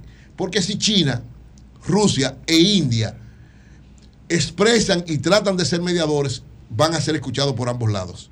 Ojalá, ojalá que pueda lograrse una mediación efectiva, una mediación eficaz y que esta situación de tragedia para el Medio Oriente entre Palestina y Israel termine de una vez y por todas y haya paz en ese lado y esa misma paz también puede haber entre Ucrania y Rusia. Ese es el mensaje que deben llevar los estadistas del mundo, los líderes del mundo, la gente que de verdad tiene preocupación por la humanidad. Ojalá que tanto los jefes de la Hamas como los jefes de Israel puedan tener esta orientación para evitar la guerra en el Medio Oriente que pueda afectar a todo el mundo. Ojalá que sí. Luchamos por la paz, señores. Miren, son las 10.54 minutos. Tenemos aquí eh, dos personas que tienen una situación especial. Son ex empleadas del Instituto Agrario Dominicano. La señora Juana Díaz Solano y Clara Rosa Malena tienen una situación. Fueron canceladas y quieren plantear su situación. Adelante. Bienvenida a Sol de la Mañana. Explique Buen la día. situación. Explique Mi lo que nombre es. Clara Esperanza. A mí me cancelaron el 14. Acérquese, por favor. El, buen día, mi nombre es Clara Esperanza. A mí me cancelaron el 14 de enero del, 2000 ¿Por qué del la cancelaron? 2022. A mí me cancelaron porque entró este gobierno. Entonces ellos justificaron que yo no era de este gobierno. Parece como que yo no soy dominicana, porque todas personas necesitan un empleo. Entonces yo ¿Qué- soy qué dominicana. hacían allá en ¿Qué- el qué- IAD? ¿cuál, es su, ¿Cuál era su función allá? Yo estaba en- eh, nombrada como recesionista, pero nunca ejercer eh, esa profesión. O si no, yo estaba como técnico ¿Y en qué la hacía? división de Eh, estadística. ¿Y qué hacías Ah, ahí? eh, como El dato técnico. estadístico. Ah, ¿Y, ok. y qué tiempo tenía? 18 años. 18, 18 años. Sí, estaba elaborando allá en el Pues a Y en la a- a carta va a de- haber que darte uno de los tractores de esos, de los Gredas. que la desvinculan. ¿Qué 18 razones ¿Qué- qué sí? ¿Qué dice? Eh, pedazo me de dicen tierra como allá que en el Bahía de las programa donde Águilas, yo estaba como eso. que ya fulminó, como que ya se había Ya acabado. terminó eso. ¿Y Exacto. le calcularon las prestaciones? Exacto. ¿Cuánto eran? Ellos di que supuestamente me tumbaron cinco años y me dijeron que me iban a dar 192 mil pesos y dos vacaciones. Pero esta es la hora que todavía no me han dado mis prestaciones laborales. O sea, eso que dijeron que te porque- iban a dar no te lo han dado. No. Pero tú Porque- estás de acuerdo con eso, que te den eso. Bueno, eh, bueno, que me den lo que sean ya. Ah, Porque ¿Y, que- y qué le argumentan? ¿Qué dicen ellos cuando usted va a solicitar? Que están dinero? esperando fondo y fondo y nunca llega ese fondo y cada Un vez año- que voy casi ca- dos años ahora en enero. Sí, Qué barbaridad. del 2021, tres No, años. pero hombre, el programa tiene power para eh, la señora, la Juana. Mira, Juana, entre. Eury y Virgilio resuelven. Vamos a ver, pero espérate, vamos a ver. Diga, ¿cuál es la situación suya? día, mi nombre es Traficamos Juana con influencia, ¿verdad? No, No. traficamos, no resolvemos No problemas. es eso. Es Adelante. empleada del Instituto Agrario Dominicano. Pégase un poquito aquí el micrófono. ¿Qué pasó Y con fui- usted? Fui cancelada el 21, el día primero de ¿Qué te hace noviembre, tomar? va a ser dos años. Ajá, y aún ¿Qué era usted allá? secretaria, ¿Y, y qué tiempo tenía? 17 años. 17. Mamacita. ¿Y razón? Dos escritorios a esta. ¿El a por qué la desvincularon? Cambio de, de gobierno. Cambio de gobierno. Pero, pero decía así, cambio de gobierno. No, Eso no puede no. ser. O sea, la sacaron por el cambio de gobierno. Sí. No, el No. presidente Abinader, no, eso no es lo que el presidente Abinader Eh, promueve el director es llave de nosotros. Sí. claro. Oh, pero vamos a hablar con él para resolver Sí. esto. ¿Qué Y cuando usted va a procurar las prestaciones, ¿qué le dicen? Que no hay fondo, que no han llegado fondos. Yo llamo y que que no hay pagar, hay fondo que y que no hay pagar, fondo. señor. Esos son derechos fundamentales, No, los derechos no, laborales, la. Constitución, eh, cuidado. Y hay que aún estamos desempleadas, ya usted sabe. ¿Y qué ustedes, sí, échese, sí, acuérdese- Pégase, pégase ahí. ¿y qué ustedes se han hecho en este tiempo para sobrevivir? Pégate más al micrófono, por favor. Haciendo malabares, porque Dios es grande y estamos viviendo por fe. Oye, Y pero la fe, tú no puedes y ir con la fe al supermercado. Sí, ya- Ya usted sabe. Ustedes eran del IAD. Sí, Sí. es ¿Dónde empleada. está 18 García? años. García. Virgilio, Guillermo 18 García. años de trabajo. 18 años. Sí. Y ella hace dos años la desvinculan, a ella hace un año y medio y no le han dado un centavo. Y en su caso, ella argumenta que le tumbaron cinco años. Vamos a hablar No es con, justo. con el amigo Guillermo García. Francisco Guillermo García, el director. Sí, ¿Tú lo conoces, el sí, director sí, claro. Pero vamos a hablar con él, vamos a resolver eso. Un Claro. llamado. Bueno, Vamos a- al director vamos a de comunicarnos IAD, con el director vamos, a- del IAD, vamos a claro resolver sí. esta situación. Son Vamos a hacer un buen tráfico de 17 influencia. y 18 No, años trabajando. no Hay que respetarle sus derechos. Eso es fundamental. Cualquier situación. Así que confiamos. Eh, le vamos a dar seguimiento a eso. Gracias por estar aquí. En vos confiamos, Virgilio. Así es. Así es. Vi- Vigilio, vamos a resolver no, pero ayer- establece, no, que estableció un ayer, mecanismo que ayer, para eso, miren, para que Vigilio. miren que ayer hablé eh, con el caso de, Ah, antes de que tú de los ciegos, no, con el caso de los ciegos eh, No, pero para que ellas se puedan querían ir unas tranquilas. raciones. Bueno, tú, sí. tú te encargas. de- La vamos luz, a hablar los dos con Francisco. No, no, yo con- pienso con que García, claro. Virgilio lo hace la gestión, eso, No, no, sí, eso vamos. es. Nos encargamos nosotros, pero resolver. Que el Confíen programa se queda, sea responsable, que Claro. ya vean el juego. No, que no, no, viene. No, claro. Aquí a buscar una respuesta. Ajá. No somos nada más nosotras. Ay, coño, otro más. Es un grupo de ¿Cuántos son? Pero vamos a resolver No, ustedes de primero y todo el grupo después. Pero ustedes dos. Nosotros Espera. primero. Y en diciembre, y en diciembre, y en diciembre, ve a buscar una nevera que Virgilio va a No, no, no, espérate, no, no, Sí, sí, no. sí, Tú deberías darle la nevera. No, no, ¿Eh? no, José le va a dar En una nevera. diciembre, el plan Yo no soy, yo no soy Oiga, eh, oiga, funcionario Ve a buscar una nevera en diciembre, ¿Cuántos son con esa misma situación? ¿Cuántos son? ¿Eh? Bueno, un grupo. Un paquete. Un ¿no? paquete. Más o menos, más o menos. que le Virgilio que 10, vea una 15, nevera que le- 20. no le ha Bueno, cogido pero años. te- vamos a de resolver verdad. ustedes dos. Sí, pero lo mejor. que Mira tú una nevera y déjame poner memoria. Vamos, entonces, vamos a Mira, en diciembre, a nombre de Yadira Enrique, tú vienes a buscar una nevera y tú. A nombre de José. José, José. José va a conseguir una José nevera. va a conseguir No le cogieron dos años a ella. José le va a conseguir una nevera. Eh, miren, ayer, ¿Eh? ayer conversé, conversé. Vamos a escuchar a la gente antes de Pero espérate, ayer conversé con doña Yadira. Vamos a resolverlo. Ayer- gente, dice, vamos a escuchar Sí, la no, gente yo no entiendo. Vamos a conversar. eh, ayer yo conversé No, con la, con la, con la directora del Plan Social, doña Yadira Enrique, sobre el tema de los no videntes que vinieron acá. Pero se resolvió ya las bueno. 70 Eh, me dijo que lo iba a resolver, que acababa de ver la solicitud, que ellos depositaron y que iba a proceder Pedro con que ustedes eso. prometen mucho, pero no resuelven. No, Pedro, Pedro vive no. diciendo todo lo que él quiere, pero yo quiero saber si él resolvía mucho antes cuando él era funcionario. Ok, Vamos pero con vamos. Guillermo García, director del Sí, IAD. yo hablo con García. Vamos a hablar con usted hace un momentito para mañana anunciar que ya está resuelto este caso. Yo hablo con él. El caso de Juana dos Díaz y luego recuerden, en diciembre ven, ¿eh? Vamos, los una estufa y una. Comunícate 809-540-1065. 1-833-610-1065 desde los Estados Unidos. Sol 106.5, la más interactiva.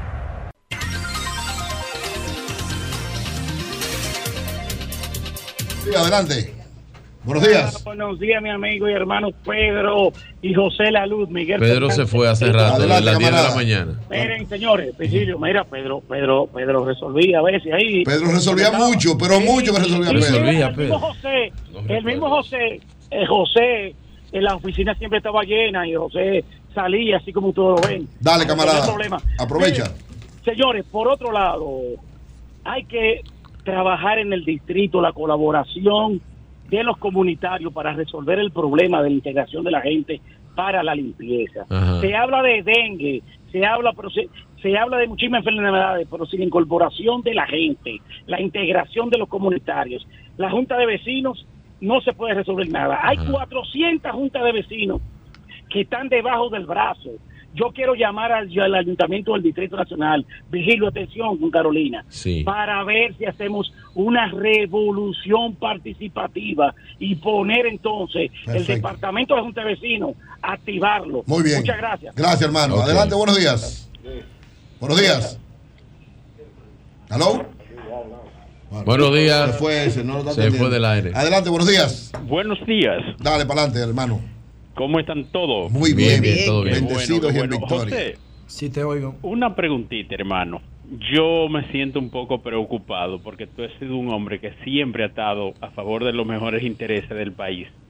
Entonces yo te Pero- oigo que tú apoyas a Luis Abinader. Ay, Tú ¿Y mismo has dicho que aquí nada ha cambiado. ay. No, yo no he dicho eso, yo no dije eso. Perdóname, yo tengo todo grabado. Tú No importa no que tú lo tengas grabado, nada. pero tú me vas a decir a mí que, por Pero- ejemplo, la política pero- anticorrupción es la misma antes pero ahora. Escúchame, eh, José, por favor, ten la Sí. bondad. Tiene un cónsul vendiendo visa en, Haití. Eso no ha cambiado la- nada, yo soy el aument- primero que lo denuncia. Aumentó la nómina pública. ¿verdad? Eso no es malo. Se- pero espérate, dijo que se iban tanto en la corrupción, él no ha presentado un peso. A Furcal y su grupo no se lo pueden someter a la justicia. En educación ha bajado todo, la calidad y todo. Entonces, ¿cómo apoya tú un hombre así? Bueno, yo, tú sabes lo- mi Bueno, opinión José, sobre la educación. llamarlo. Yo te hago una el pregunta. tema de la educación José, no ha no, cambiado, mira, no se ha fue. cambiado nada. Mira, se pero, fue.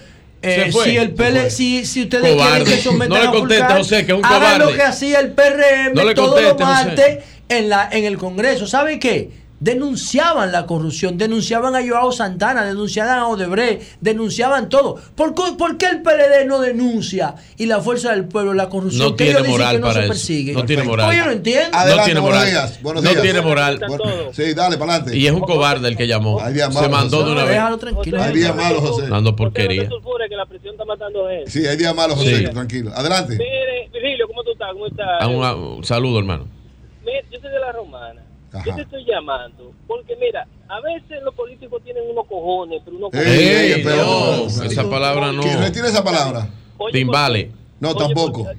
Eh, el tupé, vamos a poner Testículo. Tupé, tupé, sí, ok, tupé. Testículo, testículo. No, no, no, no. Ahora, el sonidista del senador de aquí de la romana, él ha agarrado a la familia Rosario para hacer caravana, ¿Cómo va a ser? para protestar. ¿Tú no viste que le agarró a la familia Rosario y estaba protestando? Y que No relaje. Sí, ah, pero... Pero el abogado, el abogado.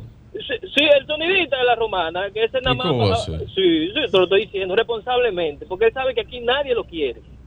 En la romana nadie, porque él resuelve, él resuelve hasta lo de hasta lo de Haití, menos lo de la romana. Bueno, está bien, gracias, camarada. Adelante, buenos días. Buenos- Ay, buenos días, qué bueno que me comunico. Estoy Ay, por fin, aprovecha. ¿Por qué? Ay, sí, un video que anda rodando ahí, me lo mandaron, pero yo no se lo he mandado a nadie. Como que la guerra comenzó, que un Sí, y que van a hacer una, una bomba nuclear, no, no, una vaina en 48 horas. Yo- eso tiene que ser un fake de inteligencia Sí, artificial. debe ser. Netanyahu no ha dicho eso porque fuera la primera tendencia de opinión. Netanyahu mundial. lo que dijo es que va a matar a toda la gente Él sí dijo que iba a matar a, todas las Eso a sí, él lo todos dijo. Hamas, Es una barbaridad. Iba a Eso matar sí. a todos los, los- nada más los hombres de Hamas, porque él dice esto, aquí está. Dice aquí, Netanyahu, todo miembro de Hamas es hombre muerto, o sea que la mujer él no la va a matar nada más. No, porque él cree que hombre se cuenta es es de género. No, no, mujer. está Él va hablando, a matar el Este es un macho alfa, eh. está hablando majestático, majestático. Este es un Adelante, macho buenos alfa, días. eh, un Buenos días. troglodita. Buenos días. Adelante, Buen día, buen día, buen día. Mira, Nayita eh, Volvió esta Pedro y Nayib. estaban- No estaban aquí. Estaban, Tenían una estaban hora. hablando de un, de un La hotel alianza, la donde está alianza. la policía. ¿Qué alianza? Sí, sí. Donde está la policía. Este hotel se llama Bahía Príncipe. Ajá. Ese fue el hotel que, que se intoxicaron do- en dos ocasiones todos los turistas que estaban ahí. Y lo cerraron ese hotel y ahora consiguieron dos millones de pesos con, la, con la policía. Sí. ¿Cómo es la cosa? ¿Y qué más ¿Y usted de quién es ese hotel? eh? ¿De quién es? ¿De qué más usted quería decir? No, quería decir que nada, que parece que hay algo Grupo raro. Adelante, cobardes. buenos días. Llaman, dicen un tro de disparate y cierran el teléfono, no esperan respuesta. Pedro, hay días malos. para No eso. llamen para eso. Y hay días malos y días muy malos. A- adelante. Ay, mira, Gaby de Sangre todos. confirma que está de regreso a la soltería.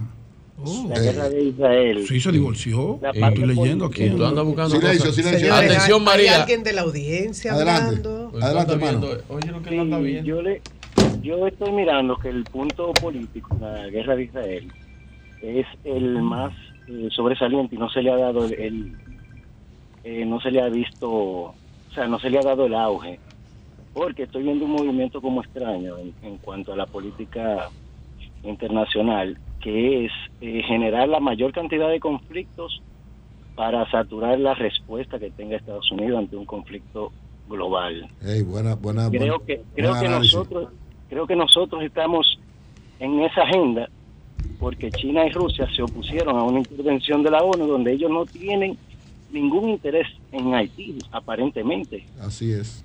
sin embargo una fuerza de la ONU en Haití le podría dañar algún plan que tuvieran ahí Bueno, pero está la difícil. reunión de, la reunión de Putin con con Kim Jong Un creo que por ahí podría venir el otro conflicto el próximo conflicto que se pueda dar Perfecto, gracias hermano. Bueno, con, con Corea del Norte es muy difícil, es más difícil porque Corea del Norte, además de que está sumamente armado y tiene posibilidad de responder cualquier cosa, Escúchenme algo. mire. siempre los Estados Unidos tienen mucho cuidado con Corea del Norte. Putin no le interesa ni se va a meter en el conflicto de Israel. Acaba de y- pro- acaba de y- pronunciarse. Pueden mediar, no. Y China, jamás, ni China Rusia e tampoco. India, India pueden mediar porque los dos bandos los Pero escuchan. no se van a meter a coger un lado eh, parcial No, sobre pero van a ninguno, pues no presionar le a Israel. Van a presionar a No Israel. le interesa. Van a presionar a Israel. No, no. Y no. lógicamente a- Y si se a- mete, a eh, lo que no se debe meter es Irán en esta vaina. Bueno, Irán. Si Irán se mete en eso, no, Irán podría, podría apoyar en una gran escala a Hamas y eso sería muy complicado para Israel. Ustedes vieron Ojalá. el, el portaavioncito que le mandó, el, el Dwight Eisenhower. Los Lo mandó a portaaviones solo sirven para matar. ¿Para qué otra cosa sirven? Bueno, para matar. Lo que hay que mandar son negociadores de paz. Bueno, pues ¿Para qué man- sirve un portaaviones? Ah, para le- matar gente. porque te y manda para que, que- y para que el petróleo suba y para que tu gobierno El caiga. portaaviones es la garantía de que se va a negociar.